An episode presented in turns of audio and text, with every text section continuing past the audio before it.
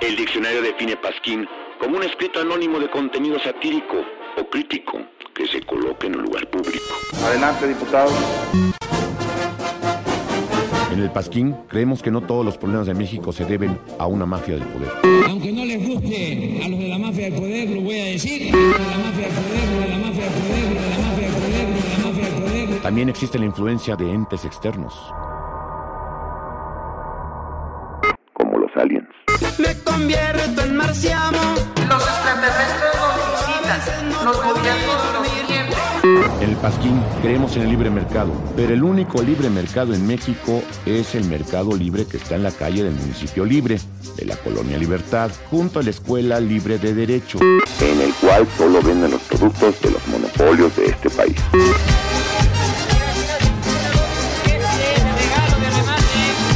Hacemos ya realidad la nueva grandeza mexicana. Muchas gracias.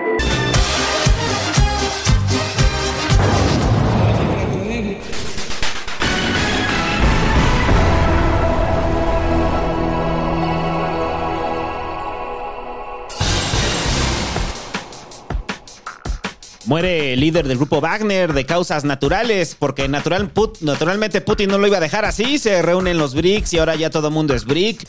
En Fukushima el pescado radioactivo será un nuevo manjar porque liberarán toneladas de agua radioactiva al mar. En el Monumento a la Revolución hay una balacera, queman los libros de texto. En Chiapas y en Chihuahua siguen bloqueados. El PG se pelea con el ministro Luis María Aguilar. Y adiós a los boletos del metro para el 2024. Así es, por fin el metro entra a la modernidad. Más de 20 años después. Guerra civil en movimiento naranja. Mientras que las corcholatas se acercan a la recta final y todos se bañan en las lágrimas de Marcelo. Adiós por tercera vez a las aspiraciones del hombre constitución, aquel que sería capaz de dormir a un grupo de cocainómanos solo con su discurso sobre el Estado de Derecho. Así es, Santiago Krill se baja de la contienda para apoyar a Xochitl, mientras Beatriz navega hacia adelante como rotoplas en periférico. Será Huipil contra Huipil. Y no importa el resultado, ya sea de la 4T o del Sí por México, tendremos por primera vez presidenta de México.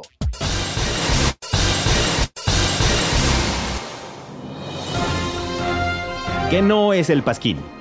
No es un programa conducido por periodistas reconocidos ganadores del Premio Nacional de Periodismo. De hecho, ni siquiera saben esgrimir bueno.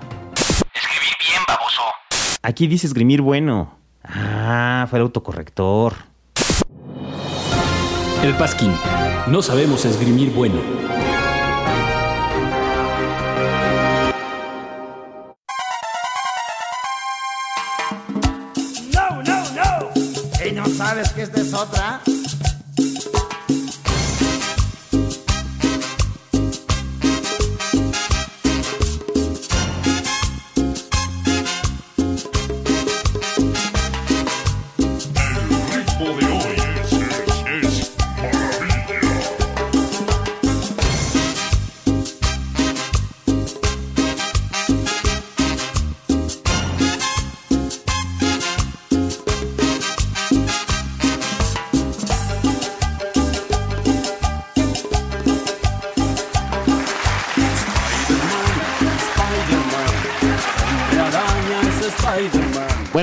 Noches, estamos comenzando el Pasquín 315 al ritmo de la cumbia de Spider-Man, muchachos. ¿Por qué?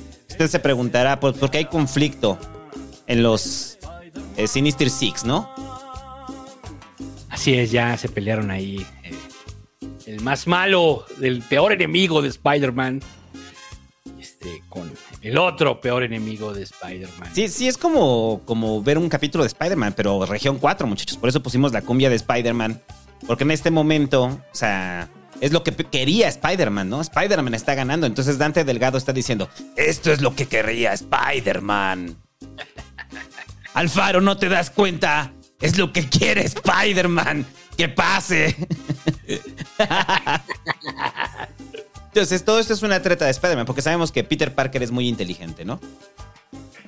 Así es. Que sería Pedro Paredes, ¿no? Pedro Paredes. Pedro Paredes es no, muy. Pe- Pedro Estacionamiento. Pedro Estacionamiento, ¿cierto?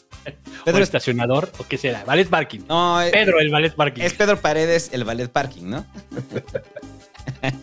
Entonces, este, pues ya lo sabíamos, muchachos, que iba a haber conflicto en MC No pensamos que fuera a ser tan rápido. Y es que sí, yo estaba revisando todo y que esto reventó rapidísimo, ¿no? O sea, digo, ya traían bronca, pero se fue, ¿no? Al carajo.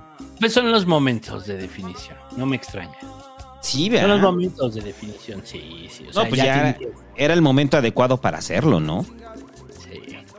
Y pues no sabemos, muchachos, qué vaya a pasar en los villanos de Spider-Man. Pero lo que sí sabemos es que Spider-Man está muy feliz. Los logró hacer sí. pelear. Pues están divididos ya. Y si usted puede ver, Ah, ¿no? o sea, Spider-Man, los colores. ¿De qué color son los colores de, de Spider-Man? Son rojo y azul. Sp- Ahora todo cobra sentido. Ya me sentí como Shinji. ¡Ah, ya lo entendí! Spider-Man es del PRIAN, muchachos, lo sabíamos. Lo sabíamos. Oye, güey, tengo que bajar rapidísimo. Entonces, este, léete los superchats, ¿no? No me tardo. Son un minuto. ah, o superchats o me voy con los este. Ah, con los Patreons. Si los tienes abiertos, no me tardo, me tardo un minuto. Los Patreons. Va, pues en lo que el santo va por sus condones. Voy por condones. No es cierto, voy por mi cena, no he comido. Ahorita vengo, ahorita vengo. Pasquín, actividad. Anda medio mal mi internet, usted disculpe, no sé qué le pasa, las recargas las está haciendo como muy, muy lentas. El último programa fue el día mm, 17, así que voy a leer los de el 18 para acá. Ah, a ver, ¿este a qué hora fue? Es que no sé si estos entraron, ahorita le pregunto al santo. Pero voy a leer los de el 19, dice... El viejo, viejo, pero te parte tu madre, dice. Hola guapos, los TQM, el doble trabajo me impide estar en los en vivos, pero aquí ando en el nuevo para apoyar al Moresquín. El Mickey le mande un saludo a mi novia, que se llama Liz, que la adoro. Ahorita le decimos. Mickey debe un saludo para Liz. Eh, José Luis Romero Arena dice mensaje de prueba después de hacerme Patreon del Pasquín. Gracias, señor Santo y Don Pu. Muchas gracias a ti, José Luis.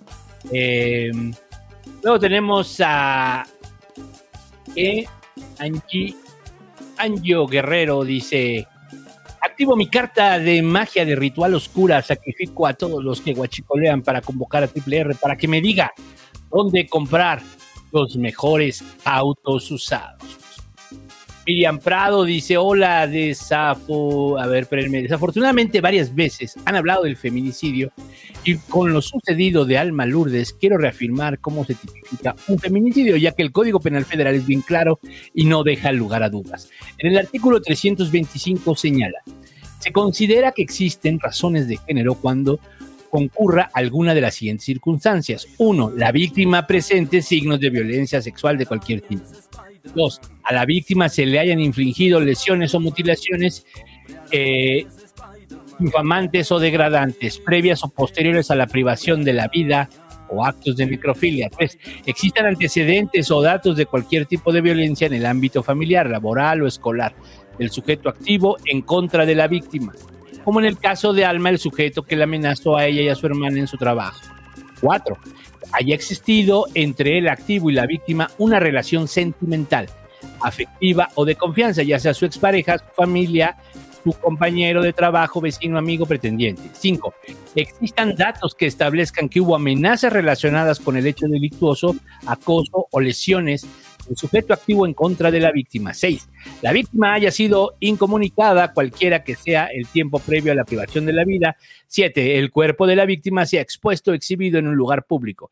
Además, en el acuerdo 04 de 43 17, investigación de homicidios dolosos de mujeres protocolos de feminicidio, se insta a las fiscalías a que se inicien bajo protocolos de feminicidio las investigaciones, destaco, de toda muerte violenta de mujeres de carácter doloso. Sé que es un poquito largo, pero creo que es necesario tenerlo claro. Muchas gracias, Miriam. Traigo duda si los del día 19, que digamos, eh, estábamos este, haciendo el... Ah, no, del día 19 no. Sí, tienen razón, los del día 19 no, pero del día... No, del, o sea, Leíste empieza- todo. no van, desde el Empecé 17, con- van desde el 17, desde Francisco Olvera. Ahorita leíste el de Miriam, ¿no? Ah, Sí, que está, Francisco está. Olvera dice... Aunque estaba largo, Está muy interesante. Está bien, está muy bien. Está largo, lo leí porque, pues, bueno, pues el santo fue por su cena y yo dije, ahorita Ahorita le voy a dar chance de que vaya por su pizza, le dé un beso al repartidor, porque el santo no da propinas, da besos. Doy besos. Llego y digo, "Mua, gracias. ¿Por qué te voy a dar más dinero? A ver, Francisco Olvera dice, llevo como un año en el Patreon y esa es la primera vez que mando mensaje. Sí hace ya falta un tapado. Sí, ya pronto. Pronto, pronto. Eh, Jorge Abraham Salas de la Rosa dice que el padrino de doble A regañe al promesquín por darse vida de lujo con tamales de 30 pesos con el dinero de los tapados que nunca llegaron. Malditos corruptos, por eso los políticos ya nadie les cree. Ustedes ni políticos son, están peor aún. Tamales de 30 pesos, aquí cuestan 15. ¿Cómo estuvieron mamando con los tamales toda la semana? Sí, sí, toda la semana fue el mame, güey. Te hicieron memes. Este, el viejo, viejo, pero te parto tu madre decía, bueno, ya lo leí, pero dice que Miki le mande un saludo a mi novia que se llama Liz y que la adoro. Mm, ¿De quién era? Al El viejo, viejo, viejo, viejo, por te parto tu madre, ¿no? Ja, que le mandes un saludo, el Miki, a Liz. Saludos a Liz, estás bien bonita, güey. Ya deja tu novio. Bueno, ya, síguenos de Coparmex. Dice Coparmex, eh, San Pedro de los Aguaros.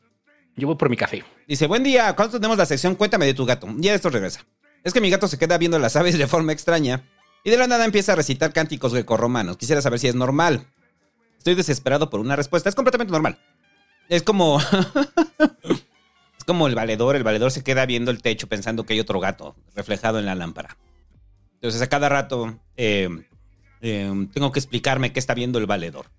Eh, en Capsicón dice Duque Saint Andrés Peñux, conocido por comer tamales de 30 varos mientras ve movie. ¿Dónde compras tus monóculos? En el centro, güey. El capellán de Débora le diga al grupo Pasquín Serenidad que por lo que ha sido la experiencia del cuarto y quinto paso ya no se llevarán donitas de Costco a los eventos o juntas. Igualmente el compañero Marlon perdió su celular y se pide apoyo para encontrarlo. Pinches rateros, yo sé que tienen ahí cosas que hacen de sus épocas pasadas cuando eran criminales y conseguían droga. Sean cabrones, serenidad. Eh, Néstor Velasco dice, les quiero agradecer a nombre de mi hermana. Ella estudia pedagogía, lleva una materia llamada El México de Instituciones y se ha vuelto la envidia de todos gracias a los tapados de los exenios. Mándenle un saludo, porfa. Su nombre es Jimena Maldonado. Saludos a Jimena Maldonado. Recuerda que los, que los tapados, o sea, tratamos de documentarnos, pero no, no son un documento histórico. Ah, vaya a las fuentes, vaya a los libros. Es que hay mucha banda de aquí, güey, que dicen, gracias, Pasquines, que pasé mi examen de historia gracias a los Pasquines tapados. Qué bueno, ¿no? Que les haya servido. O sea, úsenlo de referencia, escúchenlo y luego lean, güey. O sea, es lo que hay que hacer, güey. Porque hay banda que nomás se queda con el Como pasquín tapado. Me doy contexto y ya, ah, ok, ya entendí por dónde va el pedo político, incluso si lo quieren ver así. Ahora voy a, a, a esto, sí. Dice, doctor Garzón, salud. Ajá. Digo, saludos a Jimena Maldonado. Saludos, señores. Espero estén bien. ¿Podrían mandar una felicitación, por favor, como voz del PG? Felicidades a la Inge Rocío de la Torre por tus 30. Y que el señor Bueno nos dé un consejo de la vida para la década de los 30 que estamos por compartir. Muchas gracias. Ya no coman gorditas. Ya no coman fritangas. No, ¿saben qué? ¿Cuál sería el consejo? La verdad es que sí, no coman fritangas porque les va a dar sueño. O sea, no coman cosas así muy pesadas porque eh, viene algo que a partir de los 30 ustedes van a conocer lo que se llama el mal del puerco. El mal del puerco es este mal que nos da después de comer y nos da mucho sueño y se siente de la chingada. Si usted tiene chance de hacer una siesta, pues no hay pedo, pero si su trabajo no se lo permite o su escuela, pues entonces mejor poco carbohidrato, mucha proteína. Yo que me acerco ya peligrosamente a los 40 les puedo decir que ya no puedes comer picante. Tan cabrón. Ya no puedes comer muchas cosas. Ya Pero el comer- picante ya, es- esos últimos días ya he corroborado que ya, güey. el Picante y yo, yo lo amo, yo lo necesito, pero ya le tengo que medir. Es correcto. Eh, eh, dice Irving Eduardo Valdivia López. Hola, muchas gracias por su podcast. Se les aprecia mucho. Algún día iré a la CDMX y le gritaré un pelón random. ¡Santo! Eh, porfa, que el peje le dé las gracias a mi papá Sergio por su apoyo fiel a la 4T. Saludos desde Durango.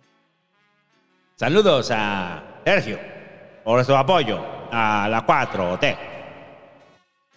Luis Gil González dice, buenas noches, Pasquines. Noticia de último momento. Ciertas fuentes confidenciales aseguran que el polémico candidato a la presidencia, Jorge Betancourt, es nada más y nada menos que el santo. Aseguran que por esa razón sus políticas son tan radicales como quema de jaguares y haitianos. Y AMLO decreta que la universidad será excelente para Citlali Siles. Citlali, la universidad será excelente para ti. Y del otro, pues, eh, la verdad, no tenemos pruebas, pero tampoco tenemos dudas. Nunca los hemos visto en el mismo lugar. Eso sí es un hecho. Es la misma Ya, teoría que con el esquizo. ¿Ha visto alguna vez a Jorge Betancur y al Santo? No, no, no ha pasado.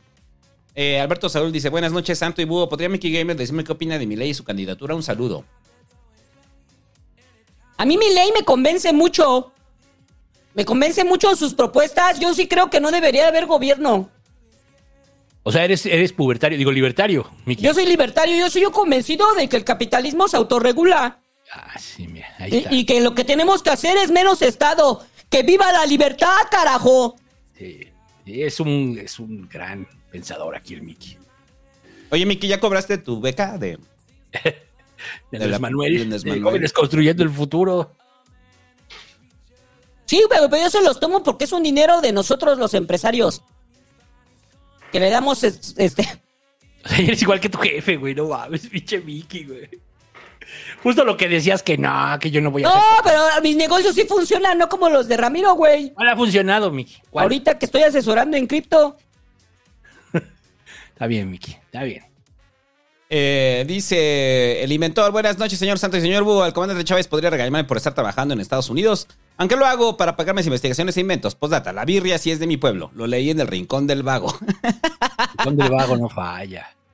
El inventor, no trabajes para el imperio, regresa, regresa a tu país donde te necesita la revolución bolivariana y la 4T. David Ángeles Nogués dice, buenas noches, pasquinerdos. Aprovechando la euforia de Twitterlandia por la llegada de Taylor Swift, ¿cuál ha sido el mejor concierto al que han ido? ¿Y qué artistas les gustaría ver en vivo y aún no han podido? Mm, ¿Mejor concierto? ¿Cuál es tu mejor concierto, güey? Roger Waters, ¿Pero cuál de todos? The Wall. ¿The Wall? Roger Waters, The Wall. O sea, como show, así como show, ¿Al que fuimos? sí. Ujú. Como show, yo, el que se me perdió el boleto. No, eso fue en Radiohead. Esa es una bicha anécdota. No, fue en Roger Waters. ¿Fue en Roger Waters? Sí, esa es una gran anécdota. Que se me, nos bajamos del taxi y caminamos y de repente me meto la mano al trasero y digo, a la verga, no traigo el boleto. Empiezo a buscar y les digo, no traigo mi boleto. Ya me había resignado que iba a tener que pagar en reventa. Ya me había resignado a ello. Nos regresamos, pues para ver si chicle y pega y pegó. Estaba ahí en el piso. Mucha gente pasó, no lo vio. Ahí estaba en el piso el boleto. Yo creo que estuvo solo como tres minutos el boleto. Ajá. Y había mucha gente pasando, ¿no? Sí, sí, había mucha gente de revendedores, o sea. Y ahí estaba, lo cual significa que me bajé del taxi, de alguna forma empujé el boleto y se salió del bolsillo. Sí, coincidencia mística, muchachos. Que Pero sí. por ahí. Y, y ahí he de decir, para mí el mejor, así como espectáculo, sí. Ahora, ¿cuál es el que más me ha gustado? Ah, eso ya es muy difícil de decir. Ah, ya, eso ya es. Yo digo que el- mi concierto favorito ha sido Metallica en el 2009. El del el del el de el de este el que ya salió el video, ¿no? Bueno, es que hay video del, del 2009 y del, del 2000 ¿qué? 16, 17. Ajá. Sí. Hay video de los dos. Sí, Este 2016. Pero el del 2009 fue maravilloso, pues yo nunca había visto a Metallica. Sí. A mí me gustó mucho también de, el de ACDC. No, es que han sido varios. La verdad es que es muy difícil. También el Joshua Tree. O sea, no, no, Mm, no. Joshua Tree estuvo chido. O sea, eh, los Guns. Pero, el regreso de los Guns. pero pendientes, ¿tú tienes alguno pendiente? A mí ya me... O sea, ya ahorita que va a ser el... Ya, chiquitos, ¿no? Ya, Chiquitos, como, ah, quisiera ver a Jack Black, ¿no? Aunque sea con. Aunque sea con Jack Black nada más. O con este. Con. Sí, el solo. Ya, no existen- ya no existen los White Stripes, este. O quisiera ver a Gossip, ¿no? Sí, ya son Este, chiquitos. Sí, quisiera ver a Cristina Aguilera. eh, son bien caros, eso no pienso pagar por eso, la verdad. O sea, como que dice, ay, no, no, la verdad, no, gracias, joven. De Cristina Aguilera me refiero. Ah, ya. Eh, dice Vázquez García Moseis, buenas noches, señor Sbu y señor Santo. Les mando un fuerte abrazo. Que la tía panista nos dé su opinión sobre los plagios del logotipo del Pasquín en otras páginas de Facebook. Ay, nacos, plagiando nacos. Su logo ese que parece niño gordo ahí, todo feo. Pero usted, para usted, ¿qué es el, el- el logo? A ver, ¿qué, ¿qué trabajo tiene, desde su punto de vista, qué trabajo tiene ese niño? Se parece a Jesús, un niño pobre que le dábamos trabajo. Y da un overall. Usaba un overol, sí. Pero te estoy hablando de hace muchísimos años. Sí, me imagino. Usaba overol y, y hablaba así. Ah, sí, me imagino. O sea, mucha gente dice que no existen ese tipo de personas, pero sí existen. Desiderio Debe dice, hola Pasquín, es que la tía panista se le haga la pedo a Biden por negarle la visa, mientras que su sobrino el Hecha ya casi le dan la ciudadanía. Pero no es su sobrino. Saludos al Hecha. Este, que... Que ya, este... No, yo siempre hago chistes, güey, de que Biden ya lo acogió. Y en su kit de, de ciudadano, güey, le dan una pistola.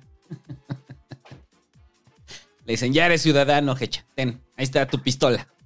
Es libre de matar cabrones, ¿no? Este, Chris Aniden dice: Hola Pasquines, ¿alguno de ustedes o algún pas que escucha me puede recomendar un lugar para comer mole rosa en CDMX? Saludos. No, ni idea. Mole rosa. No lo conozco. No, ni idea. La primera vez que lo escucho. No nos estará albureando este cabrón. Eh, ¿Qué es el mole, rosa? A ver, ponle mole rosa. Eh, jugos y licuados, don Pablito. Buenas noches, pasquinerdos. Por favor, ¿puede el señor presidente felicitar? Felicidades a don Camero y a doña Marisela por cumplir 31 años de cajada. Enhorabuena. No, sí, sí existe el mole rosa. ¿Y qué es? este, es de Tasco y lo, lo hacen también con betabel. Eso le da el sabor, el color. Mm, órale. Dice el profe David, bueno, no, no sé, güey. Eh, el profe David dice, buenas noches, Pasquines, por favor, que el padrino de doble A, eh, que a también de su madre al exsecretario de la SEP Hidalgo por la estafa siniestra y una mentada de parte a los profes que nos deberían pagar, nos deben, debían, no, no te entiendo, güey. Eh, o sea, a ver, profe David, o sea, redacta bien, o sea... La oh, ya ven por qué les, no les pagan. La educación del país está en tus manos, cabrón. Manda bien tu mensaje, o sea... Eh, bueno, que cheque su madre, el secretario de la de Hidalgo. Ya, porque no se me ocurrió nada más. No se me ocurrió. Así es. ¿Qué digo ahí? Eh, y ya ahora sí lo que le interesa. Eh, ya no hubo de, de los. De... Ah, no, faltan los del pasquín.com, sí es cierto. Este, este programa es traído gracias a Tendencia MX, a F. Juan Muñoz, a Oscar Mauricio Gutiérrez Alanís. Dice: Hola, Pasquines, con voz del peje. Randy, felices 21 años. Ya organícense con el Halo y el Gus para que vayan a comer al mayor. Felicidades a la Bárbara por su cumpleaños 18.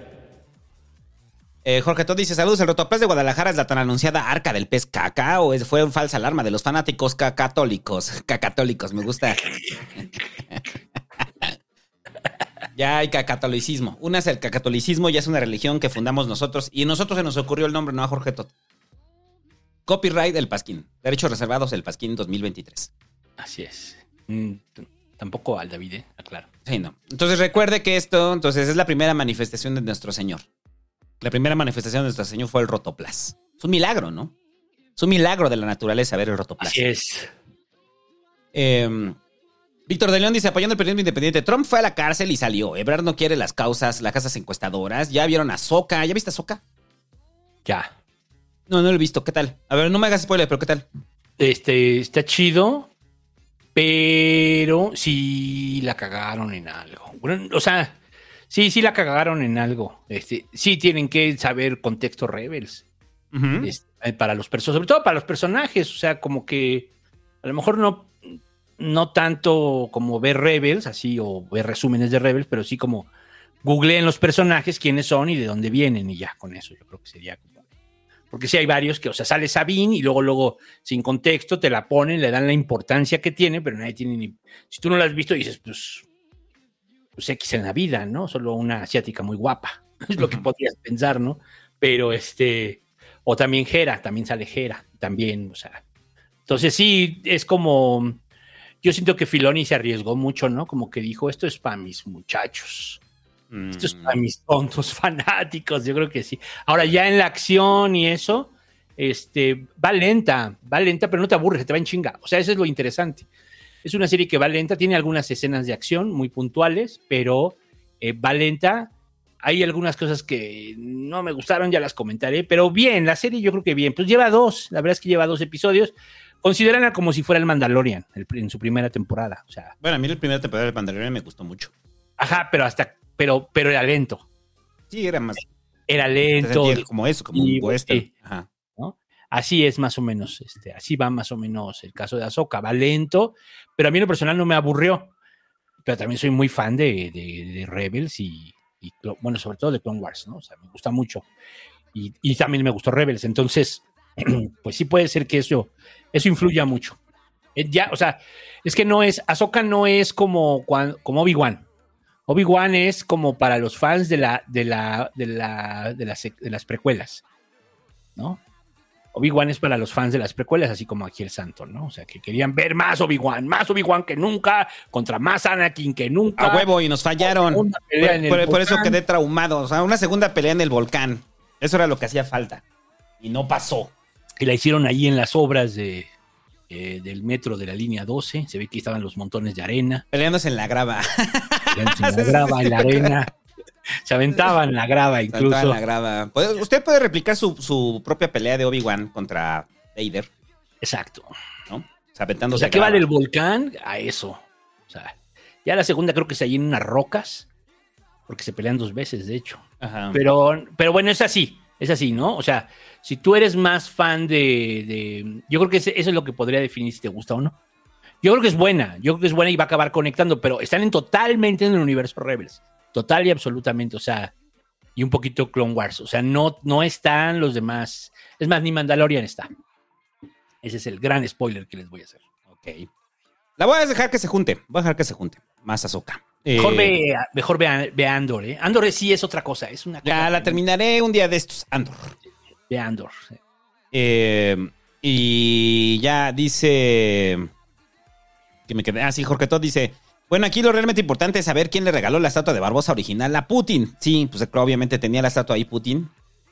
Y le arrancó la pata. Y sacó. "Ja, ¡Qué bueno que replicar yo estatua de ese podcast! Gracias, mexicano Pasquín. que me hace reír mucho. Ja, ja, ja. Gracias, Pasquín. Eh, ahorita hablamos de eso. Cristian Sanderson dice: Buenas, mis tata santo. Y wow, gracias por un podcast más. Los quiero. Nosotros te queremos a ti. Gracias. Este. Y el Hobbit ves que siempre dice: como prójimo, no te emociones. No, no, no. Yo no te quiero como prójimo. Yo te quiero de, de veras. Así que emocionate, güey. O sea. y ya ahora sí, pasando a temas que le interesan. El grupo Wagner, pues todo el mundo está como a la expectativa del tema, ¿no? O sea. o sea, a mí me encanta porque pasa lo del grupo Wagner. Y fue, o sea, desplazó todos los medios, ¿no? ¿Pero por qué? ¿Por O sea, crees tú? pues por el morbo de Putin, ¿no? O sea, es que mucha banda ve a Putin como, como personaje de, de, de Bond, ¿no? Entonces, cuando pasa algo relacionado a Putin, este, nos encanta por el morbo, ¿no? De la forma en la que nos llega la noticia, ¿no? Entonces ya teníamos los antecedentes del grupo Wagner y sabíamos que pues las cosas no se iban a quedar así, ¿no? Después de la afronta del grupo Wagner, ¿no? A ver, porque, a ver, yo te lo quiero preguntar. ¿Estás en el mismo cajón que la mayoría de nosotros que esto que dices, ah, por eso yo decía, de causas naturales, o sea, Naturalmente. Prigozhin se murió de causas naturales, naturalmente Putin lo iba a matar. Entonces, O sea, yo, yo lo que creo es, eh, eh, es Piolet. O sea, ¿qué, ¿cuál es la historia del Piolet? O, o cuándo se dice la frase del Piolet? Pues cuando a, a Trotsky lo mandan a matar, ¿quién? Pues Stalin, y anda por todo el mundo, da la orden de matarlo. Siqueiros le, le, le balacea la casa, incluso. Y llegó este güey, que no me acuerdo cómo se llama, y, y, eh, con un Piolet mató a Trotsky, ¿no? ujú. ¿Por qué? Pues por una orden a muchos. Entonces yo creo que es eso. O sea, si me preguntas qué es, es Piolet. O sea, le dio la orden a todos. El que lo vea lo baja. ajá. Y háganlo, y háganlo parecer un accidente. Exacto. El mundo no sospechará de la gracia. El mundo No, no, ellos saben- sospechará de Putin, porque nadie sospecha de Putin. Ellos saben que sabemos. Eso es lo que creo. Ellos saben que sabemos. Ajá. Saben que todos saben. Saben que todos saben y Putin, pues, No, en- sí. la declaración de Putin, ¿no? O sea, porque Putin, La traición, dice.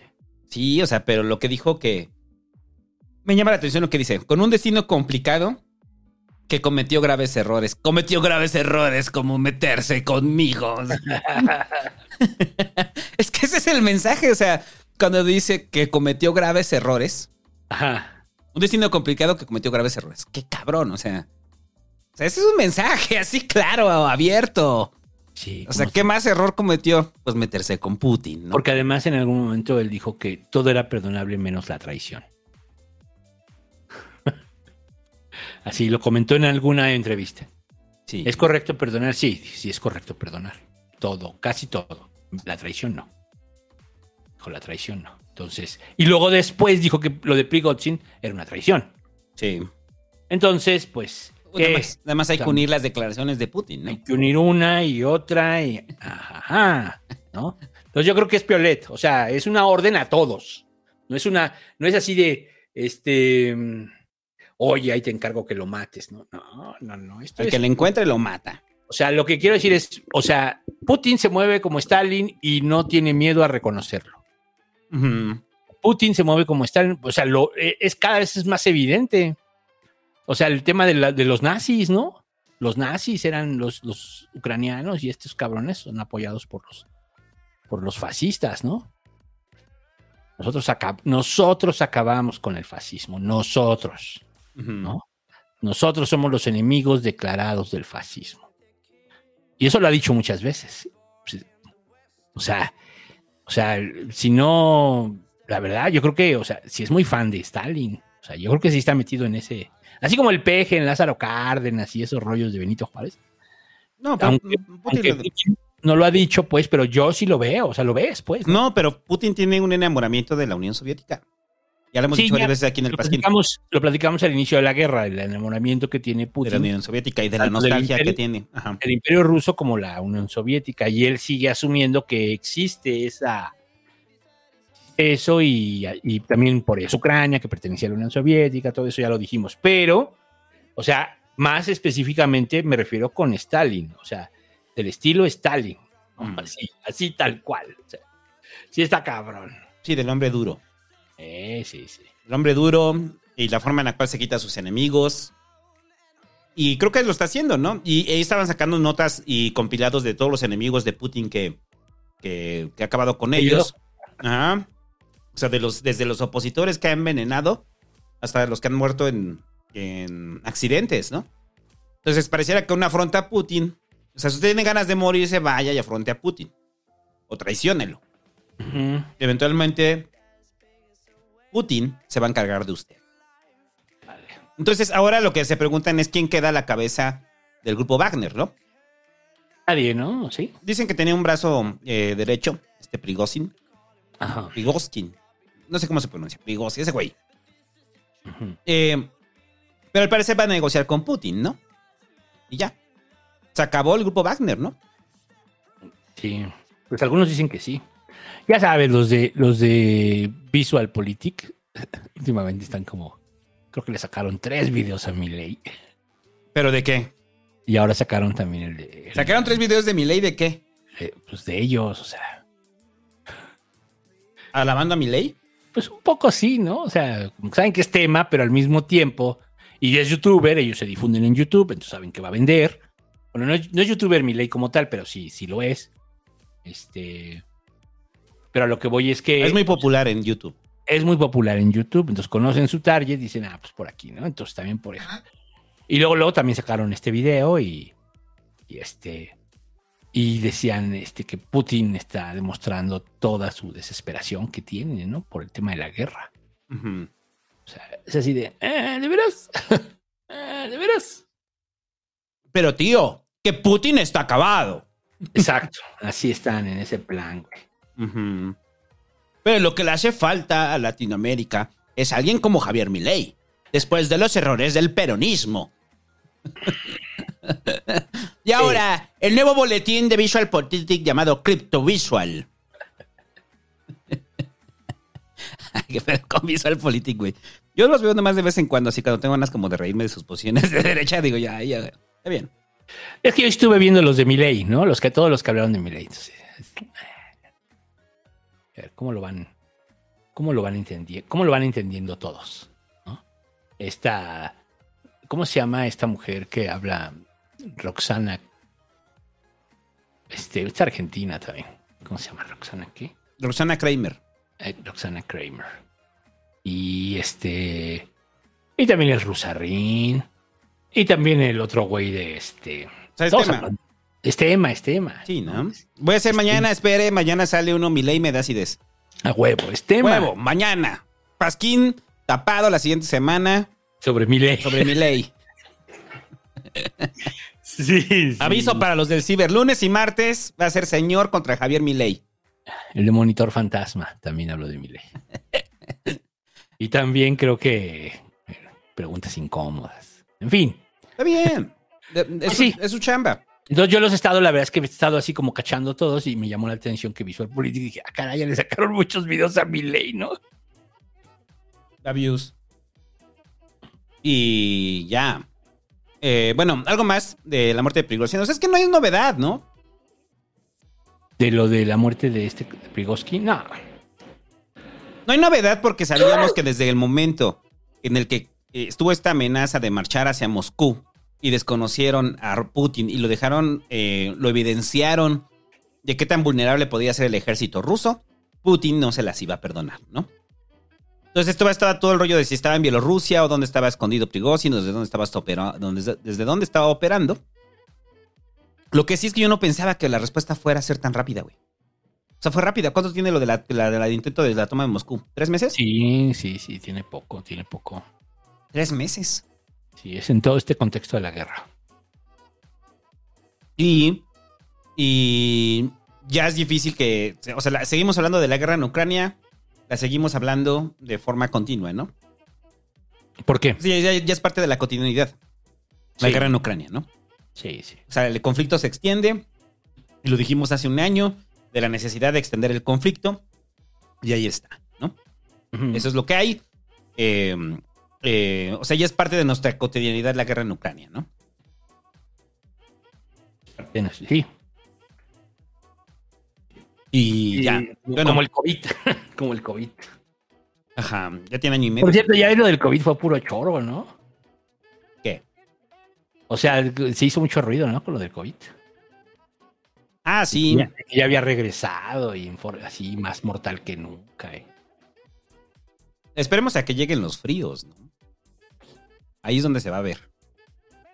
Es que sí regresa, pero más bien el asunto es. Mm. O sea, si sigue matando gente, entiendo que ya no. O sea, ya no es un problema ahorita. Ah, no. No, No, O sea, pues fue lo que dijeron. O sea, él va a regresar en forma de, de enfermedad estacional, lo que tanto deseábamos hace ya desde más de tres años, ¿no? Bueno, y ya, algo más de, de Prigozhin y de el grupo Wagner. Hablando de geopolítica. Los nuevos BRICS. Hubo la reunión de los BRICS. A mí me mama el pedo de los BRICS. Porque te acuerdas, ¿no? ¿Hace cuánto fue cuando empezamos con el mame de los BRICS? ¿Hace una década? No, un poco más, ¿no? Como en 2012. 2012, ¿no? Fue cuando empezaron los BRICS. Incluso creo que antes, ¿eh? Creo que antes hablaba, más bien antes lo traíamos. Y te acuerdas que estaba el documento con Raulito, ¿no? No, sí, Raulito traía los BRICS en el 2009, 2010. Estábamos en, estábamos en. Sí, 2008, yo creo. Estábamos ahí en patriotismo. Ajá. Bueno, y es cuando nosotros empezamos a conocer a los BRICS, ¿no? Entonces, si usted no sabe qué son los BRICS o qué es el BRICS, es esta serie de países emergentes con economías que crecieron rápido, que se les conoce como economías emergentes, eh, que crecieron a una velocidad acelerada, producto de las decisiones eh, económicas que se tomaron. Entonces, ¿quiénes encabezan los BRICS? Es Brasil, como, o sea, el BRICS es acrónimo de los países que lo integran, ¿no? Que es Brasil, Rusia, India, China y Sudáfrica, ¿no? Eso eran los BRICS. Y ahora, eh, eh, ¿usted creerá que el, que el concepto de BRICS, o sea, se acuñó por parte de los países? No. O sea, hubo una cargada de varios eh, intelectuales, analistas, eh, analistas económicos, que empezaron a bautizarlo como los BRICS. No me acuerdo cómo se llama el que los bautizó, ¿no? Hablar del tema, ¿no? Tenemos los BRICS, así estos. Ajá. Y se jaló reflector hacia los BRICS. Entonces, el BRICS se, se empezó a conocer como eso, ¿no? Como economías emergentes que se aglutinaban de parte, eh, de- perdón, de forma alterna a las grandes hegemon- hegemonías europeas y gringas, ¿no? Entonces, durante mucho tiempo se creyó que los BRICS eh, iban a emerger así, ¿no? Que iban a ser potencias enormes, ¿no? En periodos breves de tiempo. El- ¿Cuál es el caso de Brasil con Petrobras, no? Que no, fue, no pasó. O sea, de ahí el único que realmente fue es China. Fue La India un poco, ¿no? La India un poco. fue- ¿Y es? ¿Quién? ¿La India? La India, un la poco, India. Pero un poco, pero un poco, ¿no? O sea, más bien la expectativa era que el BRIC iban a crecer todos como, el- como, como ahorita China, pues. O sea, que se iban a volver ricos. Si acaso un poco Rusia, ¿no? O sea, Rusia sí también creo que tiene parte de, ¿no? Y también es entender este fenómeno del BRIC que pues, al final sí se volvieron grupo, ¿no? O sea, al final, ah, pues sí, tienen razón. Somos grupo. y sí se volvieron grupo, ¿no? ¿Y entonces qué pasó? Por lo menos en lo simbólico. O sea, en lo lo simbólico simbólico. se vuelven grupo. Y, y por eso decía el ejemplo de Petrobras. O sea, el crecimiento que tiene Brasil, eh, este crecimiento acelerado es lo que lo vuelve parte de los BRICS. Igual Rusia, igual India, igual China, ¿no? O sea, es un crecimiento acelerado.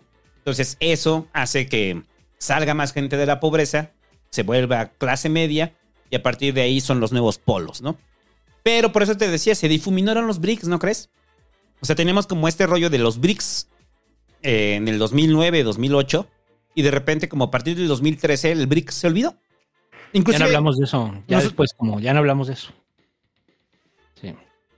estabas muy entusiasmados en su momento, ¿te acuerdas? Pues es que sí significaba como un.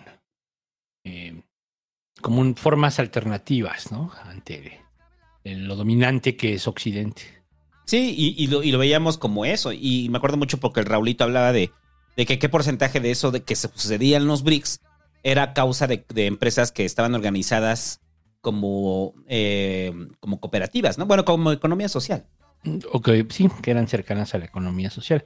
Y en el caso de, de este, cuando digo Occidente no me refiero a Latinoamérica, obviamente. o sea, me refiero específicamente a Europa y Estados Unidos. Estados Unidos. O sea, lo- sería noroccidente. Europa, Estados Unidos, Canadá. Eso. Ahora, los BRICS es un mensaje geopolítico, sí, pero también están haciendo cooperación. Tienen cooperación económica entre ellos, ¿no? Sí, y tienen tratados de libre comercio, obviamente. Pero bueno, entonces la nota, ahora usted ya sabe que son los BRICS. Ahora viene, ¿qué pasó?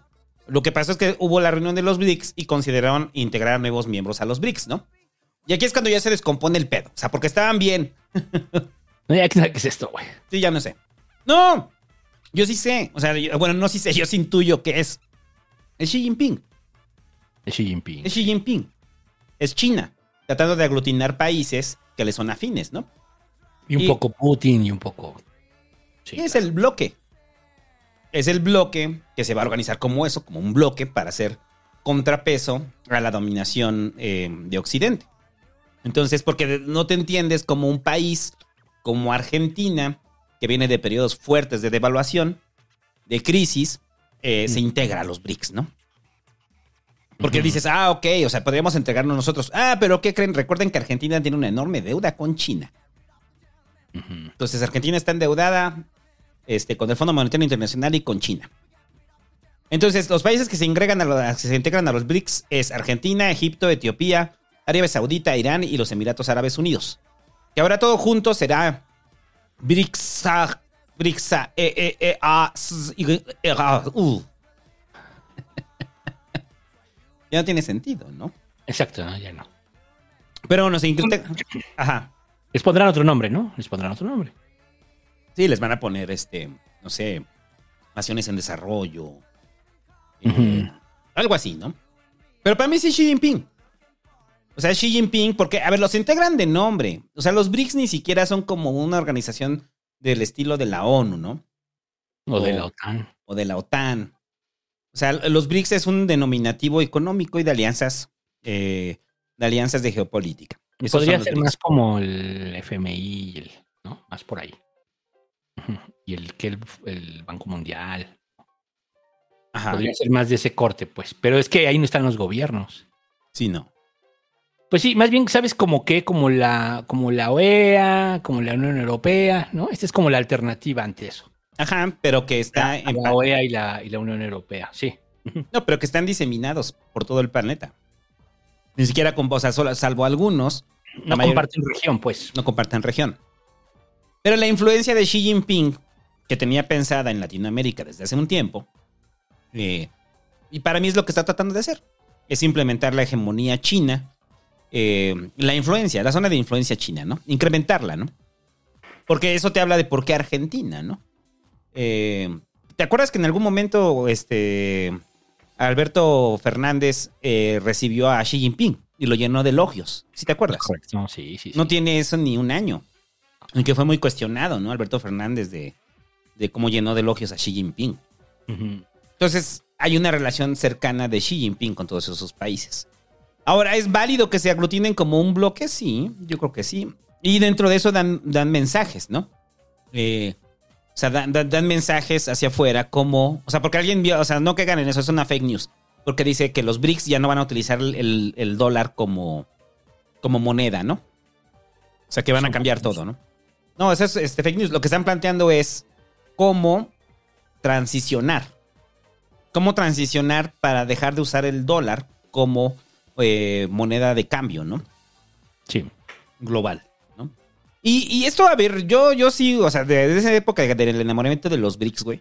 Y ahora que ves como, aunque sean de nombre nada más el de los BRICS, sí te gusta pensar en eso, ¿no? Pues es la una vuelta, opción. la vuelta a Occidente, ¿no? O- yo sé que usted está muy feliz con el modo occidental de los gringos y de los europeos, ¿no? Pero son las nuevas hegemonías, ¿no? O sea, es como pensar que China no va a tener una hegemonía en su momento, ¿no? Claro. Va a Sí, tener. China, China la va a tener. El gran problema es, yo sigo diciendo eso, ¿eh? o sea, el gran problema de China es la hegemonía cultural. Que la hegemonía cultural la tenemos, por lo menos nosotros, de los gringos y de los europeos, ¿no? Muy difícil que China ejerza una hegemonía cultural en, en otros países, ¿no? O sea, usted ve cantándose, can- cantando canciones de algún artista famoso chino. Pero ¿qué tal si compran Marvel, güey? Eso puede pasar. Puede pasar. Eso puede pasar. Eso Sí, puede o sea, pasar. compran Marvel. ah. Bueno, no, bueno, no Marvel. Disney, ¿no? Les alcanza. Y recuerde que los inversionistas, pues, como que mucho que les importa el legado de Disney, No, da igual, ¿no? para ellos es un negocio, ¿no? Está dejando, no, ya está cayendo. Hay que vender. Hay que vendérselo a quién? Hay que vender. Hay que A vender. China. Entonces, falta tiempo todavía para eso. No dudo que vaya a pasar. Pero no pasa nada relevante con los BRICS. O sea, es eso, es un mensaje, ¿no? Sí. Es un mensaje geopo- geopolítico. Lo más interesante de lo que pasó con los BRICS es que al, al traductor de Xi Jinping lo taclearon porque pensaba que lo iban a asesinar, que iba a asesinar a Xi Jinping. Le metieron una madriza, güey. Pero está bien cagado porque va Xi Jinping así en el pasillo. Y de repente, o sea, va caminando y va corriendo atrás de él el traductor, pero como se quedó atrás, se echa a correr para alcanzarlo, entonces generó sospechas y los elementos de seguridad llegan, lo tlaquean y le azotan la puerta, güey. Entonces ya Xi, este, Xi Jinping ya no entendió ni verga todo el... Puta, lo madrearon. ¿A quién se le ocurrió madrear a mi traductor? No entendí nada. Le mandaron un traductor argentino. Entonces le decía, no entiendo nada. Le empezó a hablar así como chino falso, ¿no? Ah. Y Xi Jinping así, ¿qué?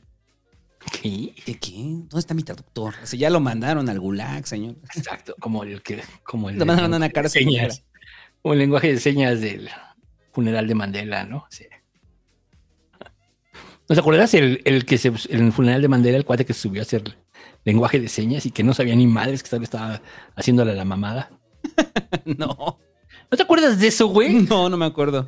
Sí, güey, un güey se subió, estaba ahí, estaba, estaba en los discursos y él movía las manos y pues tú lo ves y dices, ah, pues metieron un... Y ya los que saben lenguaje de señas dicen, no mames, no, no hablaba en ningún lenguaje de señas, estaba inventando todo, ¿no? Ajá, güey. Estaba, estaba haciendo como mensaje de mimo, ¿no? Entonces supongo que eso le pasó a Xi Jinping, pero como sea, ya se adhieren entonces Argentina, Egipto, Etiopía, Arabia Saudita, Irán y los Emiratos Árabes Unidos. Que tiemble el mundo frente al poder de Argentina. ¿sí? Argentina nada más es por Messi. Yo creo que Xi Jinping dijo eso. Sí, Xi Jinping dijo, no, es que sí. Les debemos mucho a Argentina gracias a su fútbol. sí, queremos a Messi en el BRICS. Porque tenemos el mejor de equipo. El mejor de equipo lleva al mejor futbolista. Es correcto, sí. el BRICS. Además, en Ya China el fútbol ya es muy popular. O sea, ya una selección de fútbol del BRICS ya, ya pega, ¿eh? Ya. No, está simplemente cabrón. con- simplemente con. Bueno, la verdad es que con. Sería con Brasil y Argentina. Con Brasil y Argentina, ¿no? Sí, sí.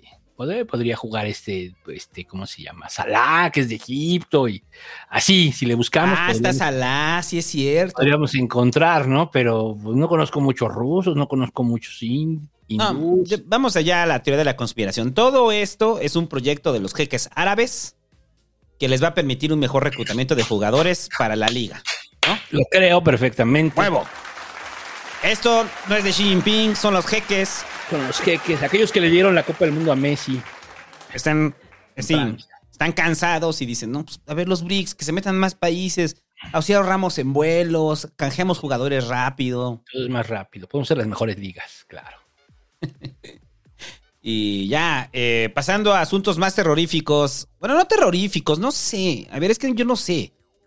Eh, a ver, va la, va la nota. En, en Fukushima, después de lo que del tsunami y después del sismo, eh, recuerde que lo que pasó en la planta nuclear de Fukushima eh, y la contaminación que hubo por radiación y que se cerró la zona debido a la fuga en el reactor, uno de los reactores, pues mucha de esa, de esa fuga radioactiva se fue al mar, ¿no? Entonces hicieron un cerco y mucha agua de mar la, la almacenaron. Estamos hablando que son millones de litros, ¿no? Sí. O sea, y entonces hay un plan en Japón, bueno, el que ya empezó, pese a los llamados internacionales, de soltar esa agua de vuelta al mar, ¿no? Porque no la pueden estar almacenando. Japón dice que ya hicieron un tratamiento, eh, ¿Por qué no la pueden estar este, almacenando? Es la pregunta. porque sale costoso, ¿no? Ok, ok. Eh, sale costoso almacenar el agua. Híjole. Ajá. Pero, que, pero también es porque ya hicieron un tratamiento para, para eliminar elementos radioactivos del agua, ¿no? Sí. Y esto lo piensan regresar al mar de Japón. Antes de que lo hicieran, porque ya estaba proyectado, hubo advertencias, entre ellas de China, que dijeron que esperaban que recapacitaran porque eh, no saben el impacto que va a tener el agua radioactiva en el mar de Japón, ¿no? Grilla. Esa es grilla. Es que por eso te digo, no sé. O sea, porque si, si de repente decimos, nada más es agua radioactiva que se va a soltar libremente en el, en el mar de Japón, eh, pues sí, ¿no? O sea, ahí sí hay problema. Pero es agua que ya fue tratada. O sea, se está hablando que es agua que ya fue tratada y que esa es la idea de liberarla de nuevo al mar, porque ya se trató. Entonces, dentro de estas declaraciones hay varias, de varios activistas japoneses y de varios países de la zona que le están pidiendo a Japón que no vacíe el agua radioactiva de vuelta al mar. Ujú. Y China lo que terminó haciendo fue implementando eh, una restricción a todas las importaciones de pescado de Japón. O sea que ya, o sea, va a poner anuncios de que ya no es seguro comer pescado japonés, ¿no? A la verga. Ahora, ¿tendría un problema en seguir jugando Nintendo? Esa es mi la pregunta más importante en este momento. No hay ningún problema. No hay ningún problema. O sea, los, los videojuegos no podrían venir contaminados. No, ejemplo. va a haber una pista después de Mario Kart así con olas radioactivas. Ah, eso sí me agrada, sí. Sí, ¿Qué más consumimos de Japón? El anime, ustedes que consumen anime. ¿Habría algún problema? No, ¿verdad? Entonces no nos importa. O sea, la verdad es que no, No, nos sí. importa. Sí. Bueno, o sea, es como de, ah, sí, no, pues todo, el- ya sabes, los océanos están conectados, entonces en una de esas nos llega bajo una corriente. Está muy lejos. es- está- que se preocupen los gringos en todo caso, güey, en Hawái. O sea, no- Está muy lejos, no, claro que no. No, a mí me tocó. está muy lejos, está del lado donde hay más mar.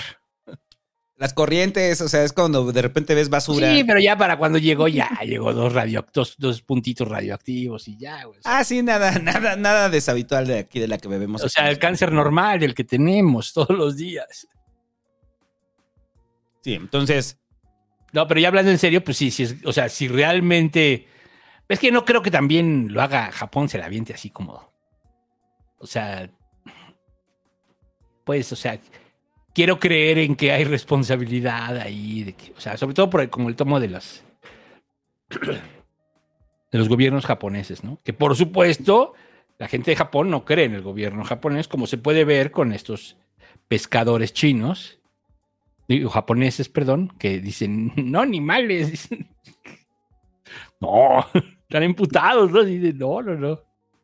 Me vas a echar a perder todo, ¿no? Claro. sí. Y lo de China yo lo siento más como una grilla, ¿eh? Sabiendo que ya se hizo un proceso. Más como una grilla, o sea, porque al final es, ah, ya no hay que consumir pescado, ¿no? Por eso yo partí de, partí de esto diciendo, no sé.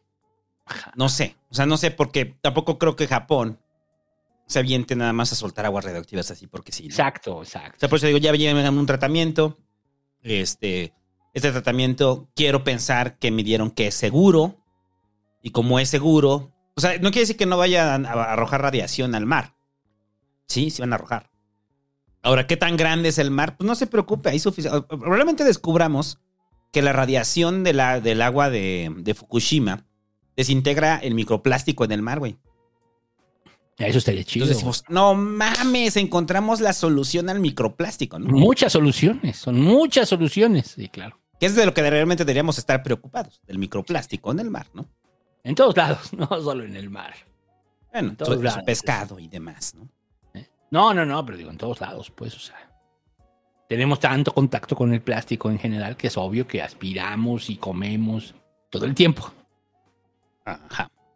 Y su pescado pues, probablemente va, ahora va a tener las dos. Va a tener microplástico y va a tener radioactividad. Entonces va a ser así de, mm, noto unas, mm, unas notas. Está picosito. Picosito, pica, ¿no? Y este salmón, se, se llaman ahora salmones verdes.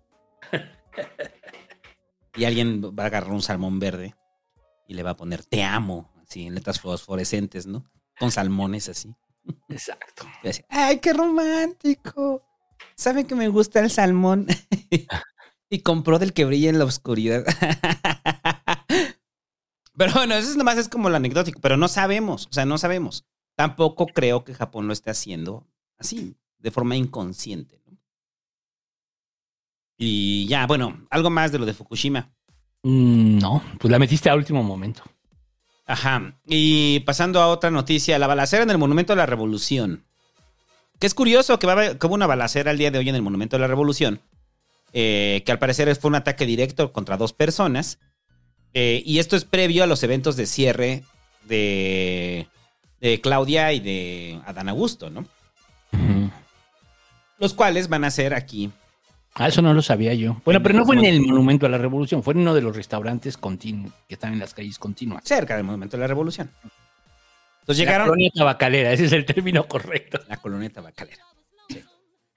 Bueno, pues es que esos restaurantes nunca has ido a beber ahí o a comer ahí, los que están afuera Sí. del Monumento de la Revolución. Sí, sí, sí, sí. O sea, ya son tugurios, ¿no? Pues más o menos. Ya son No, tugurios de oficinistas. Más o menos, más o menos. Sí, o sea, es tugurio de, oficinista que salen y se ponen a beber después de trabajar. ¿no? Ajá, bueno, entonces llegaron y mataron a un güey, ¿no? Atacaron a un güey y una morra. Entonces, eh, hace rato estaban, ya sabes, o sea, diciendo el pedo de. Ya vieron la inseguridad en la Ciudad de México. Y así, ojalá les pasara cuando están en sus eventos. O sea, los derechairos, ¿no? Este, pero lo que es un hecho es que esas notas, cuando son en espacios tan abiertos o espacios tan públicos, llaman la atención, ¿no? Sobre todo aquí en la Ciudad de México. Y por eso lo cabecean así. O sea, de balacera en el monumento a la revolución, ¿no? O sea, pero no fue un enfrentamiento de grupos del crimen organizado. No, al parecer fue un ajusticiamiento directo, ¿no? Que en esa zona, en la zona centro, eh, sabemos que a cada rato hay asesinatos. Eh, y que son de ataques directos, ¿no? O sea, no me refiero al, al cuadro, al primer cuadro, ¿no? Me refiero yendo hacia Tepito. Ajá. Sí, en la Cuauhtémoc, pues al final es en la Cuauhtémoc todo esto. No sé cómo es el índice de, de homicidios en el Cuauhtémoc, pero Debe ser más alto. sí. Es, es muy alto. Sí, pero bueno, eso no justifica el hecho de que ya pasó, ¿no?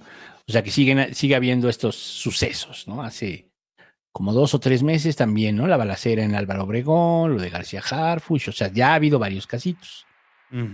Aún así no se compara al nivel de violencia que hay en el país. Mm, nada que ver, En lo mínimo. nada que ver, pero no hay que acostumbrarnos, pues. Pero ¿no crees que sí estamos acostumbrados en la ciudad? O sea, de que de la cantidad de asesinatos y ajusticiamientos Pues que hay más en o menos, sí, pero no debemos. No debemos Sí, o sea, no debemos, pero yo creo que ya estamos acostumbrados. O sea, en la Ciudad de México cada rato vemos noticias de gente eh, asesinada a, a tiros, ¿no? Ajá. Sí, sí, sí. Mm. Sí, sí, es cierto. Sí, también. Eh, Sí ha pasado también mucho tiempo, ¿no? Ujú. Mm, y bueno, pues, ¿qué más? Este, pues ya nada más fue como un O sea, para que tuviera claro que no pasó nada grave en el Monumento a la Revolución. Hay un chingo de tráfico, güey. Hay un chingo de tráfico por todos lados. Pero este, o sea, yo los invito a que revisen las notas de violencia. Notas de violencia en la ciudad. Sí, se dan mucho ahí en la Cuauhtémoc, ¿no? Es como... O sea, por eso cuando decíamos de... Es que cuando yo hablo del oasis que es la Ciudad de México, hablo eh, de eso. O sea, es un oasis en comparación de la mayoría de los estados, ¿no? Sí, no, no, no. O sea, no hay, un- no hay enfrentamientos del nivel de en otros estados. Y no es común las actitudes del crimen organizado que tienen en, en las entidades, ¿no? Como este, este- estos temas de cobro de piso, de este de el robo de las chavas, el secuestro para ser sicario, todo eso no existe acá en la ciudad. Eso no pasa acá en la ciudad. O sea, oye, que sí han cobrado pisos, sí, ha habido casos, pues, ¿no? Pero no es la generalidad, como en los, como en las entidades federativas, ¿no? Como en provincia. Para los amigos que les molesta mucho que digamos provincia. como las, como las otras, las otras entidades. ¿No? Entonces. Pero eso sí. no quita que la ciudad sea violenta. No. O sea, que la ciudad es violenta y que hay asesinatos. Y que son recurrentes los asesinatos en la ciudad. O sea, ¿no viste lo del fin de semana? Lo de que mataron a dos indios en, en viaducto. Ah, sí, cierto. O sea, que les, los persiguieron, traían 100 mil dólares que habían sacado del aeropuerto. Los alcanzaron ahí en el viaducto y los mataron. ¿Hindús o indios? ¿Qué es lo correcto? Indios. Indios, porque hindús serían que practican el hinduismo, ¿no? Y no, nadie les preguntó su religión. Sí, sí, son indios. Este, o sea, lo que voy es que esos hechos pasan de forma constante en la Ciudad de México. No tienen tanto el reflector como lo tiene el crimen organizado, no. Pero pasa, ¿no? Ajá. Sí. Y La Unión, la Unión Tepito cobra piso, sí, en su zona de influencia, pero no es tan grande. sobre todo es en el centro. Sí, sí, sí, sí. Y no necesariamente a todos, ¿eh? O sea, tampoco es así. Es, es que es otra realidad. Ya ha pasado, ya ha habido denuncias sobre lo que hace los cobros de piso de la Unión Tepito. No, y en su Y han, momento y han asesinado restauranteros por no querer pagar derecho de piso. Es en correcto. Y en O sea- su momento los Zetas en la GAM. Y sí, o sea, sí ha habido, pues, pero no es como la constante. No es la constante. Es que acuérdense que, o sea, una de las cosas por las que hay varios factores por los que la Ciudad de México es un oasis respecto a la, a la violencia en. Uno de ellos es este, de entrada, pues que aquí viven los políticos, ¿no? Ajá. Diputados, senadores, este, trabajan aquí, aunque sean de sus entidades federativas distintas. Y aquí se concentran los, el presidente, todo eso. Entonces, eso hace que haya una protección extra. Sumado a que, pues hay mucho monitoreo de cámaras, de, o sea, es chiquita, la ciudad es chiquita en relación a lo que sería un estado. Es un estado, pero es estado-ciudad, pues. ¿no? Entonces es chiquita, entonces tiene sus, este, eh, eh, está muy conectada, está, tiene muchas cosas, pues, que tienen las ciudades. Hay muchas, hay muchas cámaras, esto, pues sí, el C5. ¿En qué, ¿En qué C vamos? ¿En C5 o ya C6? C5, ¿no? Ok, es que va, va aumentando, ¿no? Va aumentando con año, ¿no? Va aumentando. Hasta que lleguemos al C35. Ajá, ya cuando sea el Pasquín 2000, ahí vamos a hablar del C35. No, porque ya no tendrían que meter, porque es centro de control, o sea, el C5 es centro de control ¿qué? Centro de comando, control, cómputo, comunicaciones y contacto ciudadano. Ah, por Ese eso es el 5, por eso es C5. Ajá. Entonces tendríamos que meter otra C, otra palabra. Hay C. muchas, coerción, concertación, consenso, o sea, hay muchas cosas. Y ha descarado corrupción, ¿no? Corrupción. Centro de comando, control, cómputo, comunicaciones y corrupción y contacto ciudadano de la CDMX. Bueno, podría ser combate a la corrupción. Combate Ya la- sería, el, ya sería el C7. Ajá. ¿Y cómo metemos a los precox? O sea, como en Minority Report. Como. Este. Sí, porque podemos ponerle, o sea, le podrían quitar el pre y le poner coc, ¿no? Entonces ya sería el C7. Sí, con- co- Cox, sí. Ajá.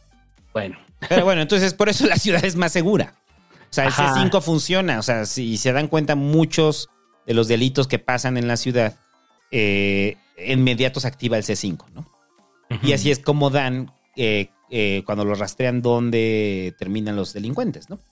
Es por eso que entonces, este, pues decimos que es distinto. ¿va? Es por eso que es distinto en la ciudad. No es tan fácil para estos grupos operar, ¿no? O sea, a lo mejor un- sí la tecnología pues, sería como la opción, pero recuerden que pues, el país va a tener cámaras en las ciudades, no en, no en las sierras, no en las provincias, no en, no en los ejidos, don- donde, se- estos güeyes se mueven como peces en el agua. Ujú. Que es cuando hablamos de la propuesta del plan Ángel de Marcelo, ¿no? Porque era irrealizable. Pues eh, sí, sí, no. Sí, por eso, por la extensión del territorio. Sí, no. O sea, sí se podría, pero habría que gastar mucho en ello. A lo mejor menos policías, eso sí, ¿eh? Gast- ahorras en policía. Y Ahorras en ejército, sí, eso sí podría ser. Pero bueno, ¿qué más? eh, bajaron a Zoe Robledo, lo bajó el presidente. Porque el presidente en una mañanera dijo: No, no, Zoe no va a renunciar, ¿eh? Él se va a quedar a consolidar el IMSS Bienestar. Y entonces sabemos que cuando el presidente dice: se tiene, Eres muy importante y te tienes que quedar a consolidar el proyecto, es: No, no vas. Sí, oye. Porque Zoe Robledo durante meses estuvo desciende, haciendo pre-campaña en Chiapas. Y todos teníamos como esta impresión, ¿no? De que Zoe Sí. Robledo iba a ir por Chiapas. El problema es que le dio permiso a dos. ¿A cuáles? A Marcelo y a este, a Dan Augusto. Al darle permiso a esos dos, todos los demás asumieron que tenían permiso. Pues es que hasta él mismo lo dijo, ¿no? En una mañanera. O sea, dijo que, que él no iba a interponerse entre las aspiraciones que tuviera la gente, que son legítimas. Pero O sea, que la- no, pero sí. Ajá, exacto, eso fue lo que dijo. Pero en los hechos ya son varios, ¿no? Son varios a los que ya les dijo que no. Que les dijo que no. A los que bajó de su aspiración. Que se me, me parece correcto, ¿eh? También. Es así de que no, pues es que yo necesito que, que le sigas, ¿no? No, no por tu. No agarres esto como trampolín. Esto es una responsabilidad, ¿no? Entonces, por eso digo, al haberle dicho a Marcelo y a Dan Augusto que sí, pues ahí es donde él se equivoca, ¿no? O sea, Marcelo lo hubiera hecho desde hace cuánto, ¿no? Oye, renuncia porque. Y a Dan Augusto lo mismo, ¿no? O de entrada ni lo elige, ¿no? Pero les da chance a ellos dos. Claudia no, porque es un gobierno aparte, es otra cosa. Noroña es diputado, Monreal es senador. Pero los que dependen de él en su gabinete eran estos dos y les dio chance. Entonces, al darles chance, pues los demás también ya estaban en la misma idea. Y básicamente a todos los que van para gobernadores. al- ah, no, bueno, a, a Javier May sí le dio chance, ¿no? A Javier May sí le dio chance. ¿A quién más le ha dado chance para ser gobernador? ¿A quién más? A Nale, ¿no? En su momento a Durazo, sí, pero hay Ah. unos a los que no. Ah, no, no. Sí. Pero es que es- yo digo que sí hay unos a los que sí les da chance y otros que no. Y, y creo que también puede ser presión política en Chiapas. O sea, de que el verde está haciendo presión y dicen, no queremos a Zoe. No queremos a Zoe, mejor que se quede ahí, ¿no? Y el presidente, pues, como buenos aliados que son del verde, pues es un favor personal para que no vaya Zoe Robledo. Ahora, Pues también es- es parte de la negociación que él ya trae, ¿no? De, de lo que él desea también, ¿no? Sí. O sea, todas las gobernaturas pasan por el presidente, ¿no? Lo sabemos. O sea, presidente- como si le dio chance a Durazo y no le dio chance ni a Ariadne ni a Rosa Isela. Ajá. ¿sí? Y también es lo que pudo haber pensado, ¿no? Los, los primeros, pues sí, lo, son los que más fuerza política tienen y nos van a servir mejor como candidatos. El segundo bloque, pues ya no. No sé, no sé qué habrá pasado por su cabeza. Sí, o sea, porque de ahí es, o sea, digo, y eso ya es de varios columnistas, ¿eh? O sea, de varias personas que ya bajó el presidente. O sea, porque eso es lo que hace bajarlas.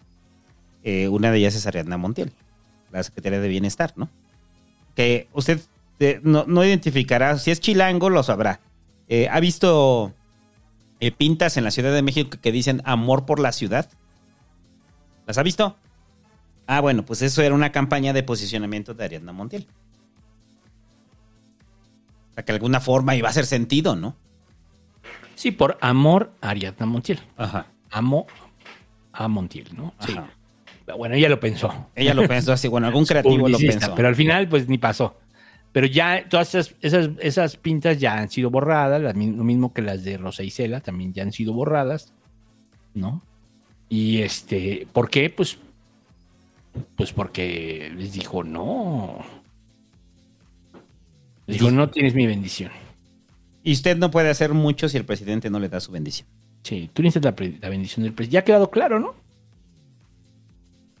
Sí, si el presidente no te da tu bendi- su bendición, difícilmente vas a hacer algo. Sí.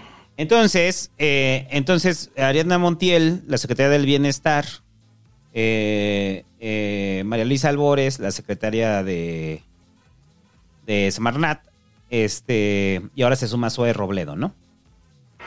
Rosa Isela. Ahí Rosa Isela. Entonces ya son cuatro, ¿no? Que el PG les dice, no. Ustedes no. Entonces por eso te digo, hay de quienes a quienes, ¿no? Hay quienes Sí. aquí sí les permiten las aspiraciones y hay quienes no. Sí, sí, ¿De, sí. de qué depende? Pues puede ser desde que, qué tan afines son para él o qué tanto está pactando con los grupos, ¿no? Ujú. Sí, porque también pues trae acuerdos, ¿no? O sea, de yo creo que de hace tiempo, ¿no? Y esos acuerdos, pues ahí están, ¿no?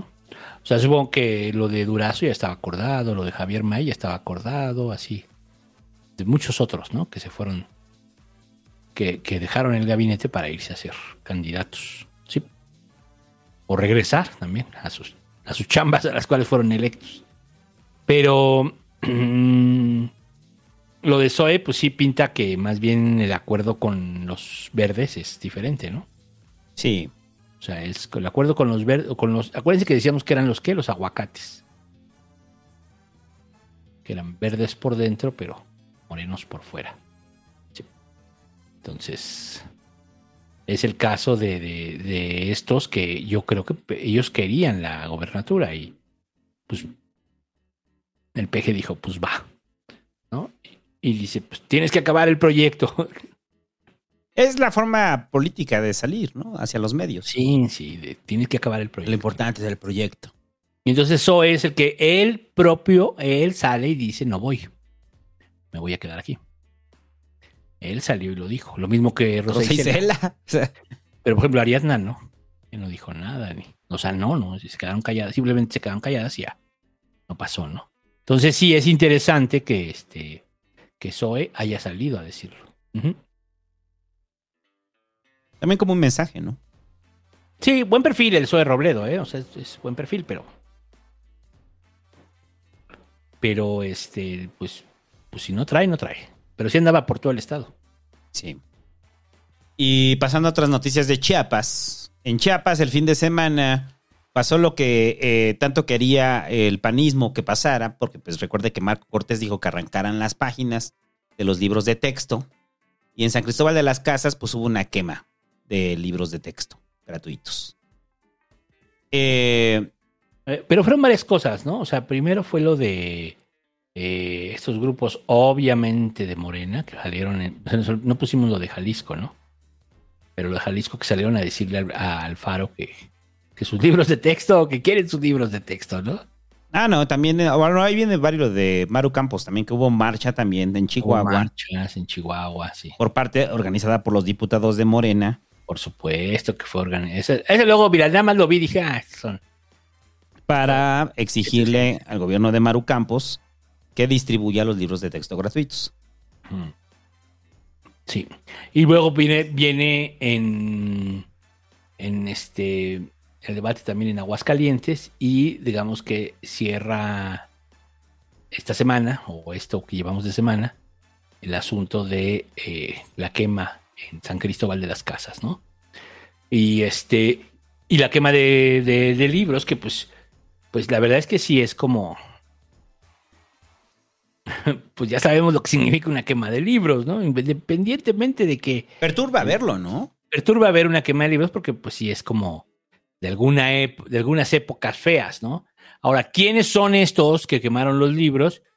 Pues los grupos cristianos, los de Acteal, los de los amiguitos de de Ueric y todos ellos, o sea, son estos grupos cristianos que son muy retrógradas, que son muy cabrones y ellos fueron los que hicieron esto porque pues no vaya a ser que los niños aprendan que los niños tienen pene y las niñas tienen vagina, porque realmente la información que se da en esos libros, pues no es como que algo grave, ¿no? O sea, Hay errores, ya lo dijimos, y hay errores. Sí, no, no, pero hablando específicamente, la parte que les preocupa no es si es marxista o no, sino más bien que se menciona, digo a este grupo, ¿no? A este grupo de cristianos, que se menciona, eh, uno, obviamente, los temas de sexualidad, pero lo que más les ofende, pues es que se hable de familias homoparentales, es que se hable de que hay homosexuales, hay lesbianas, hay eh, todo este conjunto de diversidad sexual que, que pues lo vemos todos los días, ¿no? Que ahí existe. Este, trans, etcétera, ¿no? O sea, eso es lo que no les gusta. Eso es lo que les hizo ruido, ¿no? Eso. O sea, ¿por qué? ¿Por qué hablan eso? Porque lo van a normalizar nuestros niños y eso es pecado. Eso es lo Sí. peor. Sí, la quema viene de eso. De, de una respuesta ultraconservadora, ¿no? Asusada por el PAN. Es que sí es asusada por el PAN. Sí, pues por Hay la que decirlo oposición así, por la general, oposición en general. por la oposición en general. sí. Y eso es en lo que termina, ¿no? O sea, porque ellos empiezan con la, no, es que estamos haciendo una crítica hacia el contenido. Sí, pues ponle que sí.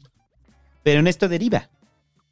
En esto deriva que los grupos ultraconservadores tomen de ahí para poder quemar libros de texto gratuitos, ¿no? Que hasta el momento, lo que decíamos hace 15 días, de que si esto era tema nacional, que seguía siendo tema nacional y solamente es en ciertos lugares donde tiene un impacto el discurso de la oposición y de los Pero grupos sigue- ultraconservadores. Pero sigue siendo un buen tema para el PG. O sea, sigue siendo un buen tema, eleva el show, ahora vamos contra el ministro, etcétera, ¿no? Pero bueno, a ver, y lo de Maru Campos. Bueno, entonces primero estos, este grupito de este de cristianos eh, fundamentalistas, fanáticos, que son los mismos grupitos de lo de Acteal y etcétera. Este. Y luego, Y luego eh, ya viene lo de Maru Campos.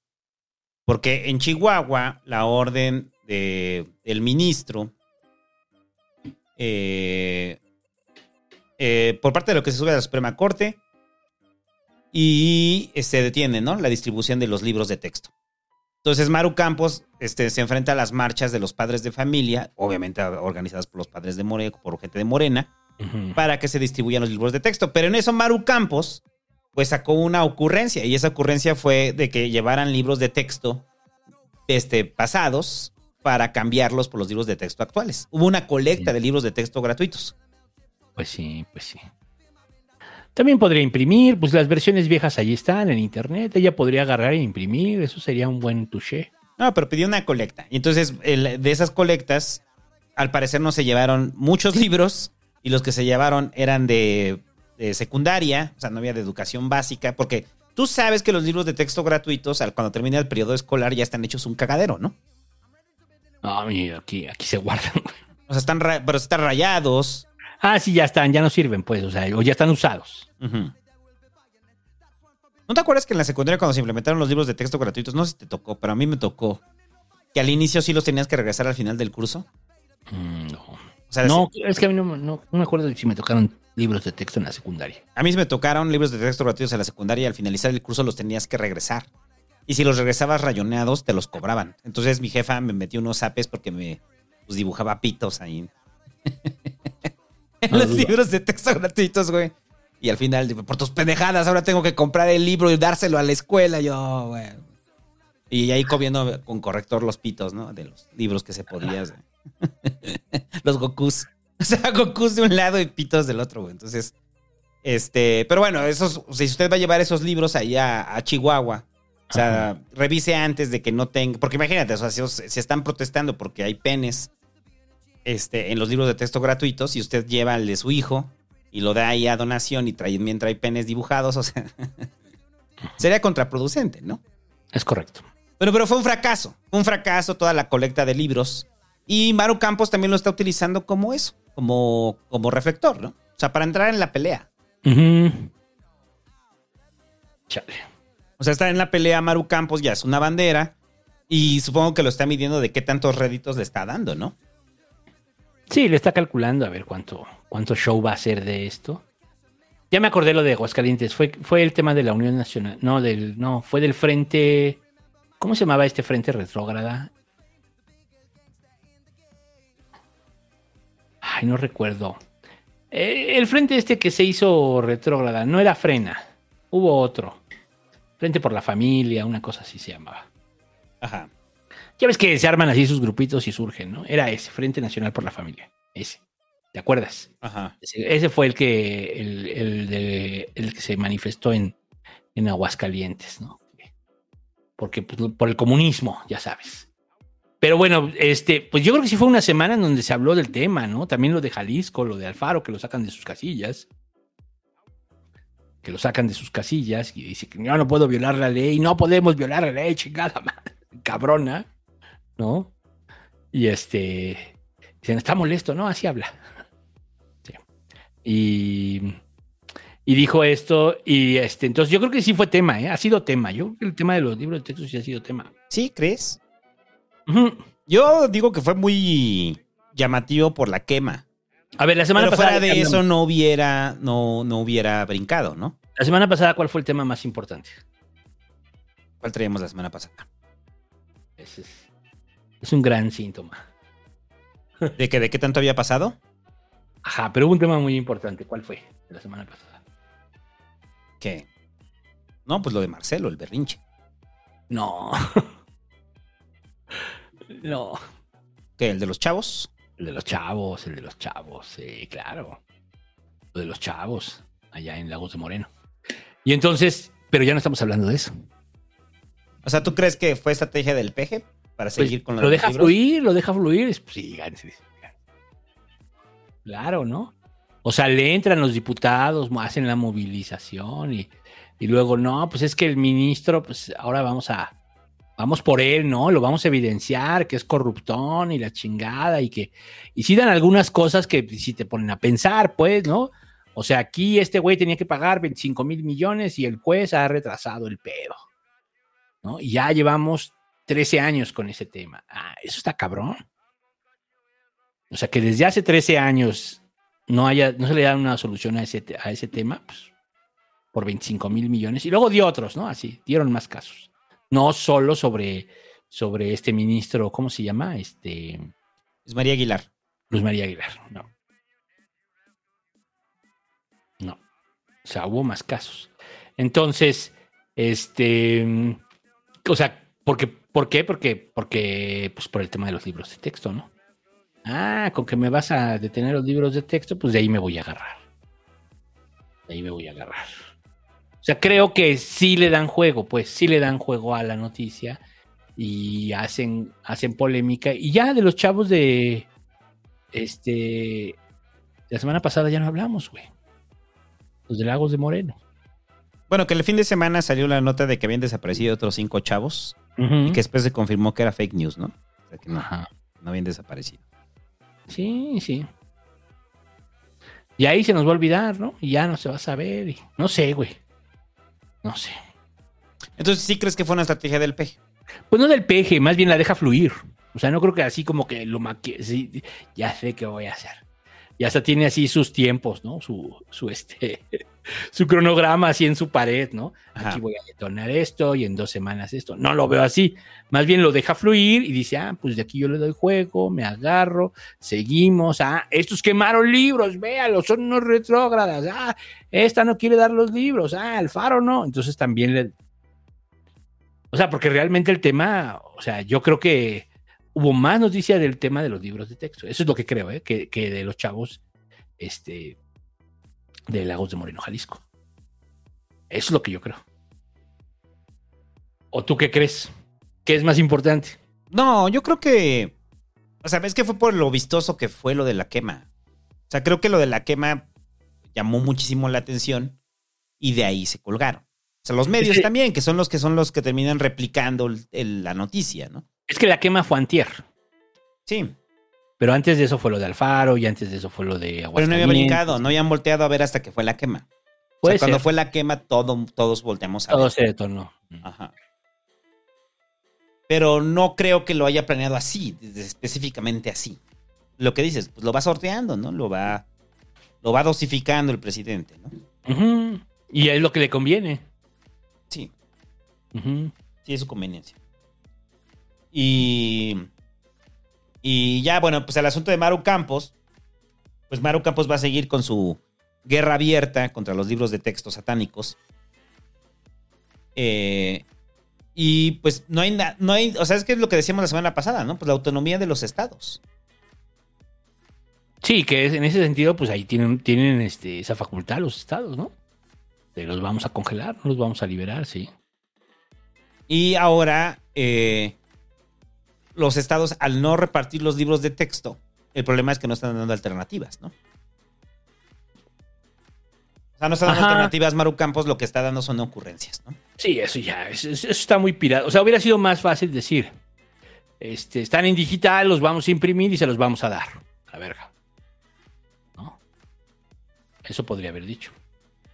Los anteriores, ¿no? De cuando gobernaba este Calderón.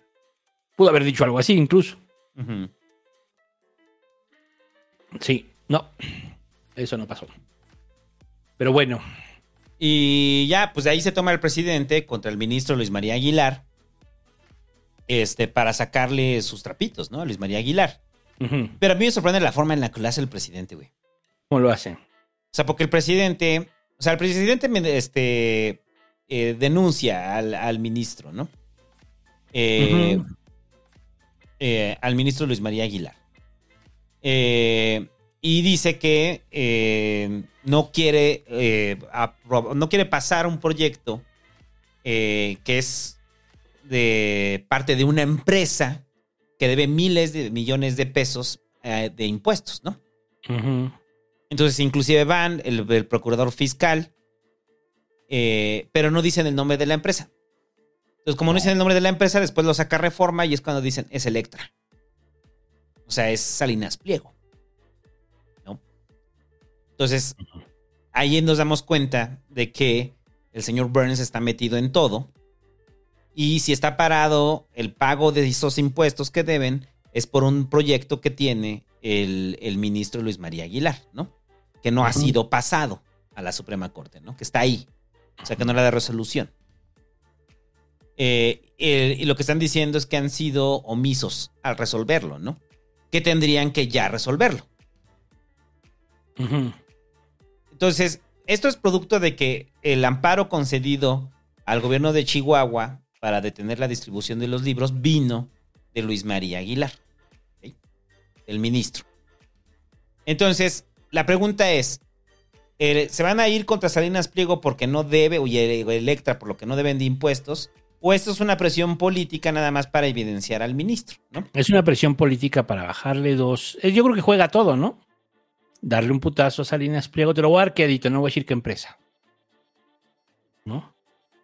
Sí, es lo que te decía. O sea, la, la empresa fue fiscalizada en 2010, 2011 y 2013. Y en ese análisis se encontró que había, no había pagado impuestos por 25 mil millones de pesos.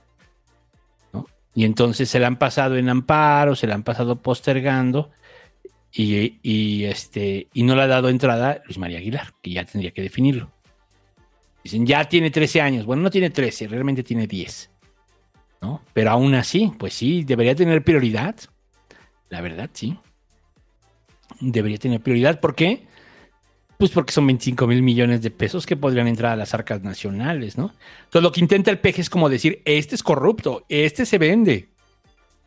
Este es del viejo Lo está régimen. señalando, lo está señalando. así abiertamente. ¿no? Sí, claro. ¿No? Y entonces por eso está en contra de los libros de texto, por eso le dio entrada. Porque también ya tendría que resolverlo. También hay una prioridad. El lunes entran a la escuela los niños. Entonces también ya hay una prisa por eso. No lo puedes dejar así de que, ah, pues ya, ya la congeladora, ¿no? Ahí luego lo resolvemos. ¿No?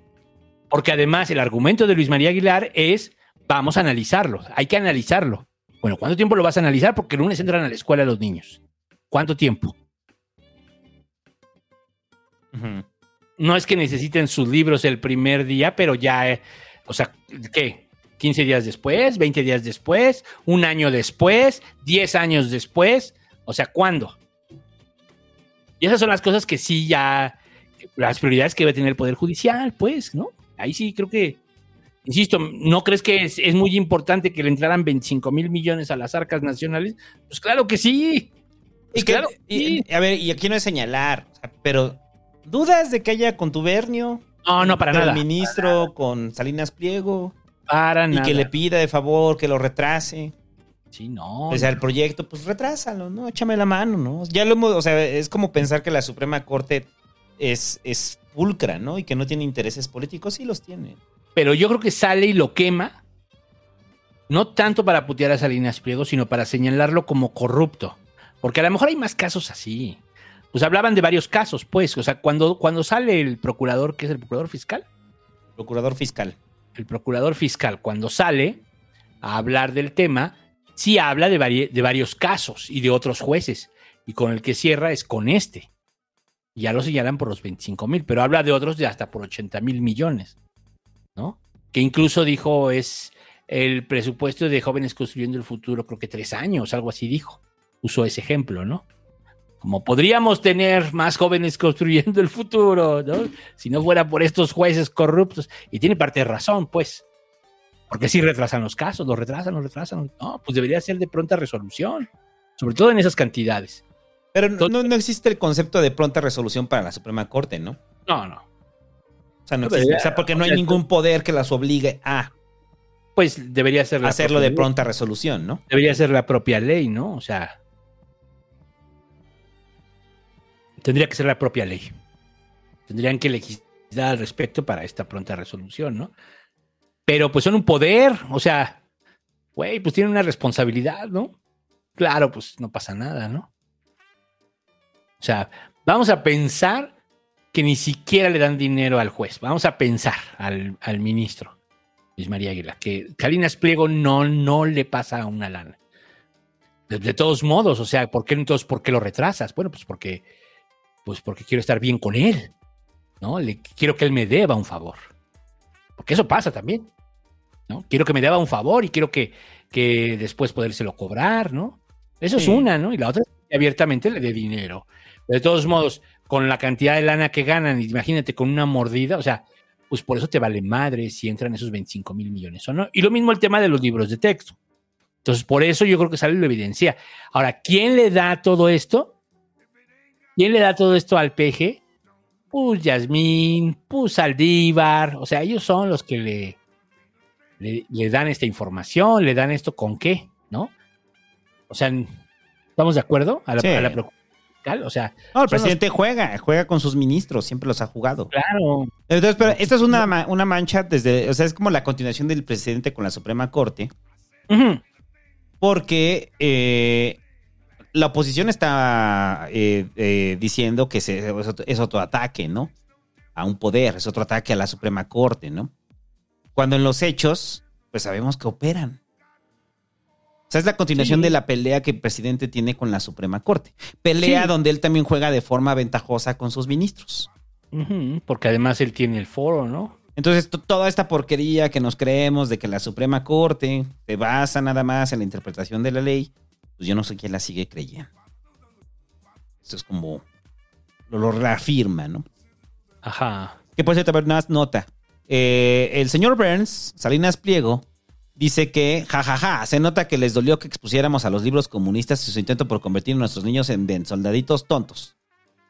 Transformando con sus ideologías progresistas, esas que valoran más que el comunismo que el individualismo. Que premian a las que no trabajan y viven de, la- de lo que la comunidad les quiera regalar. Como si él trabajara. Ya los dije claramente, con los niños no. Se metan porque ahí, no le- ahí la van a perder. Ajá. O sea, eso es lo que la respuesta de Salinas Pliego cuando se le señala que, que está eh, postergando eh, el pago de 25 mil millones de pesos de Grupo Electro. ¿no? Así es. Entonces hay que decirle, paga tus impuestos. Siempre hay que decirle, paga tus impuestos. Pero es esta simulación también entre Salinas Pliego y el presidente, ¿no? Sea, yo creo que el presidente le sigue importando un carajo a Salinas Pliego, ¿no? Se llevan bien, son compitas. No, no estoy muy seguro de eso. ¿De qué? ¿De que sean compitas? No. Sacas otro caso, no sacas ese. No, pero es que ya, ya van varias, ¿no? Ya van varias y Salinas Pliego ahí está. O O sea, de que sí, no, lo procede- lo, mencionas, obligan a pagar algunos millones de que lo que debe de impuestos, ¿no? Que, que debe, ¿eh? O sea, no es que sean nuevos impuestos, acuérdense. Eh, pero dijimos en su- desde su momento, o sea, de que Salinas Pliego fue cercano al PG, estuvo en su consejo empresarial de pues, asesores. Ha estado ahí. Salinas Ajá. Pliego con el presidente. Si, si hubiera, el presidente quisiera realmente o, o a- a- te- confrontar a Salinas Pliego, lo hubiera hecho desde hace mucho tiempo. Pues sí, pero. Lo hace ahorita porque el interés así, así lo premia. El interés del momento, ¿no? Lo premia. Puede ser, no sé. O sea, no, todavía no sé. Yo no creo que vayan a terminar amigos, ¿eh? No sé. No sé, es que eh, para mí ese es como el rollo, o sea, son cinco años, son cinco años donde no ha tocado a Salinas Pliego realmente. No. No lo ha tocado. O sea, no, pero sí, porque lo ha hecho pagar. Sí, pero lo ha hecho pagar eh, eh, impuestos atrasados. Sí, pero lo ha hecho pagar, güey. Nadie lo ha hecho pagar. Sí. Y eso pasó por Raquel, ¿no? Entonces dices, ok, sí te puedes exceder, pero no te puedes exceder tanto. Vamos a ver qué pasa con estos 25 mil millones de pesos, ¿no? Vamos Ni siquiera es Salinas Pliego, ¿eh? ¿Qué? Son sus empresas. Sí, por eso, pero él es la cara visible de esas empresas. Él cabildea para que no pase eso. Sí. O sea, yo, yo, yo, decir- lo, lo- lo que yo quiero anotar ahí nada más es, o sea, yo no, pues yo veo una relación, sino de amistad, de cordialidad entre Salinas Pliego y el presidente. Con todo y lo rudo que es Salinas Pliego, que le pega a Morena, el presidente no se ha ido en ningún momento contra Salinas Pliego. Está allí. Y ahora, Le la verdad es que hacer sí, todo lo que quiera. Y le han cobrado, pues, una vez le cobraron 52 millones, otra vez le cobraron 2 mil millones, pero ahora hablamos de 25 mil y se estima que en total debe 39 mil. 39, eso ya es una lana. O sea, eso ya es una, o sea, que, o sea, sí, eso ya es una lana, ¿eh? O sea, sí son varios hospitales. Así, tal cual. Tal cual. ¿No? O sea, eso sí ya es una lana. Pero bueno, pues ya veremos cómo acaba el sexenio, ¿no? En esta relación tan rara. En esta que yo es una guerra fría, pero bueno. No, yo no. Yo creo que es el estilo de Salinas Pliego que ya lleva un rato y es tolerable. Hmm. Eh, y ya pasando a otros temas, que sí van a cerrar la línea 9 después de que dijeron que no la iban a cerrar. Que no era necesario. Ya, Siguen diciendo que no es necesario, ¿no? Sí, dicen, no es necesario, pero la vamos a cerrar por cualquier cosa, ¿no?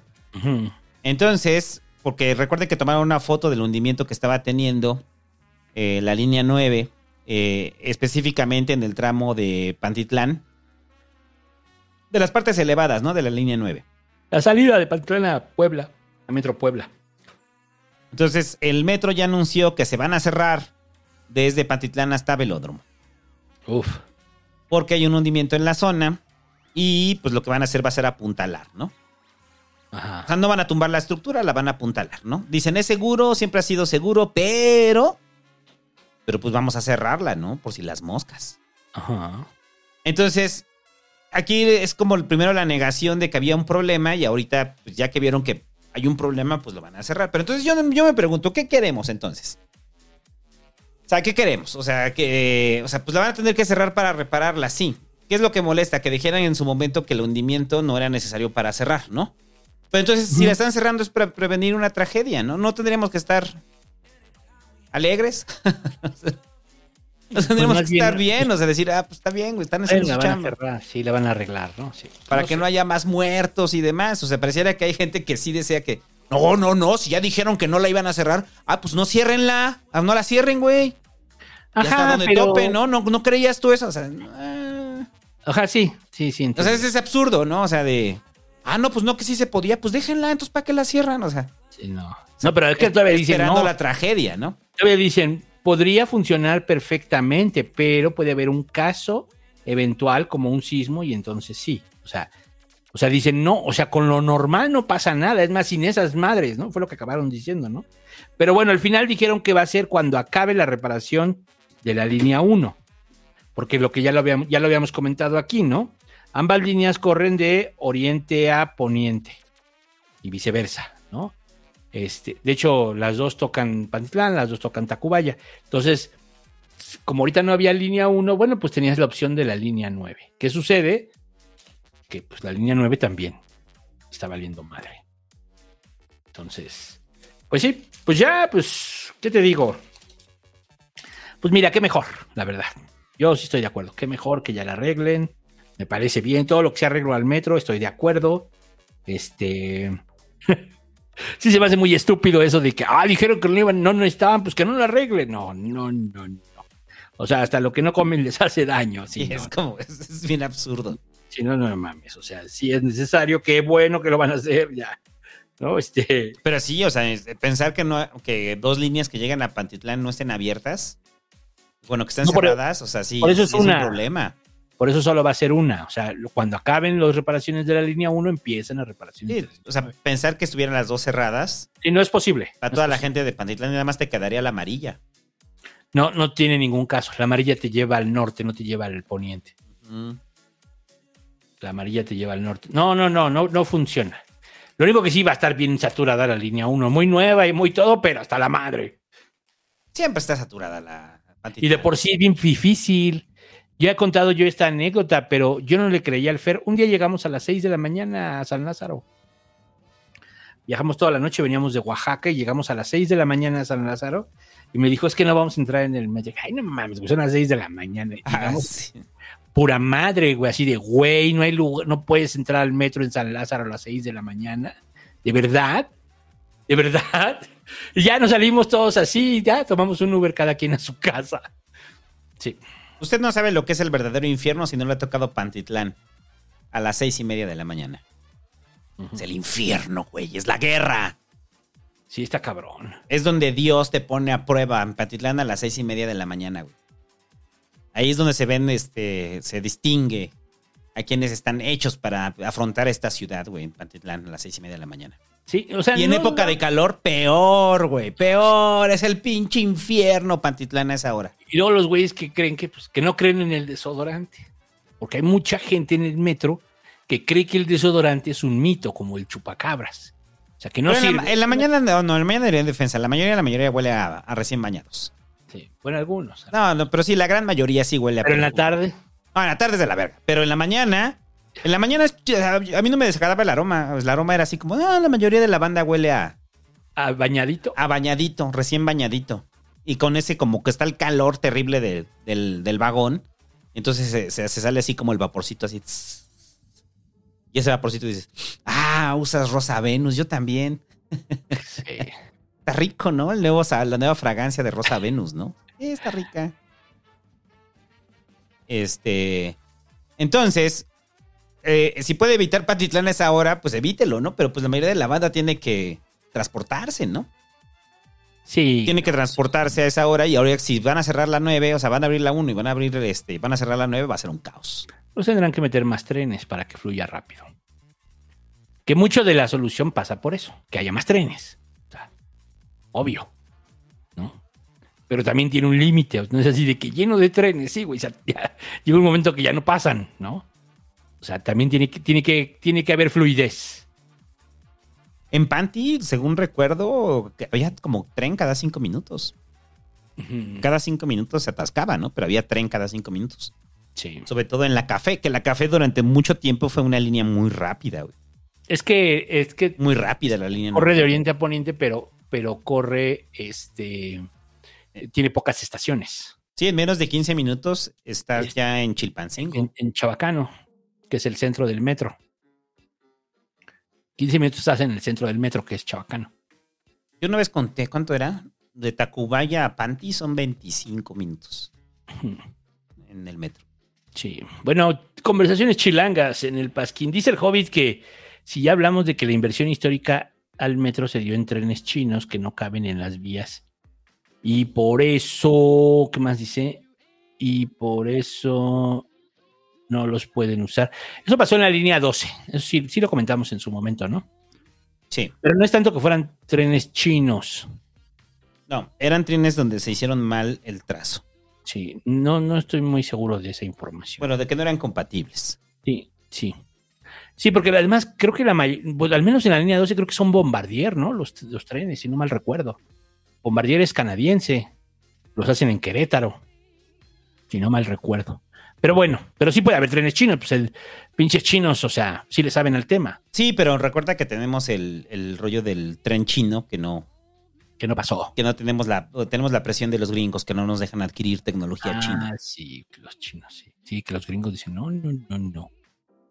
No, no, no. Oye, ¿cómo? pero voy a tener trenes en todo el país, vamos a evitar los accidentes en No, las no, no, no, no, no, no, México. Tú no. Tú no, no, México. Tú no haces eso, México. Si quieres tren, cómpramelo a mí o a Canadá, está bien también. Pero es el doble. O quizá No, los franceses. Creo que tú vas en el modelo de tu metro. Ahí en el deshuesadero. y ya, bueno, y pasando a otra noticia del metro, nada más rápido. Eh, ya llegó la modernidad al metro. Y ya el siguiente, a partir del siguiente año, ya no va a haber boletos, muchachos. ¡Aplausos! ¿Cómo chingados no? Solamente nos tomó 20 años. Pero nos tomó 20 años y ahora sí va a ser una realidad. Y, y ¿sabes qué va a ser de la verga cuando tomes el metro y se te olvide la tarjeta? A mí ya no me pasa, porque el metro más cercano es de la 12. Y ahí no hay, no hay boleto, güey. O sea, ahí tienes que llegar a huevo con la tarjeta, ¿no? Yo siempre traigo mi tarjeta. No, y a mí me llegó a pasar a que se te olvidaba la tarjeta y decías, chingada madre, la tarjeta, cabrón. Entonces, a comprar una pinche tarjeta, ¿no? Y así te hacías como de varias tarjetas. Sí, no, a mí más bien mi chava las perdía, me decía, oye, no encuentro mi tarjeta, me presta la tuya. Sí, ándale, ya me voy, ándale, corre, corre. Y ya después no regresaba. Tenía que comprar otra. Hasta que le expliqué el problema que eso significa. y, pero sí, la tarjeta yo creo que también ya la puedes usar en trolebús. Obviamente la puedes usar en metrobús. O sea, es como muy práctico, ¿no? Más bien ya que te programen tu reloj, tu pulsera. Eso ya sería como el siguiente paso, ¿no? O sea, ya que te programen tu reloj, tu pulsera y tú cargues en línea y a la chingada. O sea, Sí. nos evitamos muchas cosas. Sí, como en China, que todos con el teléfono.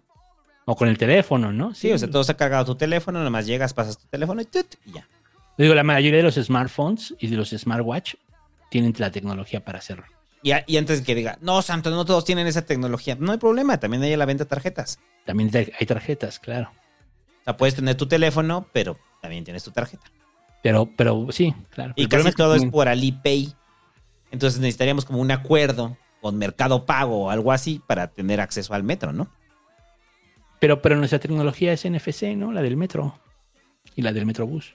En, en el Metrobús ya aceptan Apple Pay.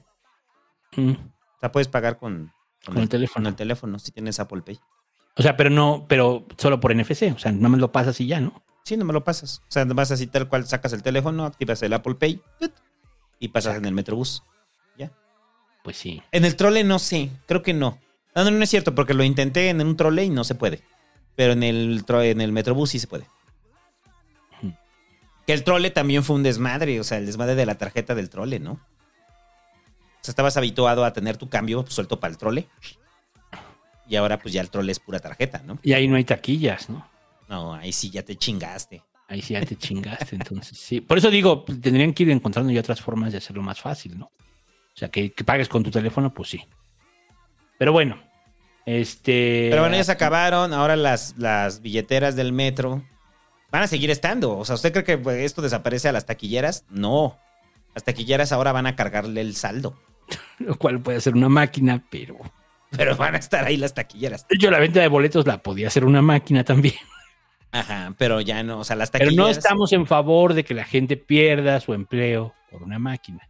No, pero yo sí estoy en contra de lo amafiado que está el sindicato. Pero el ¿no? tema del sindicato del metro, que cada vez metían taquilleras, cada año meten taquilleras, pues es así de, güey, pues como que ya no deberían de contratar gente nueva, ¿no? Pero bueno. O sí, pero para otras actividades. No, no dudo que tenga que haber una taquilla, porque hay gente que no le entiende a las máquinas y entonces va a la taquilla y le es más fácil Pues puede ser. Puede pagar ser, 50 pesos y cargar su tarjeta o 20 pesos y cargar su tarjeta, ¿no? sí. O sea, yo ser. no dudo que sí debe haber una taquilla para una, pero una, una, ¿no? Bueno, generalmente las taquilleras del metro, este, es muy raro que estén las dos abiertas, son como el Oxxo, ¿no? Sí, son como el Oxxo. Solamente hay una y la otra está platicando. Pero bueno, entonces, ya, no va a haber boletos, guarde sus boletos, yo tengo un boleto muy bonito. Este, O sea, últimos boletos, se acaban los boletos, son históricos los boletos. Van a hacer un, algunos, supongo que van a hacer algún boleto conmemorativo, ¿no? Yo tengo un boleto rosa, De los viejísimos, de los viejísimos. de los abonos. Y, y también tengo, también tengo, no, tenía un abono, pero no sé qué le pasó. ¿El abono era rosa o era azul? No, era de color, cambiaba cada semana, cada Mm. quincena. Este, pero no. mm, y tengo boleto blanco de los primeros también, sí. Sí. Bueno, vendían un, vendían un llavero. Venían, vendían un llavero. Ah, el portaboletos. Que usted metía los boletos del metro y le cabían ahí como 30. Ahí se explica. Chu, chu, chu, abuelito, cuéntenos más. Exacto. Cuéntenos más, abuelitos. ¿Cómo era la época y, y cómo se vestían? Pues se acabó toda esa historia. Ahora pura tarjetita. Ajá. Y bueno, y bueno, ahí nos dicen que acepta el Google, el Google Pay y el Google y también el Apple Pay. El, el, ¿qué es el Metrobús? Entonces también puede pagar usted con Google en el Metrobús. Le voy a enseñar a mi chava para que ya se le pierde su tarjeta, ya no sea un problema. ¿Qué más?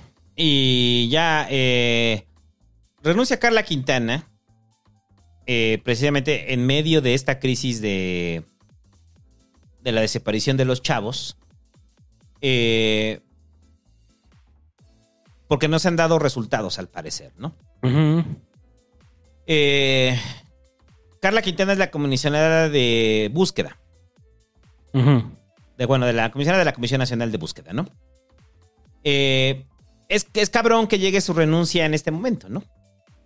Y Sí. presentó su renuncia eh, después de la desaparición de los chavos, porque al final, hasta el momento, no han encontrado los restos de los chavos este, de Lagos de Moreno, ¿no? Solo hay ADN, bueno, el video y ADN, ¿no? Ajá. Pero los restos no. Sigue la búsqueda ahí, ¿no? La Comisión Nacional de Búsqueda pertenece a la Secretaría de Gobernación, ¿verdad? Sí. Pues es lo que hemos siempre dicho. Si no quiere que algo funcione, haga una comisión. Si quiere que algo no funcione, haga una comisión. ¿No? Y se reafirma. ¿O tú qué opinas? Que Sí, no. No, pues es que no dieron resultados. Comisión Nacional de Búsqueda. O sea, tanto no han dado resultados que el presidente se bronqueó con las madres buscadoras, ¿no? así es. Se bronqueó con las madres buscadoras y ahorita que hay casos que están este, saliendo a la luz de desapariciones y que no solucionan, pues supongo que ya eh, siente la presión, ¿no? Siente la presión de no dar resultados y renuncia, ¿no? Y dice tal cual de forma irrevocable. Híjole. Entonces es un, es un mal mensaje en este momento, ¿no? O sea, quiere decir, pues no los vamos a encontrar. Quiere decir que es un fracaso más. No los vamos a encontrar. eh, no están las condiciones para que lo hagamos. O sea, no lo va a hacer. Y ya, lo mejor es renunciar, ¿no? Híjole. Pues sí. O sea, se me hace muy cabrón, güey, porque, o sea, pues es admitir ya el fracaso, ¿no? Supongo que la decisión que tomó ella también es personal. O sea, es personal de saber que no está pasando nada. Y que no va a pasar nada. Y que cada, cada tiempo que esté ahí, o sea, va a sentir la presión. Y sabe que no va a dar resolución de nada, ¿no? O sea, no me parece. O sea, si tú estuvieras frente a la, a, a la comisión de búsqueda y te das cuenta de que no tienes los elementos para hacer tu trabajo, pues creo que también lo harías, ¿no? Sí, sí, porque pues es eso, o sea, no, no da. Pues es la pregunta de por qué Encinas no ha renunciado, ¿no? Es una eterna pregunta que nos hemos hecho en este sexenio, ¿no? ¿Por qué Encinas no ha renunciado? O sea, varios sí dijeron, no, aquí no se puede. Adiós, ¿no? Ahí está Germán Martínez, ahí está este, como Jaime Cárdenas, hay varios que dijeron, ah, esto no se puede, ¿no? El, el secretario este de Semarnat, de este, ¿cómo se llama? El que decía que Toledo, ¿no? Toledo. Ujú. Toledo. O sea, hubo varios que dijeron, no, aquí no, no se puede. El de, el de Hacienda, o sea, que dicen, aquí no, no se va. Herrera. No, más bien yo decía el primero, este. Ursúa. Ay, no, Ursúa, Ursúa es así, ¿no? Herrera más bien es porque no le sale la jugada del cambio de, de hacia el banco, hacia el Banco de México, ¿no? Es eso.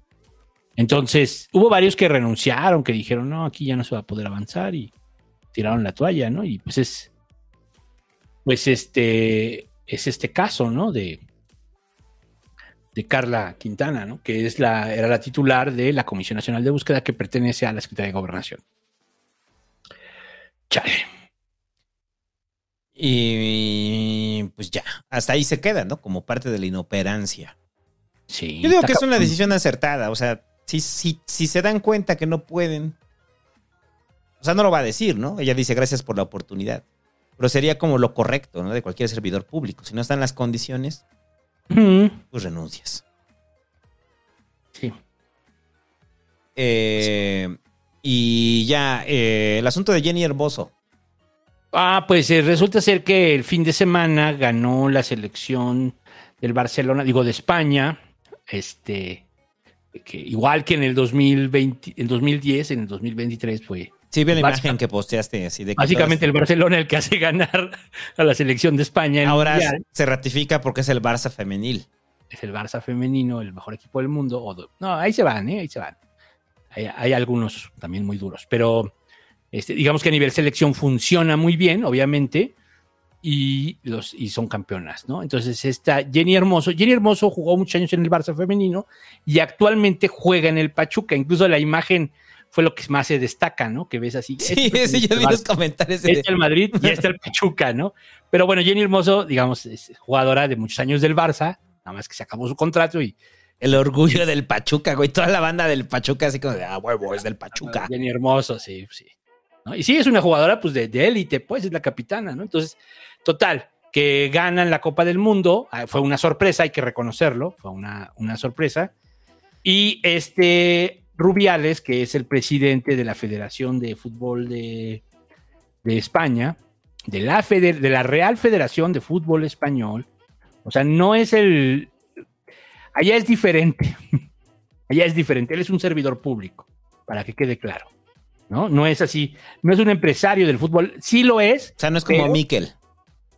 No es como Miquel, que es un empresario del fútbol o todos estos que pone Televisa o Azteca para controlar el fútbol, sino allá es la Real Federación Española. Y entonces, desde. Ya había habido varias cosas con él, pero no de. No de este índole, digamos que en general pues había estado como muy tranquilo. De hecho, es algo muy raro, ¿no? O sea, yo la verdad creo que andaba, pero metido en cocaína el güey, porque primero, este, pues agarra y en esta emoción y en este festejo se agarra los, los, este, los testículos, ¿no? Así, y se muestra así como... Es como de- ¿qué Sí te das cuenta dónde estás, ¿no? O sea, Pues son muchas cosas, son muchas cosas. Hace unos meses el Barça femenino ganó la Supercopa de España y no fue nadie de la federación a la premiación. Las jugadoras tuvieron que recoger su medalla de la mesa. Esto es real, esto es real, ¿no? Entonces es como una postura muy hipócrita, pero además es como que me voy a poner bien patriarcal, me voy a tocar los testículos y la voy a besar en la boca, ¿no? Pues sí, ah, yo cuando lo vi dije, neta, güey. ¿Es en serio? Frente a los reflectores del mundo. ¿Haces eso? No sé, sí, sí- sí me malvibró. Me malvibró muy feo.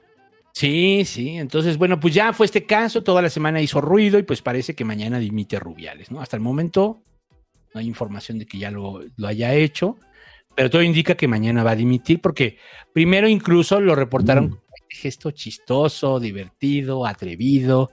¿Sí? Este, ¿Así lo reportaron? Sí, sí, sí, claro. Al, primer- al principio fue así como algunos así de, ay, no, pues este, no pasa nada, ¿no? O sea, no hay pedo, ¿no? Y, híjole, pues que, a ver, deja ver si se escucha el audio, pero sí, mira, voy a poner uno. Aquí está, este lo vi hace rato. A ver. Ah, espérame, espérame, espérame, espérame. Sí, es que el audio lo tengo en los audífonos. Ah. Ah, no puedo. Lo siento. No puede el búho. No puedo, quién sabe qué hizo, no me está reconociendo la tarjeta de, de video. Pero tú sí, ¿no? Bien. Sí. No sé por qué, no, no se puede. Pero bueno, sí, hay una, hay una reportera que hablaba de este, de este caso de eh, este, casi casi este pícaro, ¿no? Así, ¿no? Y eh, la federación, es que además la federación sale a dar un comunicado de que Jenny Hermoso, pues no, no, no tiene problema con el asunto, ¿no? Y este, y, y ya después ella sale y dice, no, sí, tengo problema con el asunto. Y ya más bien el sindicato de futbolistas es quien la, quien la está acompañando, ¿no? Y que ya dijeron que consideran muy grave que esté ahí Rubiales. Y pues ya la FIFA se posicionó y pues todo indica que bye bye, ¿no? O sea, le salió cara su pendejada de darle un beso en la boca, pues nada más porque sí. estaba muy alegre, ¿no? O sea, ¿Pero por qué? no sé. Porque es mujer. O sea, qué cabrón, ¿no? Sí, Dudo mucho que besara así a Xavi o a, o a Iniesta, ¿no? Pues a lo mejor sí, ¿no? Pero. ¿Ah, sí? Pues no sé, güey, sí está muy raro. La verdad está muy raro. Sí, sí llamó la atención, pero bueno, este. Dice, dice Riquelme. Cuauhtémoc Blanco declaró que los actos de Rubiales se le hacen corrientes y de mal gusto. O sea, si eso es cierto. O sea, si Cuauhtémoc que esto le causa pedos, está cabrón, ¿eh? No, pues sabes que no lo haces. Sabes que no lo haces. O sea, no es así, no funciona así. Pero en fin, pues ya. Este. eh, y esto hizo más ruido que el hecho de que eh, la selección española de fútbol ganara por primera vez el Mundial de Fútbol. Pues sí. En fin. Este. Felicidades a las jugadoras de la selección. Por ahí decían que además fue porque eliminaron a las japonesas. Yo sí vi el resumen de las japonesas y están, están cabronas. Estaban cabronas, ¿no? Pues sí, pues hay varias, ¿no? Que ahí tenían su. Su favorita, eran favoritas, ¿no? Las gringas, obviamente, las. No, pero las gringas ya venían disminuidas, ¿no? Este año. Pues no sé. No sé. No, pues que las gringas dominaron los últimos, ¿qué? ¿Tres mundiales femeniles? O sea, yo estaba acordándome de la época de Hope Solo, güey. Y Hope Solo ya tiene 42 años. Bueno, pero se retiró hace como cinco, ¿no? Más o menos. Ajá, no, pero de la época de Gloria de... No, pero todavía gana- ganaron el mundial pasado. ¿El pasado? Sí, ¿no? Sí, fue la de esta... de, de Rapinoe. Megan Rapinoe. ujú, Megan Rapinoe. Megan Rapinoe. Y ya, este... A ver, ya para terminar, el concierto de Taylor Swift. A ver, ¿qué, qué tanto? A ver, yo no entiendo qué tanto desmadre con Taylor Swift. No, puedes- sé, güey. Yo, yo hablé de ¿Cómo Taylor puedes explicar todo este desmadre? Yo hablé, yo hablé de Taylor Swift en uno de La Vida me da acidez. Escúchelo. Ahí es donde Taylor Swift compuso su éxito que se llama Love is Bad. Entonces, eh, me imaginaba en una relación con Taylor Swift, ¿no? O sea, pero yo decía abiertamente ahí que no, no- no me gusta la música de Taylor Swift. Me caga, me caga en general la música de Taylor Swift. Pero pues hay mucha gente que le gusta Taylor Swift, ¿no? Y son como armies de las K-pops, del K-pop y de las de la de las J-pops, ¿no? O sea, sí he escuchado a Taylor Swift, pero. O sea, veo que hay mucho ruido por el concierto de Taylor Swift. Pues porque era un suceso, ¿no? Y los boletos estaban carísimos. Y, y hubo paquetes VIP de Taylor Swift. Y esos paquetes VIP no se comparaban a los paquetes que les estaban dando en el gringo. A, a los asistentes que estuvieron todos chafas. Se vendieron los boletos luego, luego, ¿no? El, el- se vendieron este, los boletos de Taylor Swift, se agotaron. O sea, sí fue un suceso. A mucha gente le gusta Taylor Swift. O sea, fue un suceso real el, el pedo de Taylor Swift. Pues sí. Y no sé si llovió. Hoy era el concierto de Taylor Swift, ¿no? Ah, no sé. ¿Y Saldívar sí consiguió boletos? Esa es una preocupación que teníamos. Ah, sí, porque estaba con eso. ¿verdad? Pues sí. Hizo que todos nos preocupáramos por sí. Pero ahí te va el madrazo de la noticia de Taylor Swift. Ajá. El Metro de la Ciudad de México, de la Ciudad de México anunció que van a tener horario extendido por el concierto de Taylor Swift. ¿Saben qué línea? O sea, en la línea 9, obviamente. En la línea nueve. Afortunadamente no es donde van a hacer la reparación. No, pero va a ser, van a ser varias líneas. Entonces, lo que decías en algún momento de que en todos los conciertos cierran el metro. O sea, con ninguna otra banda se logró más que con Taylor Swift. No, no, no. Con Roger Waters abrieron la línea 9 hasta las 2 de la mañana. Hasta las 2 fue. Sí, casi todas ya han estado abriendo a las 2 de la mañana. Cerrando a las 2 de la mañana. Entonces, para toda la gente que va a ir a ver a Taylor Swift, va a ser hasta la 1 de la mañana. O sea, para. Pero pues no sé a qué hora acaba el concierto. Hasta la 1, hasta la 1, sí. Entonces. Pero, o sea, a la 1 sale el último. Ajá. Sí, O y el concierto de Taylor Swift supongo que acabará como a las 12 y algo, ¿no? Ajá. O sea, sí. Y, y te va a llevar nada más hacia. O sea, las demás no, no creo que las demás líneas van a estar con- funcionando.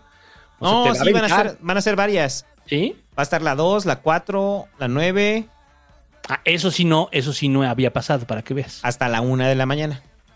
Eso sí no había pasado. Por eso digo- bien.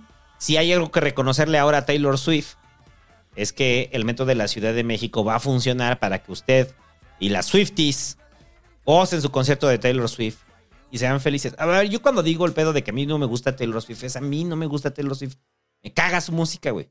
Pero respeto su derecho a llegar segura, llegar seguro a ver el concierto de Taylor Swift y regresarse a su casa seguro, ¿no? Esa es la otra pregunta. ¿Por qué los hacen tan tarde? O sea, también, ¿cuál es la obsesión con eso, no? Porque si no, no puedes hacerla el, el cielo estrellado con los celulares, ¿no? Pero pues puedes A hacerlo. las 3 de la tarde no puedes hacerlo. Pero puede ser a las 7 de la noche y. Claro, el tráfico es un caos. Sí, es todo un tema. La bueno, yo hace rato venía por. Churubusco y el caos de Churubusco ya estaba todo lo que da por No, no, de. Toda la ciudad fue un caos. O sea, Monterrey, Sandra Cueva se le ocurrió arreglar una calle en Monterrey que no le toca. Luego, aparte, la balacera. Y luego, aparte, el concierto. No, bueno. Hice una hora, güey, así de puta madre, güey. ¿Quién me manda a no llevarme la bici? ¿Quién me manda? Y ya. Pues, ¿Qué? Pausa, ¿no? Pausa. Y si ¿Hay reporteros? ¿Qué hay? ¿Qué Sí, hay hay? reporteres, hay dos. Y si usted va al concierto de Taylor Swift, no olvide comprar una playera, una taza y una pluma. Y recuerde, mientras más se aleje del concierto, más barato le sale. Y se ve mejor. y sufre menos. No, no, no, me refiero más. Mientras más te alejes del Foro Sol, los, re- los vendedores de merch dan más barato.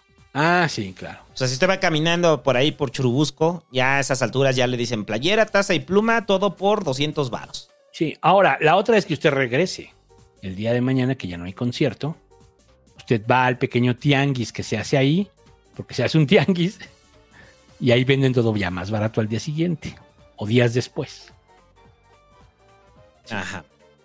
Entonces, saludos a las, a las Swifties, porque sí hay Swifties que escuchan el Pasquín. Claro, claro, está bien, está bien. Y Swifties.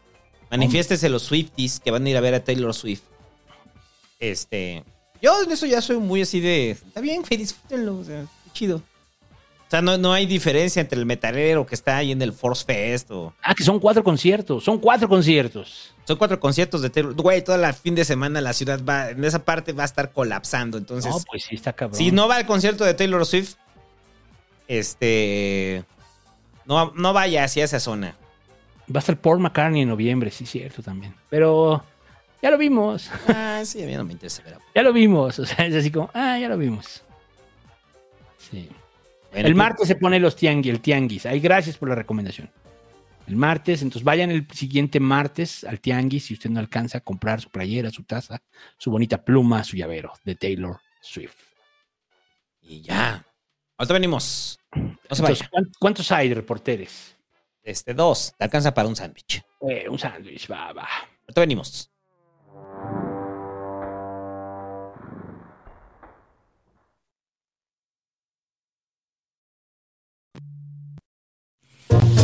Esta semana en el Pasquín Feminista, la recta final de la pre-pre-campaña por la presidencia de la República está por definir a lo que parece será, como dicen acá en mi colonia, un tiro entre doñas, donde nadie se mete y donde parece que serán válidas formas más directas de ejercer violencias en razón de género, ahora invisibilizadas en tanto la emisora será otra mujer.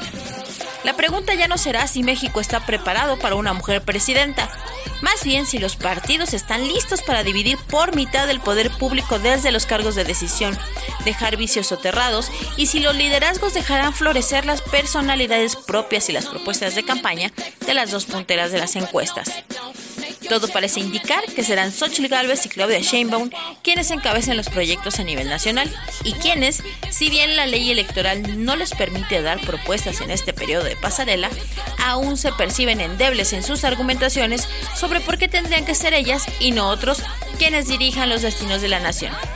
En mi opinión, la política no está lista para un proceso electoral que encabecen estas competidoras haciendo lo propio para que no sufran violencia política en razón de género. No obstante, el INE hará hasta lo imposible para blindar el proceso, pero creo que veremos un largo etcétera de impugnaciones en ese tenor, dejando de lado, como siempre, la seguridad de las candidatas, sus propuestas, priorizando la nota de ocasión, los memes y las ocurrencias de campaña. Mientras tanto, en la Ciudad de México, la historia se vive parecida, en un matiz hasta el momento más moderado, pero donde es más fácil palpar resultados y una idea más clara hacia dónde pueden tender las preferencias. Por un lado, tenemos a una Sandra Cuevas, alcaldesa de Cuauhtémoc, enemiga del color, salvo el rojo de sus labios.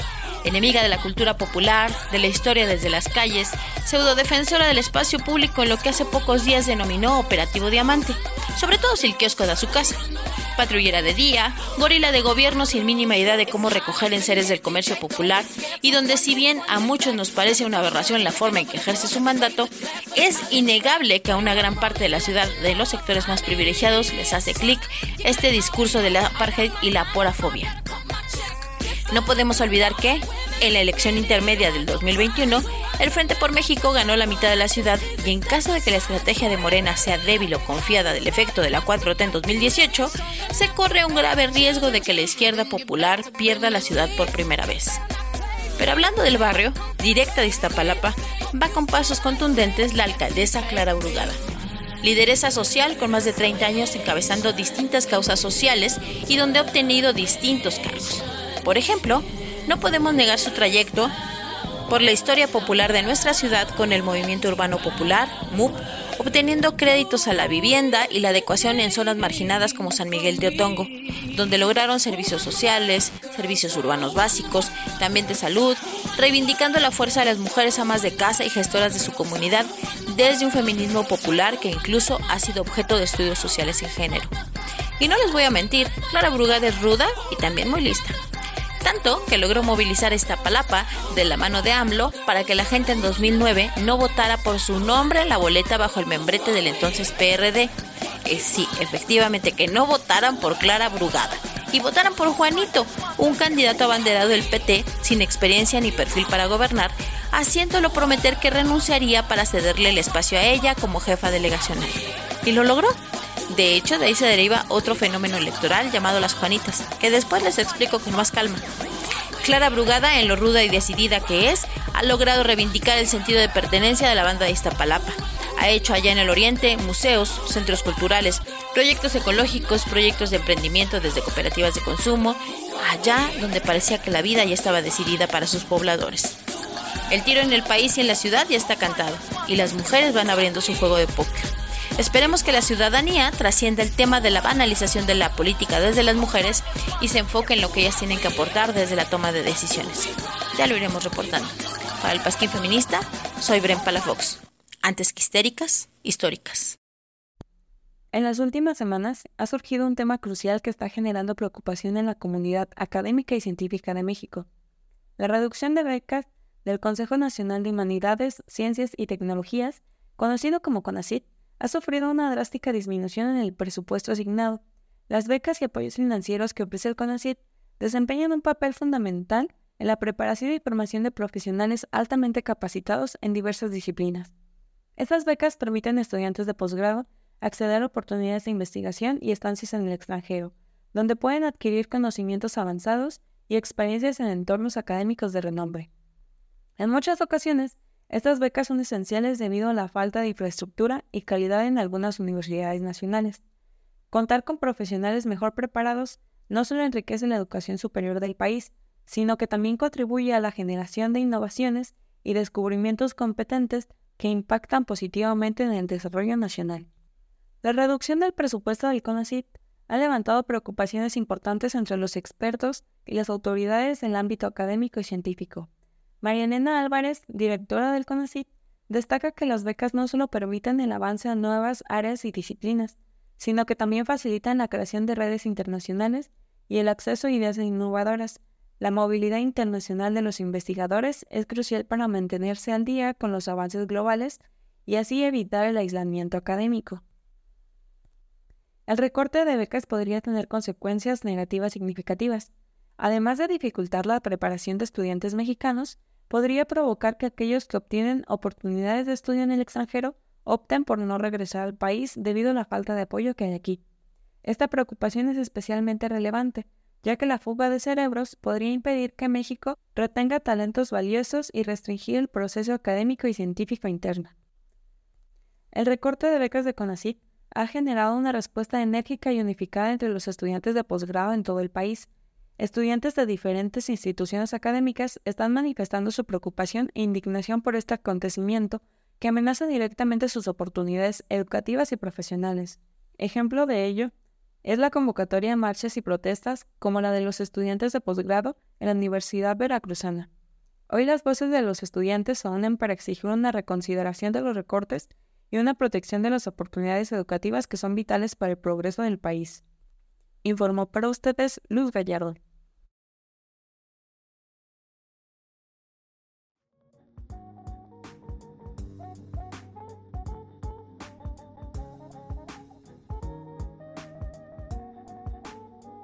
Y estamos de vuelta en el Pasquín y superchats. Superchats.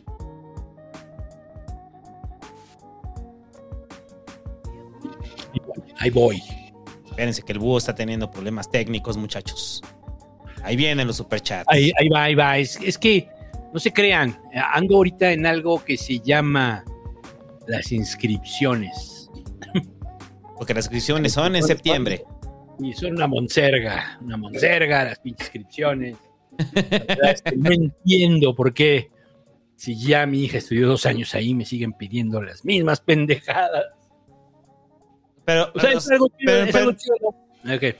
pero no, o sea, ¿te refieres al problema de qué? O sea, ¿de qué pendejadas que te piden? O sea, los papeles. O sea, con NASA pues te piden papeles y te piden que llenes formularios y que llenes preguntas y la chingada. O sea, no sé, o sea, no serías nada más como que ya tomen lo que llené el año pasado y ya. Ajá, y en todo caso, pues te actualizo, ¿no? Y ya, a ver, actualice su peso y cuánto mide y ha desarrollado alguna alergia y ya, ¿no? Algo más que usted quiera actualizar y ya, güey, o sea. fin del cuento, ¿no? O sea, ya, ¿estás de acuerdo? O sea, es así como, Sí, o sea, ya. en plena época digital es como absurdo, ¿no? No, no, no, está cabrón, está cabrón. A ver, necesito cerrar. Dame un segundito, ¿eh? Espérame. Pero podemos poner aquí, espérenme, vamos a ponerles el comercial para que no se les olvide. O sea, porque muchos de ustedes no, no recordarán que cuando estabas morro, estabas este, a la espera de las vacaciones y cuando ya veías el comercial de las inscripciones son en septiembre, es cuando decías, ya valió madre, ya se acabaron las vacaciones. Te daba esta sensación de... O sea, como niño, ¿no? ¿Tú cómo te sientes como papá de que ya, ya van a entrar? Eh, pues un poco como. mm, Como que. Ay, pues como los dos chambeamos, es difícil ponerles actividades, ¿no? Mira, ahí les va el golpe de, el golpe de nostalgia a todos.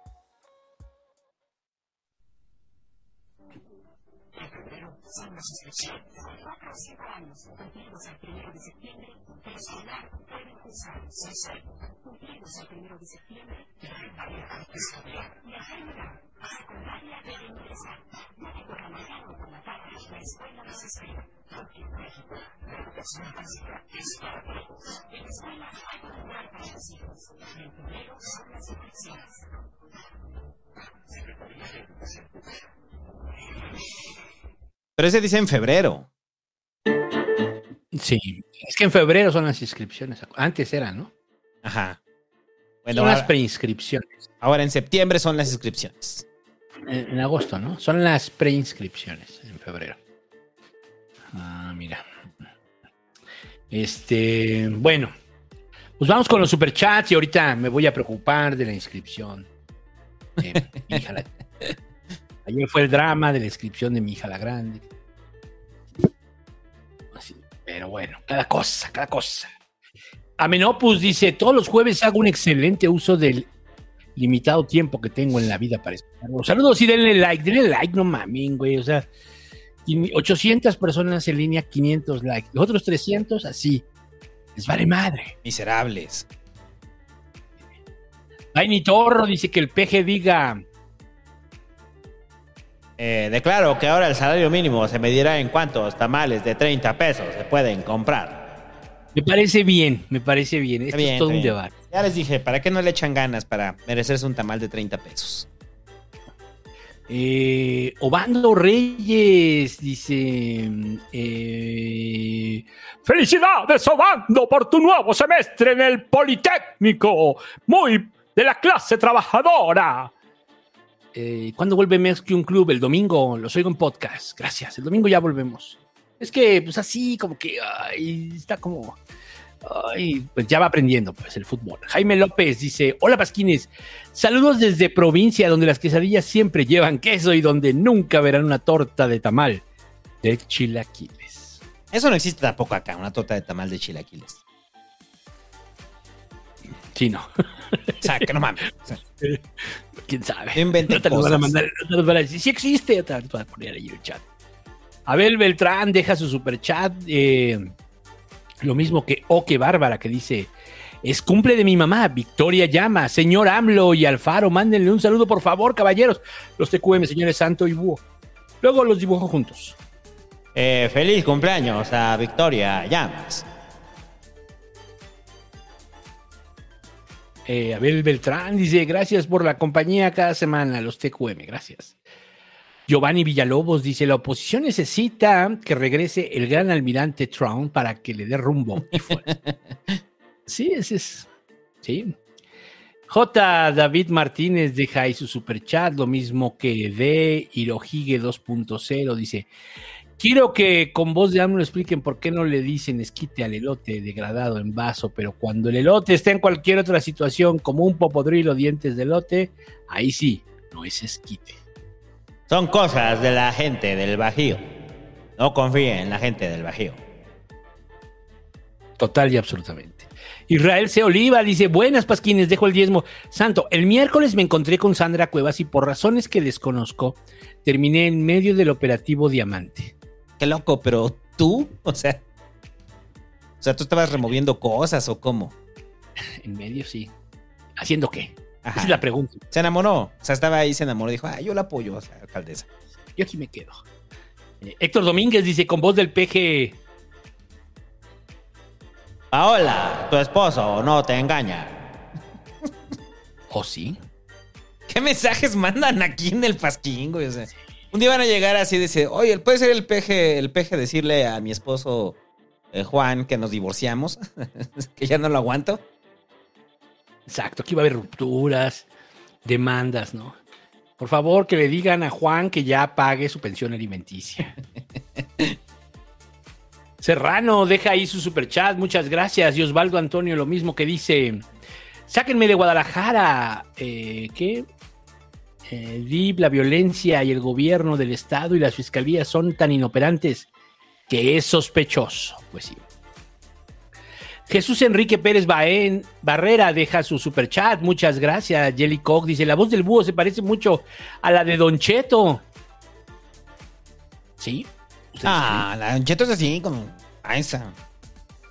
Carlos Fuentes dice: Buenas Pasquines, ¿han leído a Juan Miguel Zunzunegui? ¿Lo recomiendan? ¿Tú lo has leído? No. No, yo no. Ya nos habían preguntado eso. Esteban Chaires dice: ¿Qué opina? Bueno, no, no lo hemos leído, lo sentimos. Eh, Esteban Chaires dice: ¿Qué opina el padrino de AA de la propuesta anti-micheladas de Xochitl? Saludos, Pasquines. Este es mi primer super chat. Espero que no el último. Lo que no entiende la señora Xochitl Galvez es que el problema no está en la botella. El problema está en el que la toma. David Curiel dice, Santo, te vi cerca de CEU y vas en una camioneta Honda CRB. Yo en una moto blanca te grité y me puse enfrente, pero solo me lamentaste con el claxon. Dejen de perseguir pelones en la Ciudad de México, muchachos. No soy yo. ya está pasando mucho. La gente está persiguiendo. A rato va a salir una nota así. Persiguen pelón, persiguen pelón. Andan buscando a este pelón. ¿Usted lo ha visto? ¿Usted ha visto al santo? No se confunda. Sí, güey, deberían sacar una foto por la espalda para que ya no confundan a los demás. Sí, por pelones. favor, por favor. Edgar Rodríguez deja su superchat, lo mismo que Cero Bits, que dice: Buenas noches, Tata Santo y señor Bo. Los escucho mañana en el gym. El secreto de los gains es la creatina y sus sensuales y varoniles voces. Saludos. Ahí está. Póngase mamado con el pasquín. Póngase mamado, a ver, duro, a ver, dales consejo. Ese sería bueno, güey, que Ramiro les hiciera un pinche audio así de, De motivación en el gimnasio, ¿no? de motivación en el gimnasio. Eh, Antonio de Jesús Madrid Rivera dice: Jalife anda bien seguro de que Adán Augusto, de que va a ser Adán Augusto, dice. Dice conocer la estrategia de AMLO y compara esta con otras elecciones. Yo creo que puro cuento. Es que al inicio parecía que sí, que iba a ser como la dinámica de Ruiz Cortines, pero no, a estas alturas ya, muy complicado. La pregunta es: ¿Jalife lo está diciendo actualmente? O sea, en este mes, por así decirlo. En estos últimos tres, cuatro semanas. Esa es la pregunta. Zeus 8546. Buenas noches, saludos. Saludos. Si vives en un tercer piso y alguien sube al segundo piso, está subiendo para abajo. Pues sí, podrías decir, subió abajo. Sí. Sí, es correcto. Eh, Crisman López dice, buenas noches, Pasquines. Eh, mucho de no escucharlos en vivo. Saludos a mi novia Ana Sofi, quien me preguntó quién es el personaje con voz de niño naquito. Mickey Game. Gary Olmos dice, les dejo unos pesos y mi like, los escucho mañana. Gracias, Gary. Eh, eh, no mamen, bañen al hobbit agregado Ubu. Dice, metan al hobbit para vacunarlo. Oye, ¿para qué? Eh, Jasmani Arturo Ramírez Díaz dice: Saludos, Pasquines, que el Prezi regañe a la jaiba de Francisco Ayala por odiar a los tabasqueños. Te vamos a encerrar por odiar a la hermosa gente de Tabasco. Fantasmitas Rojos dice: También tenemos un podcast donde hablamos de pelis mainstream, pero desde la perspectiva roja. En vivo cada miércoles, cada 15 días en el canal. 24 episodios y contando, ahora también en Spotify. Ahí está. Pues que nos haga recomendaciones de esas películas para escucharlo. Gracias, Fantasmitas Rojos, y vayan y suscríbanse. Joel Omar Flores Ramos dice: El güey de Wagner lo mataron por ayudar los golpes de Estado en África. Acabo de regresar de África y esos güeyes andan por todos lados allá. Inclusive tenía un video, ¿no? O sea, el video previo era que estaba en África. Sí. ¿De que operan allá? Pues sí, sí operan allá. Sí, porque pues al final son recursos, ¿no? Se los están quedando los europeos y dicen, "Ah". No, son, y son una empresa. Funcionan como es una empresa. Miguel Ángel Ibarra dice, buenas noches, ¿qué libro que hayan leído recientemente recomiendan? Paradise de Fernanda Melchor. Lo leímos ahí en el club de lectura del Ciber. Muy bueno. ¿De qué es? ¿De qué es? Es sobre un coto, una unidad habitacional de lujo que se llama Paradise, en la cual un adolescente está obsesionado con una señora y planean un crimen y todo sale terrible, pero es como una radiografía de el machismo, la violencia y el narco en México. Ahí está la recomendación. Lore de Mola que Gaubu dice, hoy en Latinus tenemos en exclusiva el video de Pío Betancourt, hermano de Jorge Betancourt, recibiendo dinero por parte de Salinas Pliego. ¿Podrá el Yori Betancourt levantarse de esta? ah, El Yori, sí. el Curioso, Yori, ¿no? Que los dos sean... Levantarse de este escándalo. Sí, sí, pero... Sí, ya, la- lo de Betancourt ya se, se hizo un caos, ¿no? O sea, ha sido un caos. La verdad es que, pues, de pena ajena lo que ha pasado. Sí, ya. Se desinfló Sí. muy rápido, más rápido que Xochitl. Sí. Mesiando, Mesiandro Ronaldo dice. Deja ahí su superchat, no dice nada. Gracias. Ángel Escobar dice: Señor Búho, el santo lo ha celado, ha hecho una escena de celos. Buenas noches. Todo el tiempo. Todo, el, puto tiempo. Todo el tiempo. Luego me escribe: ¿Dónde andas? Mándame tu ubicación. ¿Qué estás haciendo? ¿Con Mándame foto. A ver, mándame foto de eso. No, sí, sí, sí. Ya el me manda foto así del frente al espejo desnudo en una orgía. Ah, está bien. Está bien, no pasa nada. es lo que acordamos. Yo pensé que estabas estudiando. Me puta. Joel Luna dice: donen dones para la construcción del Jäger del Pasquín. Alguien nos tiene que defender de el qué? El miercilla cuando un pez caca entra en contacto con aguas de Japón. O sea, eso sí puede ser. Eso sí puede ser. Sí, que las aguas radiactivas hagan que el pez caca. Se convierte en miercilla. Sí, por las mutaciones y está cabrón. un Godzilla de caca, imagínese usted. Sí, no, sí. Eh, Yadira Hernández dice que el tío de doble A es padrino. Bueno. el tío. Re- es que ve, regañé a mi hijo, el Muna, porque se gastó en un clericot sin ver los precios y se gastó lo de la semana. Eh, qué tarado, Muna. O sea, si va a beber y no sabe beber fino, no beba fino. Regrésese a su caguama o a su tonayan. Pues sí, porque el cler- el clericot es barato, ¿no? Sí, o sea, ¿cuánto puede Se gastó lo de la semana, pues sí le vieron la cara. Pues de qué chingados estaba hecho el clericot, ¿no? De un reserva de 1930, un pedo así, ¿no? Era un vino muy fino, ¿no? Vino muy fino y le hicieron clericot. No, pues son chingaderas. Esos son chingaderas. Un Ángel Guerrero dice: Critical Hit Pokémon Podcast, aviso. No atrapen al pez caca. No es un Pokémon. No lo atrapen, sobre todo no con la mano. El tinaco sí es un Pokémon. El tinaco es como un Snorlax, ¿no? Tinacón. Tinacón. Sí. Susek dice, buenas pasquines, pasando a ver si mi tarjeta funciona. Sí, sí funciona, pero de todos modos, haz más pruebas.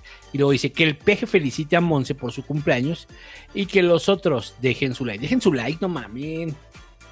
¡Feliz cumpleaños, Monse! Fernanda Flores Juárez dice que el padrino doble A me diga, deja de ser sim del hobbit, solo es una relación parasocial, niña loca.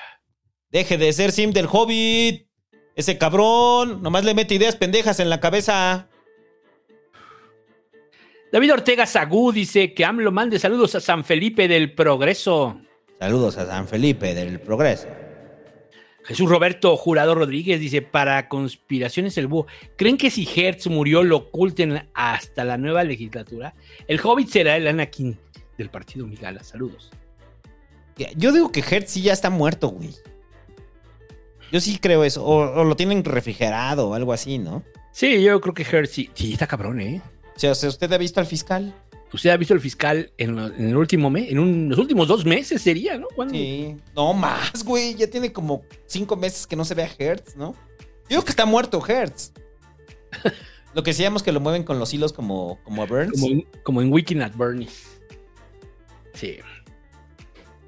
Entonces- Luego dice Gustavo Pitoski García dice máscara Sex Magin de venta en la casa de Sandy Cueva. Ahí enfrente de la casa de Sandra Cuevas. Estas son otras, son máquinas Sex Magin. Y es Gustavo Pitoski García. Es otra persona. Es otra persona. Edwin Raigosa deja ahí su superchat. Muchas gracias. Lo mismo que Guta- Gustavo Pitovsky García dice que la voz de Al Chile Bar me mande un refunfuño anti-AMLO.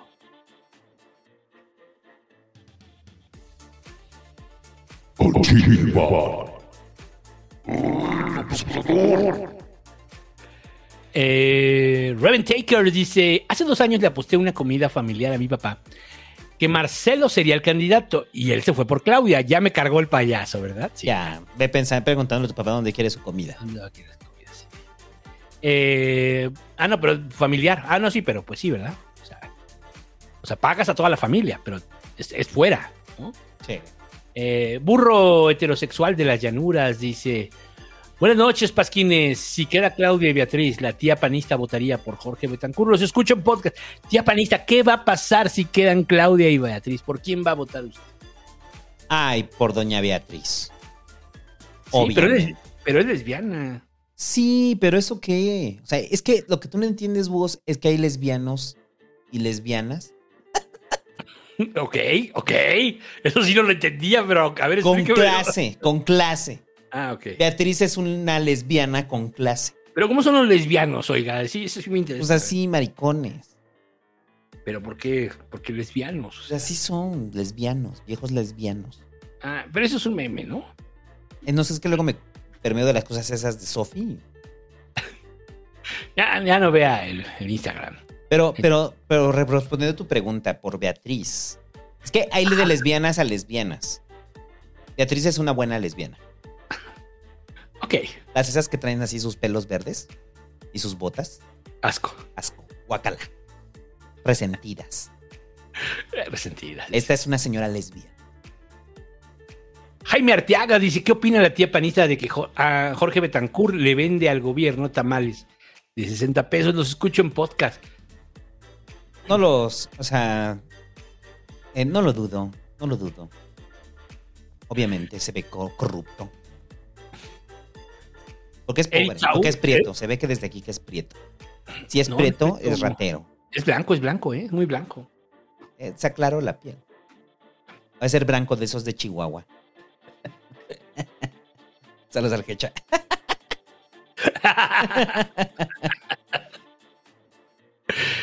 Eric Saúl Padilla Fabián dice, fui a grabar y concursar con mi proyecto musical a CDMX. ¿Puede AMLO con bastón de mando decretar que ganemos el primer lugar para ganar una producción? Eh, la banda de Eric Saúl Padilla, Fabián, ganará el primer lugar en la composición del himno de la cuarta transformación. O sea, el típico güey que habla de su banda, pero no nos dice el nombre de su banda. Ajá. O sea, para todos los que escuchan esto de su banda, es culero. Es culero. Ah, no, pero dice con mi proyecto musical solamente, ¿no? Y ni siquiera, o sea, Puso mi proyecto musical, o sea, hubiera puesto el nombre de la banda, ¿no? No, no, mi proyecto es de él, es de él. Es el hombre orquesta. Probablemente Sí. sí, probablemente sí. Pues sí, ya se puede. Eh, Rafa Loranca dice, ¿qué tranza, Pasquines? Paso a dejar el diezmo. Que el santo me dé un consejo para un gato callejero que llegó a mi casa y acabo de adoptar. Desparasítalo, ponle sus vacunas y aplícale los estudios de, de triple de leucemia gatuna y de sida.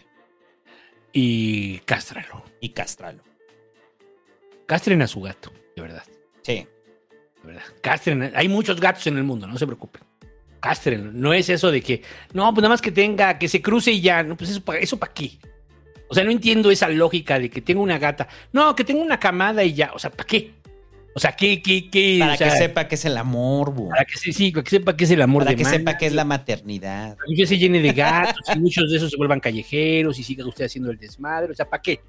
¿Para qué quiere que- que sus gatos o gatas salgan en la noche, se ande peleando?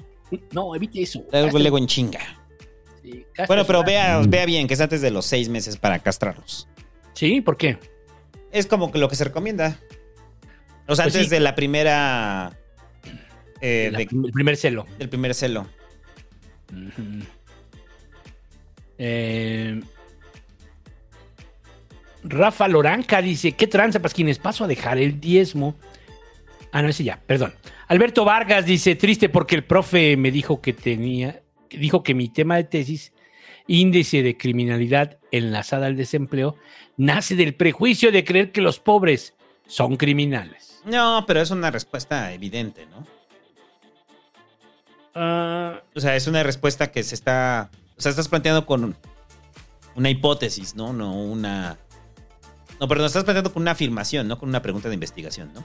Ujú. Alejandro Mata dice, ¿ya vieron Blue Beetle? Está chida. Y hablan, Hablane, está genial. Una gran historia de terror clásica bien contada. Hablane. ¿Se llama? ¿Hablane o Háblale? Y cimentada. Saludos desde Monterrey. Bueno, no. Blue Beetle, la verdad, no la pienso ver. Tal vez la vea en streaming y ya. Juan Hinojosa dice: Hola, me dieron dinero para la publicidad de la obra teatral Marta que Stoltz en Guadalajara. Aprovecho para dejar de guachicolear y promocionar el proyecto que expone la farsa de las fiscalías a partir del caso de la desaparición de una niña de 9 años. Un juicio que se repite cada día más la info en arroba eh, la nao de los suenos. Así, arroba la nao de los suenos. ¿Me dan una nota para comprobar gastos? No, no hay. Se nos acabó el papel térmico. Luego dice Alejandro Mata, dice, ¿cómo fue y a qué etapa les pegó la conciencia de que sus padres son mortales? Me acaba de pasar y se siente muy cabrón, como si fuese otra etapa de vida. Pues cuando enferman. O cuando los ves bien, envejecer, ¿no? Cuando te pega más cabrón. Sí, sí, cuando los ves envejecer ya te empieza a caer el 20. Porque, por ejemplo, yo me acuerdo que mi papá, pues era algo que sí lo comentaba, ¿no? O sea, yo mañana me puedo morir, todos nos podemos morir mañana y la chingada. Y era algo como que comentaba, pero no haces conciencia de ello hasta que ya empiezas a ver otros casos, ¿no? Pues sí. Este, ahora sí que entre más viejo te vas haciendo, más consciente te haces de lo que significa la muerte. Y cuando Sí. gente empieza a morir también. o sea. Cuando gente cercana a ti empieza a morir, amigos, este, familiares, abuelos, así, ah, te empiezas a hacer. Es lo que es un proceso de años, pues. Ajá, mucha banda no tiene cercanía con la, con la muerte, ¿no? Sí, no, no. hasta- o sea, y tampoco, joven- tampoco es como que es deseable, ¿no? No, no, no. Pero digo, cuando eres joven no eres tan consciente de esto, ¿no? Entonces haces muchas pendejadas. Sí. Eh, J. Daniel Aguilar Ramírez dice que Biden me dé consejos para mi próximo viaje a Estados Unidos. No vengas, no te quieras quedar. El bici Oz dice, Oli, ayer en la estación de autobuses del norte, ninguna de las máquinas aceptaba mi moneda de 10 pesos. Por ser nueva, la, se- la señorita de la taquilla fue mi salvación. Eso sí, también los billetes nuevos, güey, es un castre. O sea, los pero- billetes nuevos, los conmemorativos, los del ajolote, no los aceptan las pinches máquinas. O sea, pero tienen más de un año. ¿Qué? ¿Los del ajolote ya tienen un año? Tienen más de un año ya. Bueno, pues no lo aceptan en ningún maldito lado, una- cabrón. Es una pendejada. O sea, que los billetes no, no estén, dices, bueno, ok, salió hace un mes, dos meses, pero ya, güey. Mira, tanto no lo aceptan, o no sé si no tengan que actualizar así los estacionamientos o las máquinas, que siempre hay un culero ahí con, este, con monedas. O sea, que si traes tu billete te lo cambia ahí mismo. O sea, pero ¿estás de acuerdo que eso es una actualización de software? ¿Qué? Eh, los nuevos billetes. No sé. La verdad, no sé cómo ¿O funciona. será de hardware, así de que, ah, no, estos no. No, bueno, algunos, ¿no? Porque hay unos que sí son viejitos, ¿no? Y que se ve que sí son de hardware. Pero los que son más nuevos, sí ha de ser de software. No estoy muy seguro, según yo todo es de software. Pero bueno, hay que nos digan los que saben. Jorge Gómez deja su superchat, lo mismo que César Carrillo, que dice, dejando de guachicolear, los escucho en podcast, gracias. Miguel Reyes deja ahí su superchat, igual Juan Cardoso y no dijo nada y dejó un superchat chido. ¿Habrá dejado un comentario por ahí? Ponlo, Juan Cardoso, ahorita lo leemos. Ahorita lo leemos, ponlo, ponlo. Aquí vamos a estar atentos al chat. Mientras tanto, Alejandro Misael de la Rosa Zamora dice que digan si tienen pulseras que es Friends Forever de las Swifties, ¿se llama? De las Swifties. Sí tenemos, eh, tenemos pulseras de Best Friends Forever nosotros. Como Saldívar con sus tenis, que me Saludos al búho soñador que me manda la foto. De Saldívar con sus tenis y sus pulseras de Swifties. Y yo de, ay, qué pedo con Saldívar. Chale. Ya, ministro, ya. Caballos homosexual de las montañas, dice pura gente del señor Kanye West, padrino. No se preocupen, señores, los chavos lo entenderán. ok, Gustavo Alberto dice, buenas noches, señor Santo y Búho, paso a dejar su merecido diezmo de la semana. Los TQM, hoy no me quedó tan noche, los escucho en podcast. Ayer cumplí ya 22 años, casi cae en fecha del Pasquín. Ah, qué bueno. Qué mejor forma de pasar su cumpleaños que escuchando el pasquín. Mira, Ahí está una de las respuestas. ¿Sí, dilo, dilo, dilo, dilo.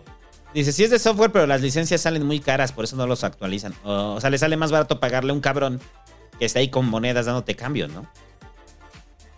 Pues sí. Eh, Gustavo Toski García dice, Máscaras Ex Magin, los invitamos al Huerto Roma Verde de 5 al 6 de septiembre. Y todos los sábados en el Chopo. ¿Qué pedo santo? Te cambio una máscara por una migala. Eso es este, ventanilla equivocada. Ahí es triunvirato, entonces se tiene que decidir en un sorteo y una pelea a muerte entre el Hobbit, el David y yo, para decidir si te la cambiamos. Totalmente de acuerdo. No, pero te damos una, güey, porque el, o sea, el ex Magin nos, nos mochó nuestras máscaras y también le dio al Hobbit, también le dio al David. Con gusto, con gusto. Si no, yo hago lo posible para dártela. No te preocupes. Pero pues el pedo es cuando te la doy. O cómo te la doy. Mándame un mensaje. Eh, luego dice... mm, Juan Cardoso, saludos al tamalito ácido. Saludos al tamalito ácido. Saludos. Por favor, con voz de padrino doble A, díganle que ya saque su título de licenciado en comunicación. Ya sé que su. Ay, güey. Ya sé que su título de licenciado en comunicación, hijo de la chingada, apestoso, ni que fuera tan difícil. Yo estudié comunicación. Sí. Oscar Cabrera dice: Saludos, Pasquines, muchas gracias por su trabajo y por favor que el peje felicite a mi tía Lupita por su cumpleaños 78. Felicidades a la señora Lupita por su cumpleaños 78. Desde aquí, Palacio Nacional, mando un abrazo. Eh, Luis el Perrón dice: Mañana es mi cumple y pienso en tomar una chela después de tres años sin alcohol. Que el padrino de doble A me aconseje. Saludos, Santo y Búho. Pinche recaído de cagada. Si ya llevaba sin tomar tres años, ahí va a recaer y a valer madre y a oler a culo todo el día. Leonardo López dice: Mañana es mi entrevista para la visa. ¿Algún consejo? Nada, ya te tienen bien investigado, güey. Ya saben, ya, o sea, ellos ya saben si te van a dar o no. La entrevista ya es. La entrevista además te preguntan, ¿a qué vas? Ajá. ¿Tienes familia ya? No. Voy a gastar mis dolaritos ya. ¿Te vas a quedar? No. Ahí está su visa. Deje de mamar, váyase. Sí. o sea, ya te traen, pero súper investigado, güey. Sí, para cuando tú llegas a la entrevista es porque ya. Ya saben todo de ti, o sea. Ya vieron tus fotos de pene que le mandaste a tu chava. Ah, así. ya vieron, lo, lo que más les interesa es que no te vayas a quedar. Entonces, como ven tus estados de cuenta, Y que no seas malandro, ¿no? Supongo que no seas malandro y que no te vayas a quedar, que tengas algo que tengas que te dé arraigo acá y ya con eso ya. ¿A qué voy? A comprar armas. Aceptado. Ah, claro, que quiere un fu- semifusil ahorita. Aquí vendemos. Puede pasar a la máquina expendedora que tenemos aquí al lado. No acepta billetes nuevos.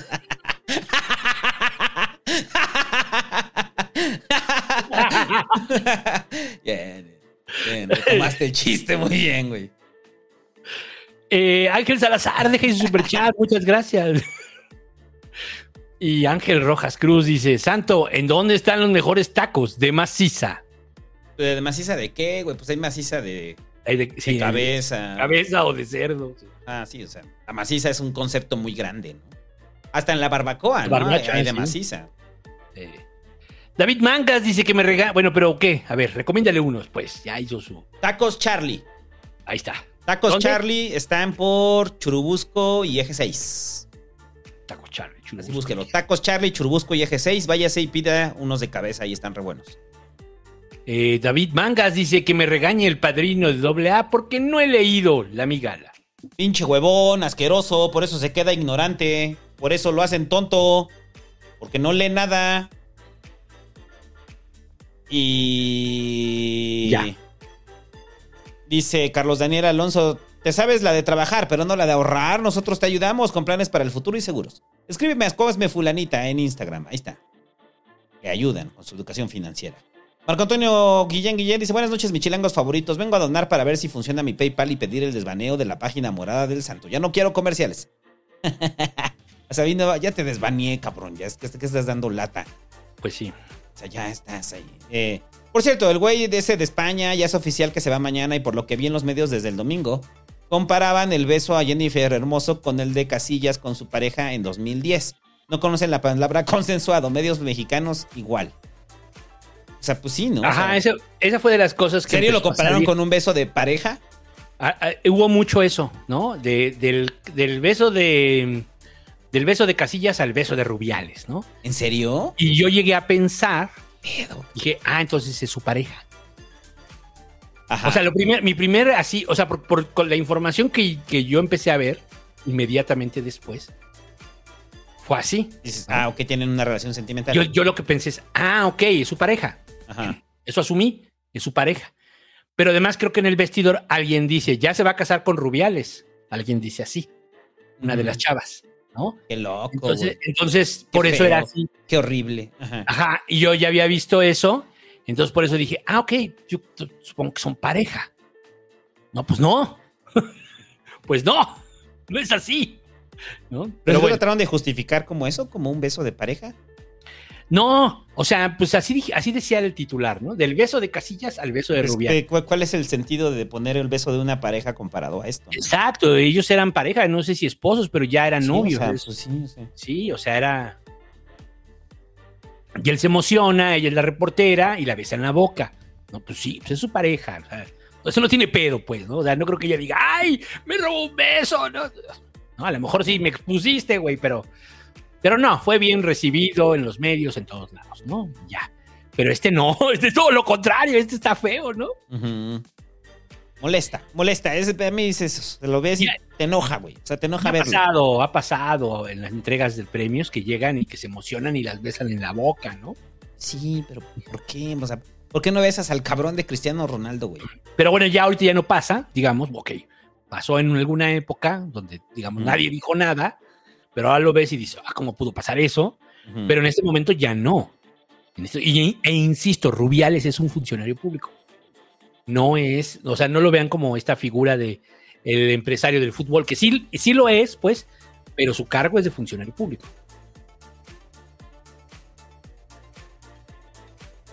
¿Tienes otro más? Y no, pero cayó un superchat.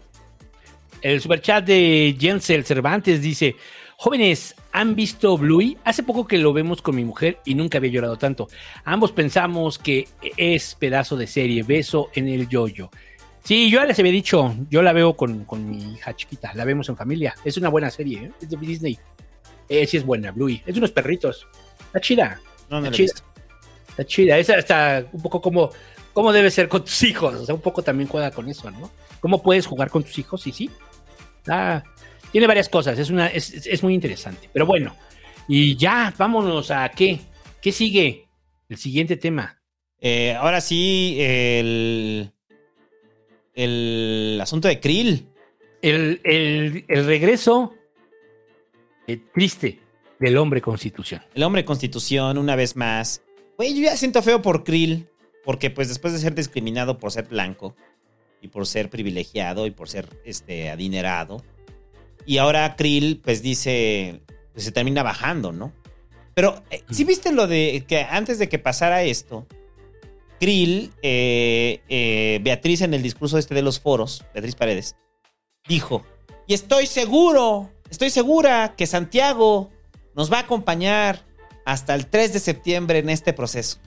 Lo dijo en pleno foro, ¿no? No me acuerdo, eso sí, no sabía. Sí lo dijo la semana pasada Beatriz.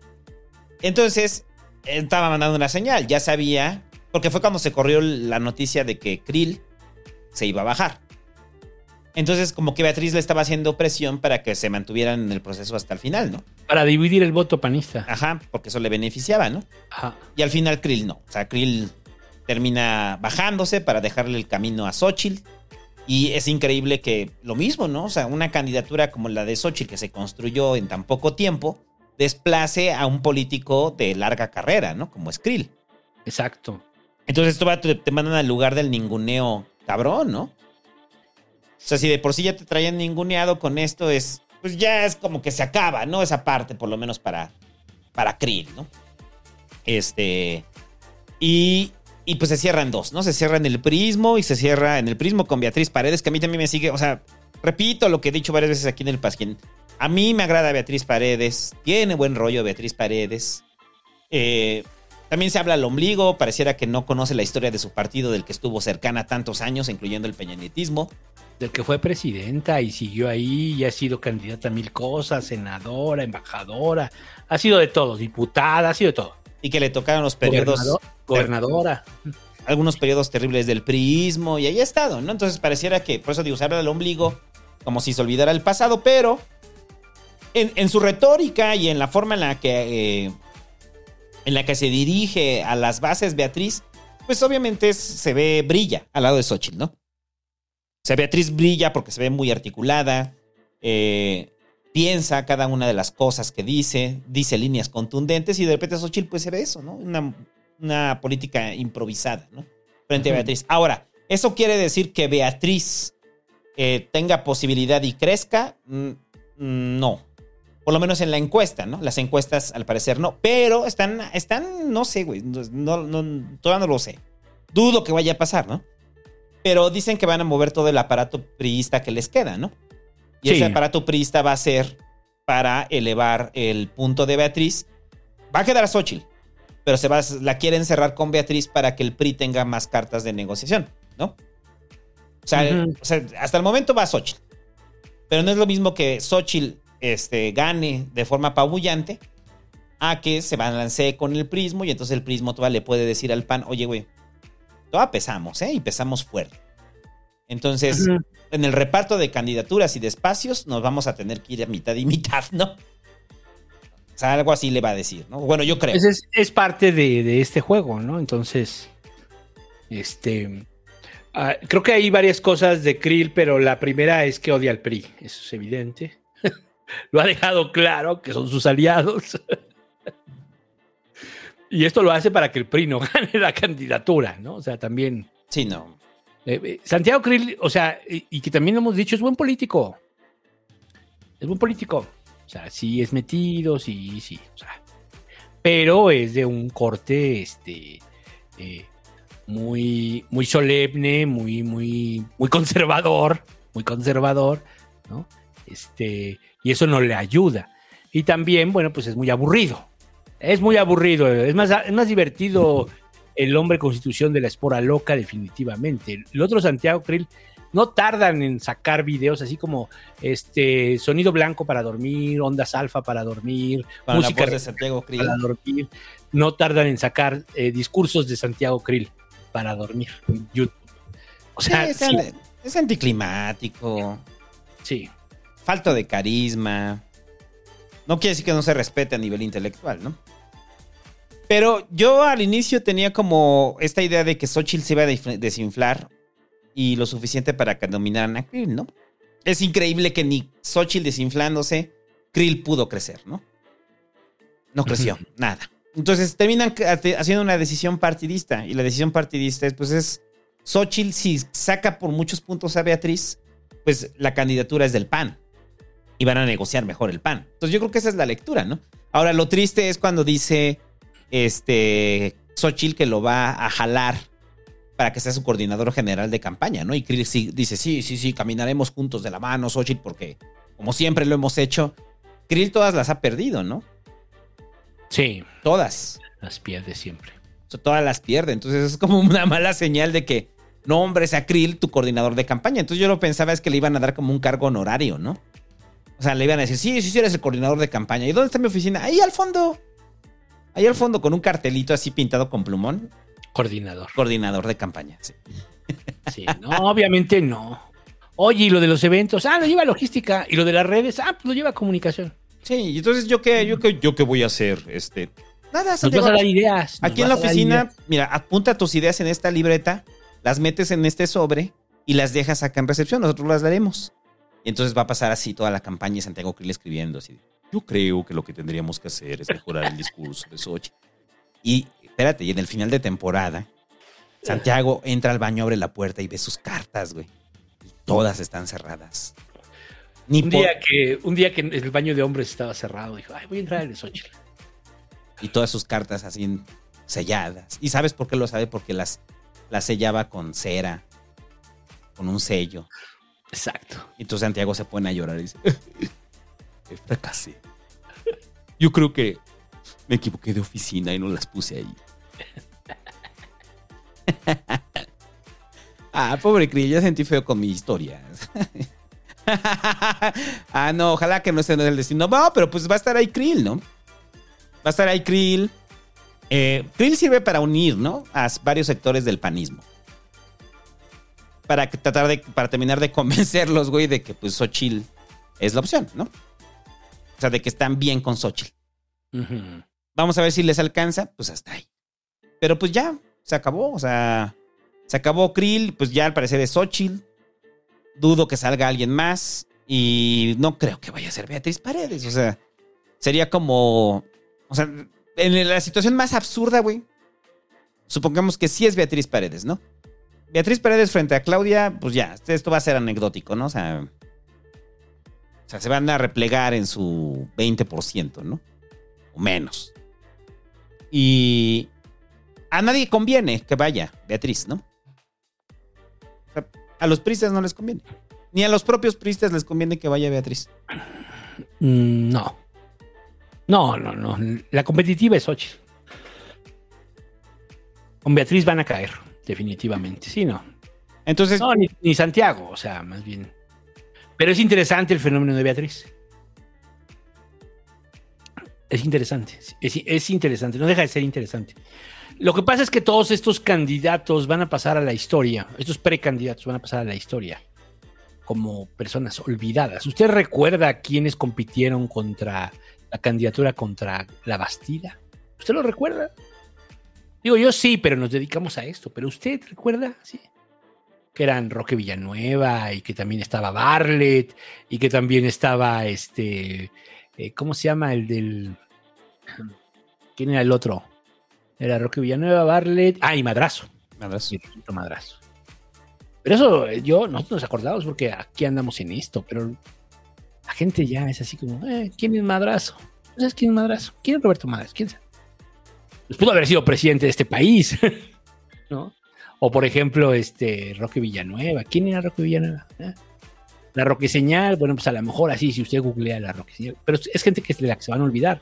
Enrique de la Madrid, Santiago Krill, es gente de la que se van a olvidar. Difícilmente ellos podrán hacer algo más, ¿no? Sí. Ese es el asunto.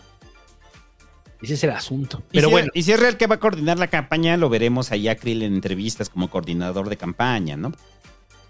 ¿Que te acuerdas que en la campaña de Peña, las entrevistas que tenían con los coordinadores de campaña fueron parte también de la campaña, ¿no? Y ahí es cuando veían a Videgaray, que era el estadista y que estaba bien preparado, ¿no? Ajá.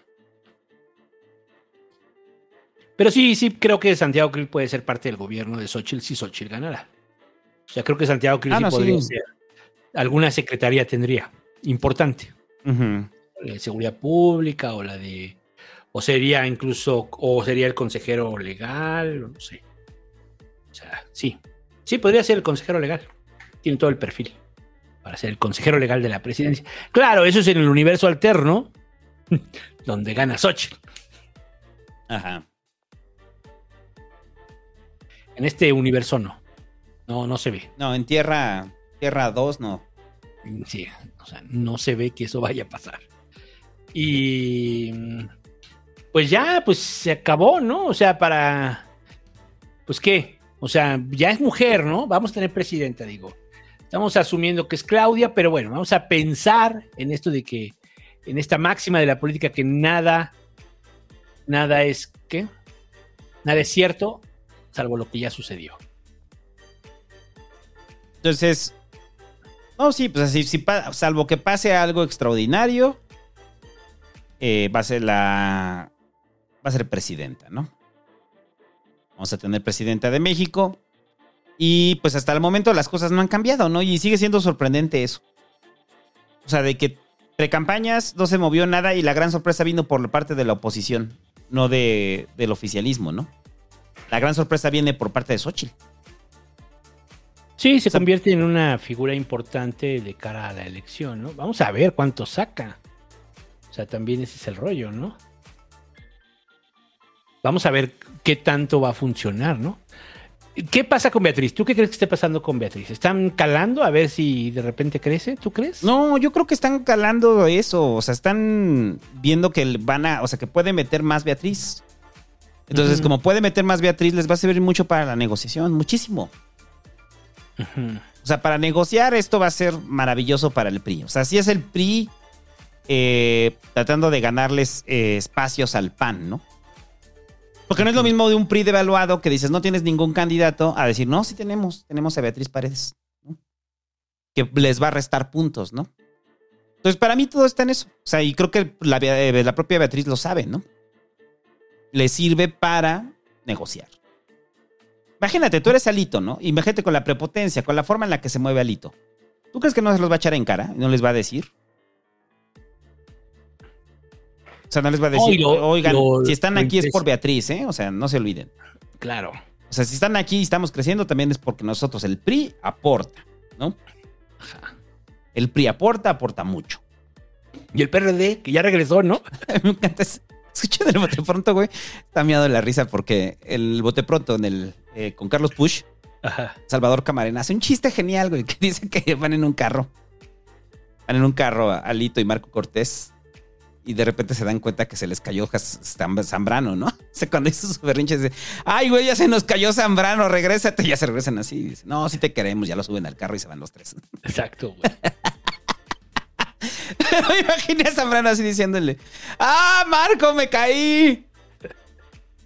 Yo me, imagino, yo, yo me lo imaginaba más bien como que en, en esa, en, esa, en esa reunión llegó Zambrano y dijo, ya regresamos, hemos decidido que regresamos al frente. Y entonces de repente Marco Cortés de volver y le dice a Lito, ¿cuándo se fueron? No sé, güey. Así es como, ¿sigues aquí? Güey, ¿te fuiste? ¿A dónde fuiste? ¿No te fuiste, güey? ¿Seguías aquí? Sí. Ajá, entonces, este... Ya habían perdido el registro. No sabía, ¿tú existe el PRD? Exacto. Bueno, este. Y pues en el caso de la 4T, pues ya, ¿no? Que, que, o sea, ¿cuándo es la encuesta entonces? ¿El del 1 al 6 más o menos? Del 1 al 6. A ver, déjame ver. No, del 1 al 4, ¿no?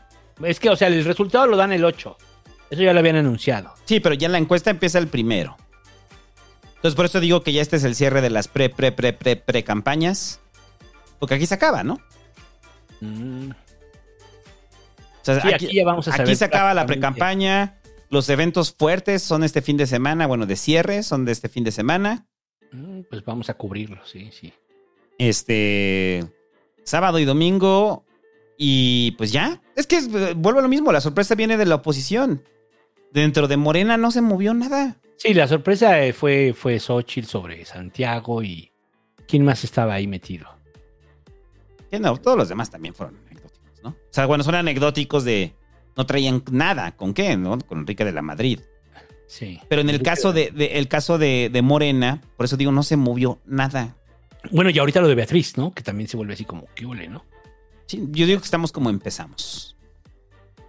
Sí, Estamos como empezamos. sí. O sea, de todos modos se asume que quien gane de la 4T va a ganar la elección presidencial. Sí, o sea, si, si no pasa nada grave, así está. O sea, por eso yo cuando me preguntan a mí de allí en el ciber, ¿no? Que dicen, ¿va a ser Claudia? Pues hasta el momento sí. Si no pasa nada grave, va a ser Claudia. Sí, no. Tendría que pasar algo muy, muy, muy grave. Sí. En este momento la aprobación del presidente está en 67%. La, la última medición es de julio. Y recuerden que su punto más bajo fue cuando llegó a 58, que fue cuando fue el tema de, de la, ¿cómo se llama? De la Casa Gris. De la Casa Gris, que fue el momento más bajo. Pero de ahí en fuera, en este momento es el 63, el 67% de aprobación. Ya a casi un año de que se vaya. Prácticamente a un año de que se vaya. A 13 meses, 14 meses, 13 meses y medio. Entonces también esto, como para, eh, porque dicen, ¿por qué das por hecho que va a ganar Claudia? Bueno, es que Claudia depende de esto que estamos comentando. Claudia depende de esto, o sea, de la aprobación presidencial. La aprobación presidencial, el crédito sigue siendo muy bueno, tiene mucho crédito todavía el PG, y eso lo va a seguir, este, eso los va a llevar a hacer, a volver a ganar la elección presidencial, aparentemente, ¿no?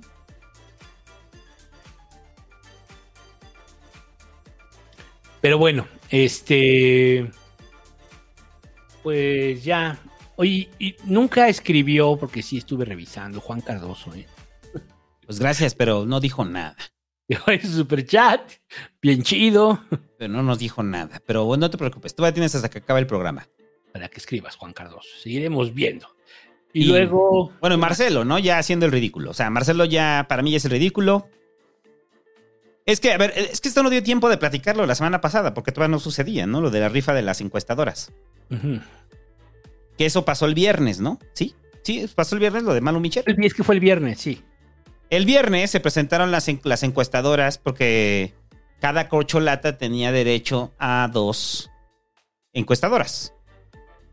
Entonces, dentro de ese sorteo, que cada aspirante proponía dos encuestadoras y se armaron sobres. Y en esos sobres fue de forma aleatoria.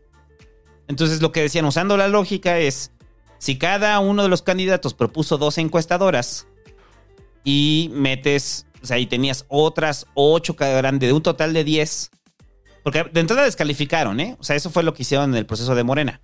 Descalificaron encuestadoras porque no tenían experiencia, porque eran encuestadoras nuevas, porque eran Marcelo Incorporated, ¿no?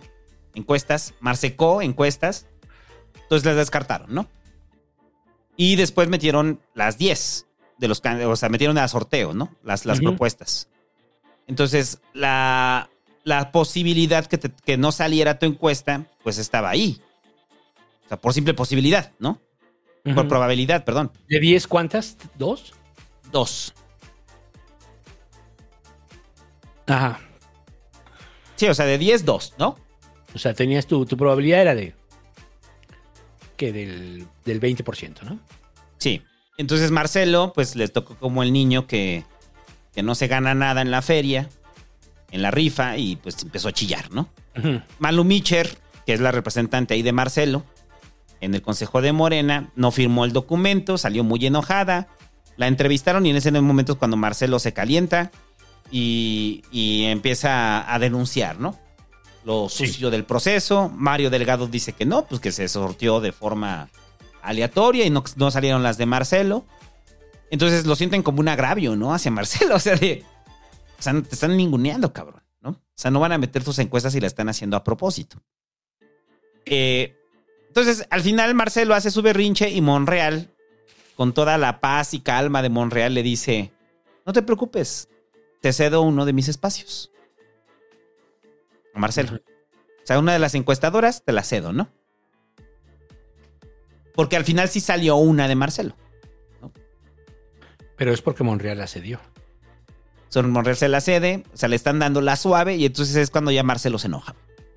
Cuando ya Marcelo está muy enojado y ya siguen eh, denunciando es- estas denuncias, que yo no sé a quién le hace sentido, eh, eh, que, que él no lo haga, que se están utilizando recursos, que hay una campaña y que hasta Marcelo dice, ¿qué no lo ves? Le digo, sí, también veo tus bardas, güey. También veo la cantidad de dinero que metes tú, ¿no? Yo no sé hacia dónde apunta Marcelo con esto, ¿no? O sea, con, el, con la idea de, de demostrar que el proceso de Morena es desasiado, ¿no? E irregular.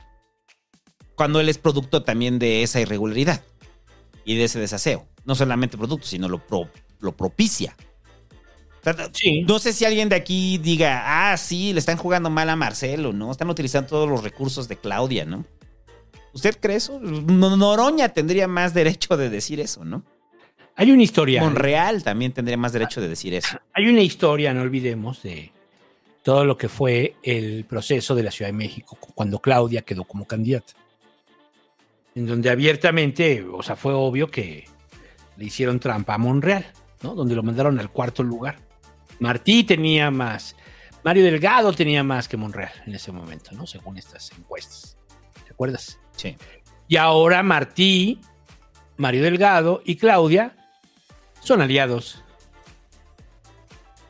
Acuérdense que, que dijimos esto de que Martí, este, digo, de que Mario Delgado ya no está con Marcelo, ¿no? Se acaba de ver, pues. Sí. Ya es así, ¿no?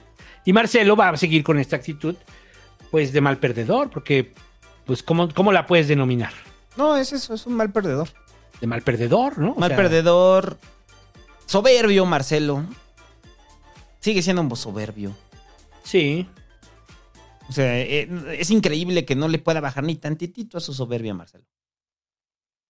Es increíble. Sí, o sea, a mí me parece así como de, ay, güey. Entonces, en ese enojo de Marcelo, Marcelo ya dijo que ni se va de Morena, que va a acatar. O sea, la resolución. Eso dice ahorita, ¿no? Yo digo que es difícil que lo haga, pero queda mal, ¿no? O, o no sé cuál es la impresión del- de los pas que escuchas. O sea, porque para mí Marcelo que está quedando muy mal, güey. Está quedando muy mal. Dentro de un proceso de, de denunciar el desaseo del que él es partícipe me parece absurdo, ¿no? Sí, totalmente de acuerdo. ¿O usted ahorita tiene simpatía por Marcelo? O sea, aún a pesar de todo esto, ¿tiene simpatía por él? ¿Le causa simpatía? No sé. A mí, a mí en lo particular me parece patético, ¿eh? El pedo de Marcelo. Totalmente, estoy de acuerdo. Muy, muy, muy, muy patético. Sí, de mal perdedor. de Ah, mal perdedor. cabrón, o sea, mal perdedor, sí. Y, y- y creo que esto está desmoronando su imagen. O la está minando. Muy cabrón. Porque ya pasó del viejo loco que quería ganárselo a través de influencers y de K-Poppers al mal perdedor, llorón. Y entonces, si vas a denunciar un proceso desasiado del que fuiste pa- partícipe, eh, por lo menos tiene elementos para poderlo cuestionar. No los tiene. Son acusaciones que sabemos que es una obviedad, sí, sí hay recursos, pero también hay tuyos, Marcelo. O sea, y después de sus, sus, este, sus, este, promotores que decía que todos eran voluntarios. Ese nivel de cinismo, ¿no? O sea, no sé. Es que yo no entiendo, o sea, ¿a quién le hace sentido decir, ah, pobre Marcelo, ah, le están jugando chueco a Marcelo? ¿No? Ya no sé. Sí. O sea, o sea, ah, o sea, ¿cuál es lo- el objetivo, güey? O sea, ¿hay alguien que le compre esto a Marcelo, que le compre esta idea? La derecha. O sea, La derecha gente que de entrada no iba a... O sea, la derecha que de, que de entrada no iban a no iban a no van a participar ni, ni realmente votarían por Marcelo, pero lo- él va él va a cargar ahí el asunto, ¿no? O sea, él va a acusar que hubo fraude y se va a ir. Yo creo que se va a ir, ¿eh? O sea, pr- primero no, no lo veo siendo. Es que, ¿qué va a hacer? O sea, ¿qué, ¿a qué, qué va a hacer? ¿Coordinador del Senado? Podría ser. Pero creo que le queda chico, ¿no? Sí, ya no quiere. O sea, él, no, y él mismo lo dijo, que él va a ser presidente o no, ya se retira casi, casi, ¿no? No, se va a más, retirar. o sea, sí, no se va a retirar, pero para Marcelo no hay otra cosa más que voy a ser presidente, güey, y ya. Así es. Que les quede claro, es lo que quiero, ser presidente. O en todo caso, para que si, si él se va, a ver, la otra es, él a lo mejor está viendo que no le dan los números y que puede negociar fuerte en MC. Pero lo ves fuera del partido, Marcelo. Puede ser. ¿Para qué? Está solo, está solo. También ese es el asunto, está solo. Lo dijimos aquí. No, sí, ya lo abandonaron, pero chingón. Marcelo está muy abandonado, pues porque, por varias razones, pero una de ellas es porque, pues, eh, su forma de ser, ¿no? Por su estilito. Su forma de hacer política, ¿no? Más bien. Su forma de hacer política. Sí. Forma terrible de hacer política de Marcelo. Es eso. Pero bueno, Pero bueno, ya, Marcelo sigue chillando, va a seguir chillando al parecer. No creo que aquí termine la... O sea, ahí se aplica la de a llorar a la llorería, ¿no? a llorar a la llorería, es correcto. O sea, pues sí, ¿no? O sea, Sí. No se... No puede llorar Marcelo así. No. Cuando, cuando sabe que, que- cómo ha jugado él, ¿no? Pero bueno. Y ahora sí, la pelea de los villanos, ¿no? ¿Quiénes son los villanos? O sea, de los villanos de Spider-Man, o sea, de Alfaro contra Ah, Dante, ¿no? sí, el asunto de la rebelión en naranja, ¿no? La rebelión naranja, la rebelión en la naranja. Sí, está cabrón. Pues este, pues ya que resulta ser que que Alfaro ya dijo que ya no va a ir con MC. A ver, vamos a decir, aquí hay varias cosas que quiero comentar. La primera es que este Alfaro dijo que ya se retiraba de la política, lo dijo hace ya unos seis meses, ocho meses, lo dijo Alfaro. Ajá. Que él se iba ya a retirar de la política, dejaba de ser gobernador y ya estuvo, ¿no? Este. Y, e incluso, y lo comentamos aquí, fue muy así de hilarante, de- el hecho de que se metió al curso de entrenadores de fútbol. Y se metió al curso de entrenadores de fútbol. Y este. el curso de entrenadores de fútbol que ya hemos dicho aquí que este. que, pues no significa nada. También Sandra Cuevas dijo que ya se iba a retirar de la política. También lo dijo como por hace como seis meses. ¿no? Y al final, pues no es cierto. O sea, yo no creo que Alfaro se vaya a retirar de la política. Dice que se va de MC, pero se lleva a su banda, se lleva, se lleva a los Sus diputados locales. que son un chingo, a, A los sus- federales, que son 12, y a sus presidentes municipales. O sea, me llevo todo, como en el caso de Hidalgo, con este Payat cuando se fue. Sí, me llevo mi balón. Exacto. Exacto. Me llevo mi valor.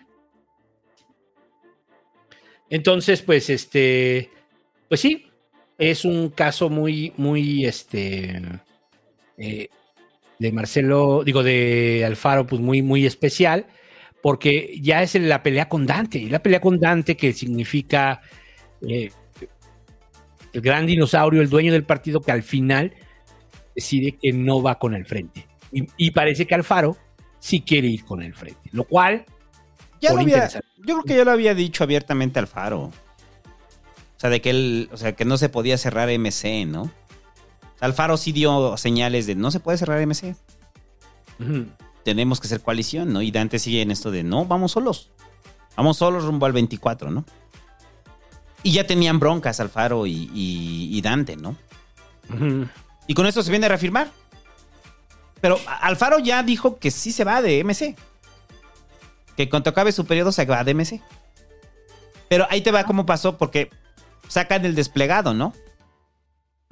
Y, y lo sacan y entonces Dante empieza a desmentir, ¿no? O sea, empieza a decir que muchos de los eh, diputados que les pidieron su firma, eh, que salen ahí firmados, perdón, firmando, no, no firmaron ellos, ¿no? Ujú. O sea, dicen que muchos de esos diputados les prácticamente les, les piratearon la firma, ¿no? Y después salen esos diputados a decirle a Dante que no, que sí firmaron, güey.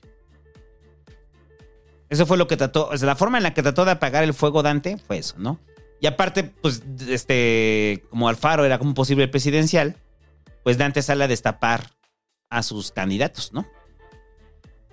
Y ya sacaron los destapados. Los, a ver, pero es que es lo que no entiendo. O sea, cuando dice Dante, este, no es que sí hay candidatos. O sea, tenemos candidatos como Luis Donaldo Colosio, como Patricia Mercado, ¿no? Cuando Patricia Mercado ya había dicho que no. Sí, ella, ella fue la que dijo que no. Ajá. Sí, sí, me acuerdo de eso. O sea, está Álvarez Maínez, que lo tiene ahí, que pues si usted lo conoce es porque está metido en esto, lo más seguro. Porque no es mediático, ¿no? Y ya, es lo que traen. Ah, bueno, y Samuel García, ¿no? Ajá. Entonces, lo que decíamos en el, bueno, yo decía en algún pasquín, ¿no? Esta necedad de, de- de que acusar a MC, ¿no? De que si las cosas no salen es por culpa de MC. Que si, que si se pierde la elección va a ser culpa de MC por no querer hacer alianza, ¿no? Y, y la vida orgánica del partido, o sea, al carajo, ¿no? O sea, o sea, tienen que te- cumplir, ¿no? Con el bloque, tienen que cumplir ellos, ¿no? O sea, tienen decisión como partido, ¿no? O sea, está bien. Pero entonces yo creo que sí es una, una confrontación de poder, entre el poder de Alfaro y el poder de, de Dante, ¿no? Y Alfaro, por lo explosivo que es, pues sí dice, pues me llevo todo, ¿no? Ya, la chicada. Me llevo todo. ¿Qué es lo que realmente tiene MC? Porque muchos, de- o sea, creemos como en el tema de eh, Nuevo León. Bueno, es que Nuevo León fue más el fenómeno de Samuel, de Mariana, ¿no? Fue más un fenómeno y la capital. De allí en fuera, la mayoría del Congreso no la tienen. Está en contra del Congreso. Sí. Entonces, mm, pues sí, o sea, es distinta, pues es, es, es distinto para Nuevo León, no es que realmente sean una hegemonía, como sí lo son en Jalisco. Sí. Y es un golpe muy fuerte. Es que este es un es golpe muy fuerte para MC, cabrón. Así es. Muy, muy fuerte. Dante, esto lo madrea, feo, ¿no? Ujú. Ujú. Entonces, pero pues, Dante ya dejó claro todo. No van a ir en alianza. Por eso te decía que el asunto de Marcelo, o sea, que Marcelo termine en MC, no lo veo, güey. ¿No lo ves? No, no lo veo. ¿Por qué? Al contrario, creo que con eso se fortalece. No, porque Marcelo ya había, este... O sea, las declaraciones que habían dicho de MC de que no iban a aceptar a ningún... ¿Cómo dijeron? A ningún descartado o algo así, ¿no? Eso lo dijo, eso no lo dijo MC, lo No. dijo el frente. A ninguna corcholata descartada. Corcholata descartada. Pero hubo una declaración de Álvarez Maínez, ¿no? Sobre lo mismo. Ah, no estoy muy seguro, ¿eh? No estoy muy seguro. Déjalo buscar. Porque probablemente lo estoy confundiendo con lo del frente. Pero bueno, el punto es que yo no lo veo, o sea, porque Marcelo sabe que lo que representa. Este. Lo que representa estar fuera de Morena va a ser el traidor. Lo van a agarrar, le va a aplicar a Maldonado, güey, o sea. Va a maldonear, ¿no? Sí. Sí, así se le va a ver. Como Maldonado. Sí. Ay, pues. Pues no sé. No sé. Lo que sí sé es que. Este. Ya está como demasiado tenso el asunto en MC. Y sí les va a hacer un boquete. ¿eh? Sí, les va a hacer un boquete. Sí, sí, sí. El punto es a dónde se van. Y, y después de eso sale, sale Alfaro eh, platicando con Xochitl, ¿no? Y sube la foto Xochitl. Ajá, por eso yo creo que Alfaro va con el frente. Y eso cambia, sí cambia, o sea, sí, sí mueve las cosas. Ahora, hay que decir otra cosa, ¿eh? En Jalisco puede ser que gane Morena. Entonces también puede ser Están que. Alfaro, Alfaro necesita la alianza en Jalisco.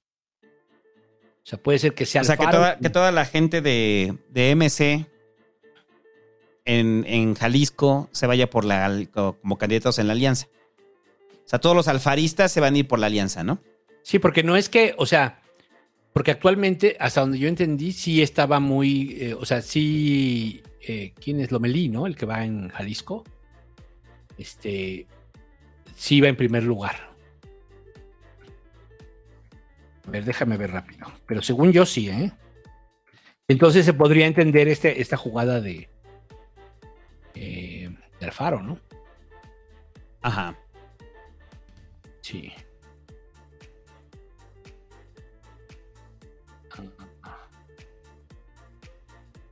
Estoy viendo. Sí. A la última encuesta, Morena estaría cuatro puntos arriba de MC. La última encuesta de Demoscopia. Pero es absurdo porque entonces dividirían el voto. Dividirían el voto entre, porque MC va a poner candidatos y los alfaristas van a poner un candidato. No, pero ahí la gente es alfarista, no es, no es de MC. ¿Sí? ¿Crees? Ahí ¿Alfaro? casi seguro, estoy seguro. Que va a ir donde les diga Alfaro, sí. Pero aún así, aún así pierden, ¿no? Hay un voto que pierden. Pero no mucho.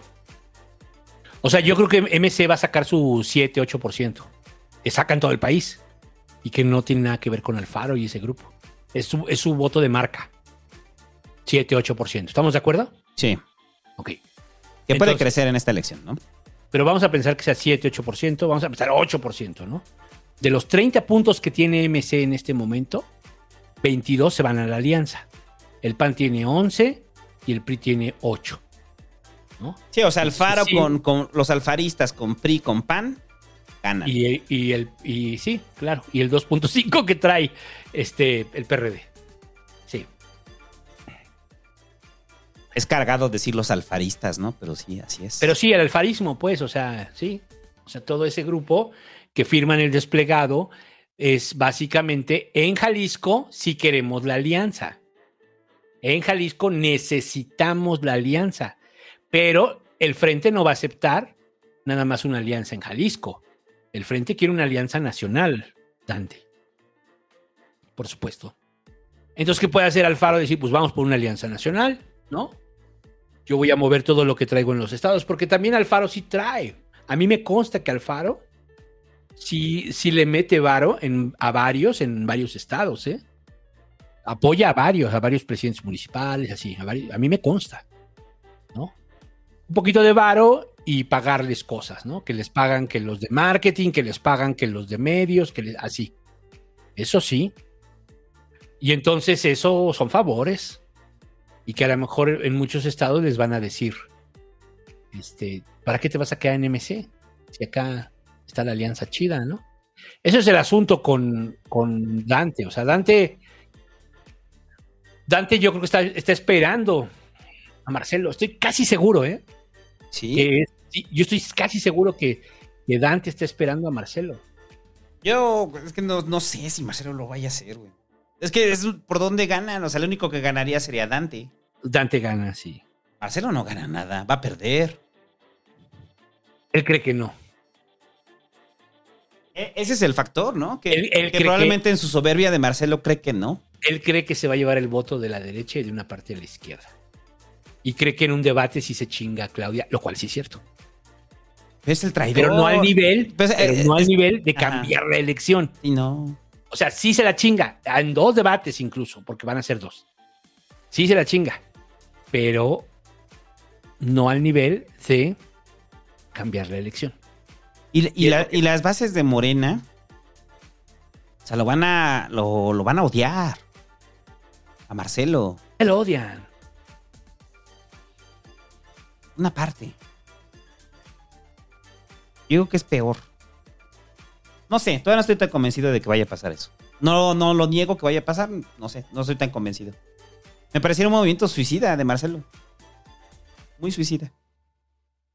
Pero pues el poder es cabrón. Va, por eso, por, por eso te digo, quiero pensar que no es como Maldonado. Y ya, bueno, algo más de MC. No, pues ya, pues este. Pues la rebelión en la naranja ya. Pues, pues, un boquete, ¿no? Y si realmente Alfaro se va a poner a, a operar, a lo mejor ese 8% se convierte en un 6. A lo mejor ese 8% que iba a sacar MC se convierte en un 6. ¿Quién sabe? Pues yo creo que pueden ir, sí pueden ir con, con, con Colosio Junior, ¿no? O sea, creo que Colosio Junior sí les va a ayudar a sostener su 8%. ¿Qué es lo que quiere al final Alfaro, este Dante? O sea, es lo que a él le interesa. Él ha estado creciendo la franquicia convertirlo en un partido mediano. Y para mantenerse limpio. Porque prácticamente tienen lo mismo que el PRI. Se quieren mantener limpio. Y mantenerse como en un Como rollo estos, así. impolutos. Ajá, ¿no? O sea, para que la gente los empiece a considerar. Su crédito es bueno. Acuérdense que hemos hablado esto de las Eh, el crédito es, el- es la apuesta a futuro de Dante, ¿no? es el crédito, sí. Y, Y- en ese y- sentido, a lo mejor sí no acepta a Marcelo. Y Alfaro. Lo- no Ajá. como candidato. No como candidato, ¿eh? Ajá. No, y Alfaro lo que le interesa es mantener el Estado. Es lo que le interesa a Alfaro. Sí. O sea, no olvidemos que después de este sexenio sigue otro. es una obviedad lo que estoy diciendo, pero me refiero a que las realidades políticas van a cambiar. Ya no va a estar el peje. Va a estar Claudia. Y este 65% que tiene hoy el peje no lo va a tener Claudia en cinco años. Se los puedo firmar. No es por desearle mala suerte, porque además, ¿no? Pero se los puedo firmar. O sea, la respuesta a los ataques no es del mismo nivel. Además, el crédito lo trae el peje. No necesariamente Claudia. Claudia lo puede perder rápido. ¿no? Y, y- y en ese sentido, este, yo creo que Marcelo, jugando en la oposición, no en, la, no en el frente, sino en, en MC, por ejemplo, sí puede ser su candidato en la siguiente.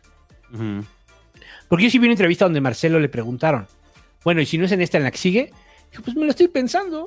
Así, me la estoy pensando. O sea, o sea, pues sí, puede ser. Puede ser, porque a, a poco va, o sea, ¿por qué estamos asumiendo que el PRI y el PAN se van a limpiar en un sexenio o en dos? Su imagen, su crédito. O sea, ¿de dónde estamos? Y si son los mismos, o sea, ¿de dónde vamos a asumir eso? ¿Por qué estamos creyendo en eso? Y entonces a lo mejor MC sí se convierte en una posibilidad dentro de seis años, ¿eh? Yo creo que esa es la apuesta de Dante. Sí, sí. Esa, esa ha sido la apuesta desde el inicio con Dante. Con buenos, con buenos candidatos. Y es lo que no ve Alfaro, porque es lo que quiere. que Alfaro quiere en lo inmediato. No quiere perder el Estado, no quiere entregar el Estado.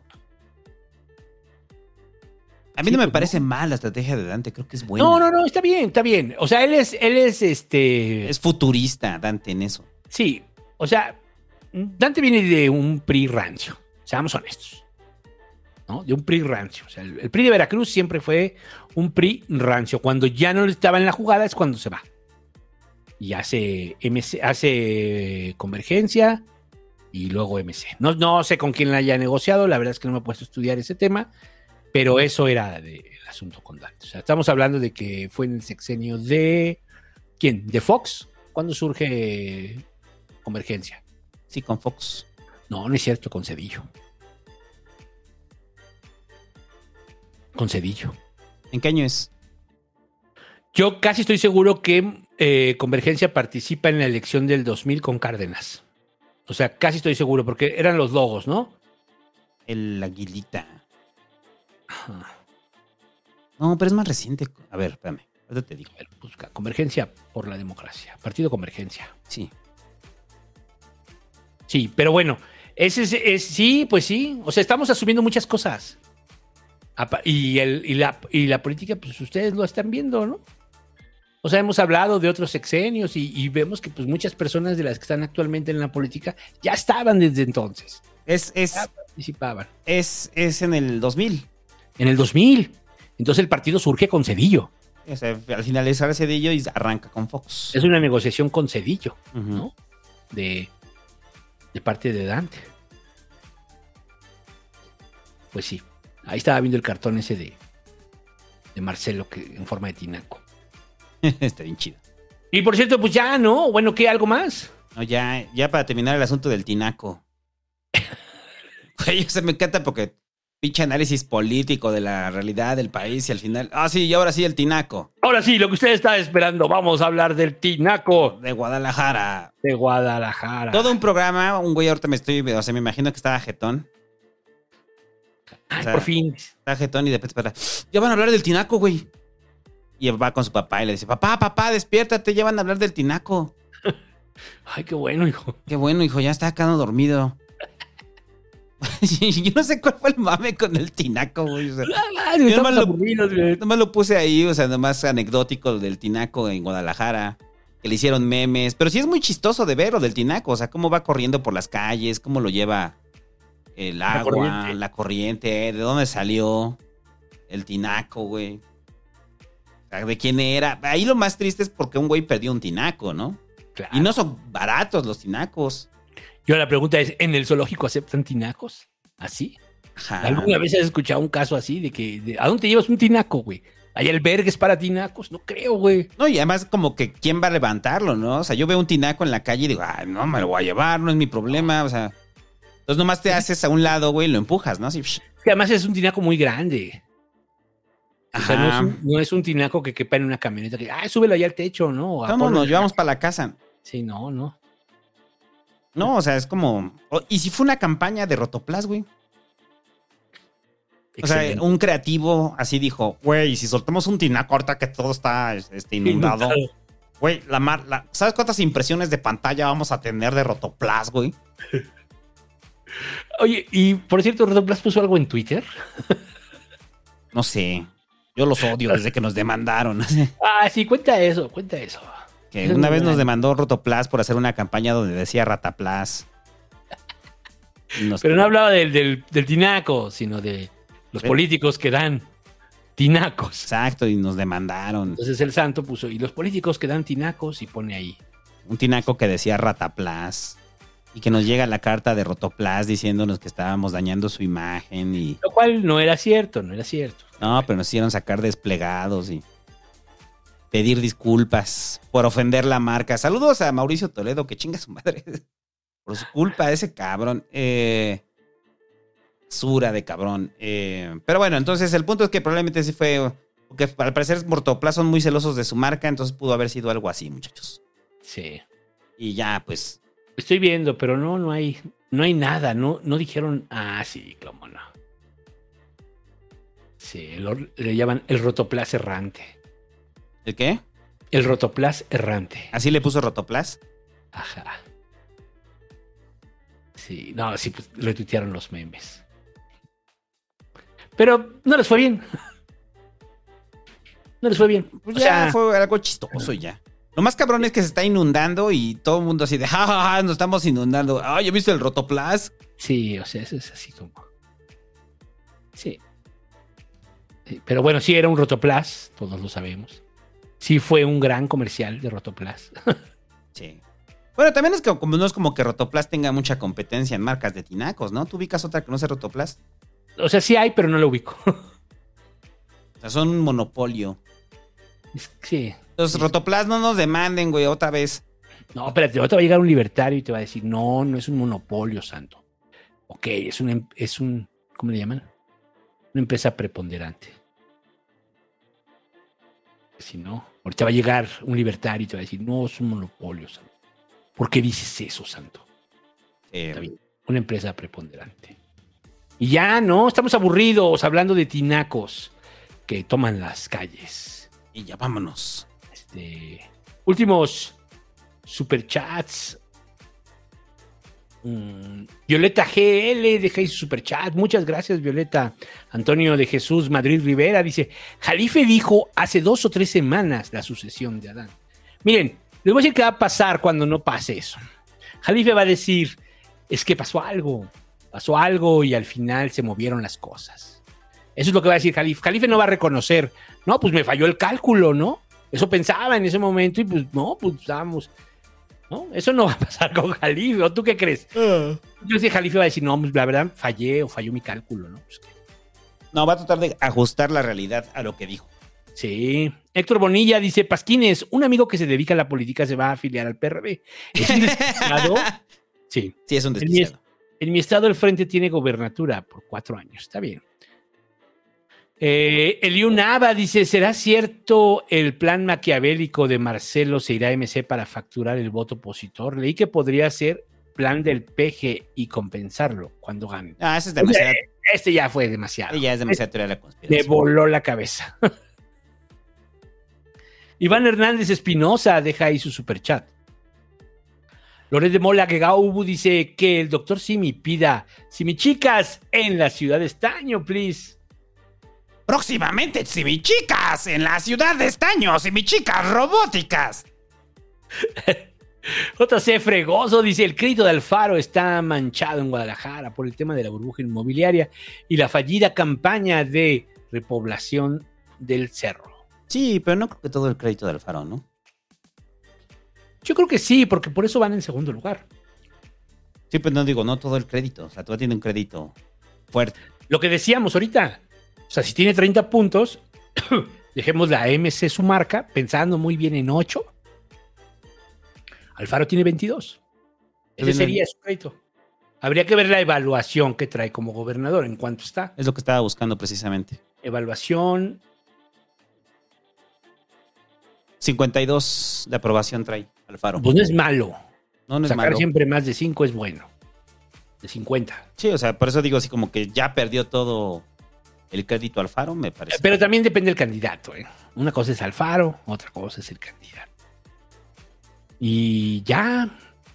Este. Ah, espérate, que hay uno más acá. Eh, dice Marco Antonio Medina Arellano. Buenas noches, recomendación de dónde comer cerca del Estadio Universitario de la UNAM. Saludos y denle like, los escucho en podcast. Pues muévete para Metro CU, ¿no? Sí. Ahí fuera de Metro CU hay harta oferta culinaria. Hay demasiado. Hay demasiado. Y ya, vámonos. Oye, ¿leíste los de Patreon? ¿Qué? El profe Davy. Ah, no. Que dice: Buenas noches, Pasquines. Por favor, que el padrino de doble A. Eh, eh, a también de su madre al exsecretario. Ah, no, ese sí lo leí. Ese ya, ¿verdad?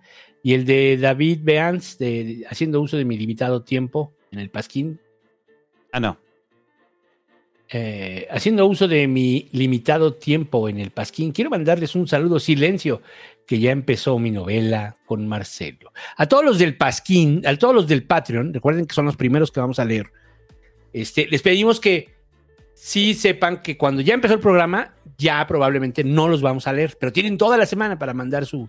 Sí, mensaje. exacto. Tienen toda la semana para mandar su mensaje, pero mándenlo antes de que empiece el Paskin. Si ya empezó el Paskin, ya no lo leemos. Y ya leímos los Patreons, ya no va a entrar, ¿sale?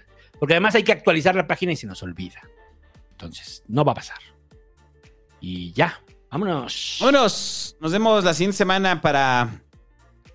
No va a haber resultados. Yo creo que chance y la siguiente semana, si no pasa nada importante, güey. Este. Aguantemos, ¿no? Para que ya vengamos con el. Con el conocimiento de la encuesta, ¿no? Ahora, para hacer la suspenso. neta, ¿no? la neta es que la siguiente semana no pasa nada, pero el viernes es el informe. Sí, ¿no? Ajá. El viernes es el informe. Entonces, y, el cono- y la encuesta la van a revelar el día 8. Por eso. Pero por al, eso día, al día siguiente del Pasquín. vamos a los cierres, ¿no? Ah, pues sí podría ser. O sea, el- si revelan la encuesta el día 8, hacemos Pasquín en viernes. Sea, pasa el Pasquín de jueves al viernes y el de la siguiente semana vemos si no sale nada choncho. Pero, postre- güey, a ver, ¿qué van a decir de la encuesta? Pues que ganó Claudia, güey. Por eso, pero vamos a ver las reacciones. Lo que nos No, hacer interesa. una cosa, hagamos algo, ¿no? Hagámoslo en jueves normal y ya. En 30, y- el, el 7.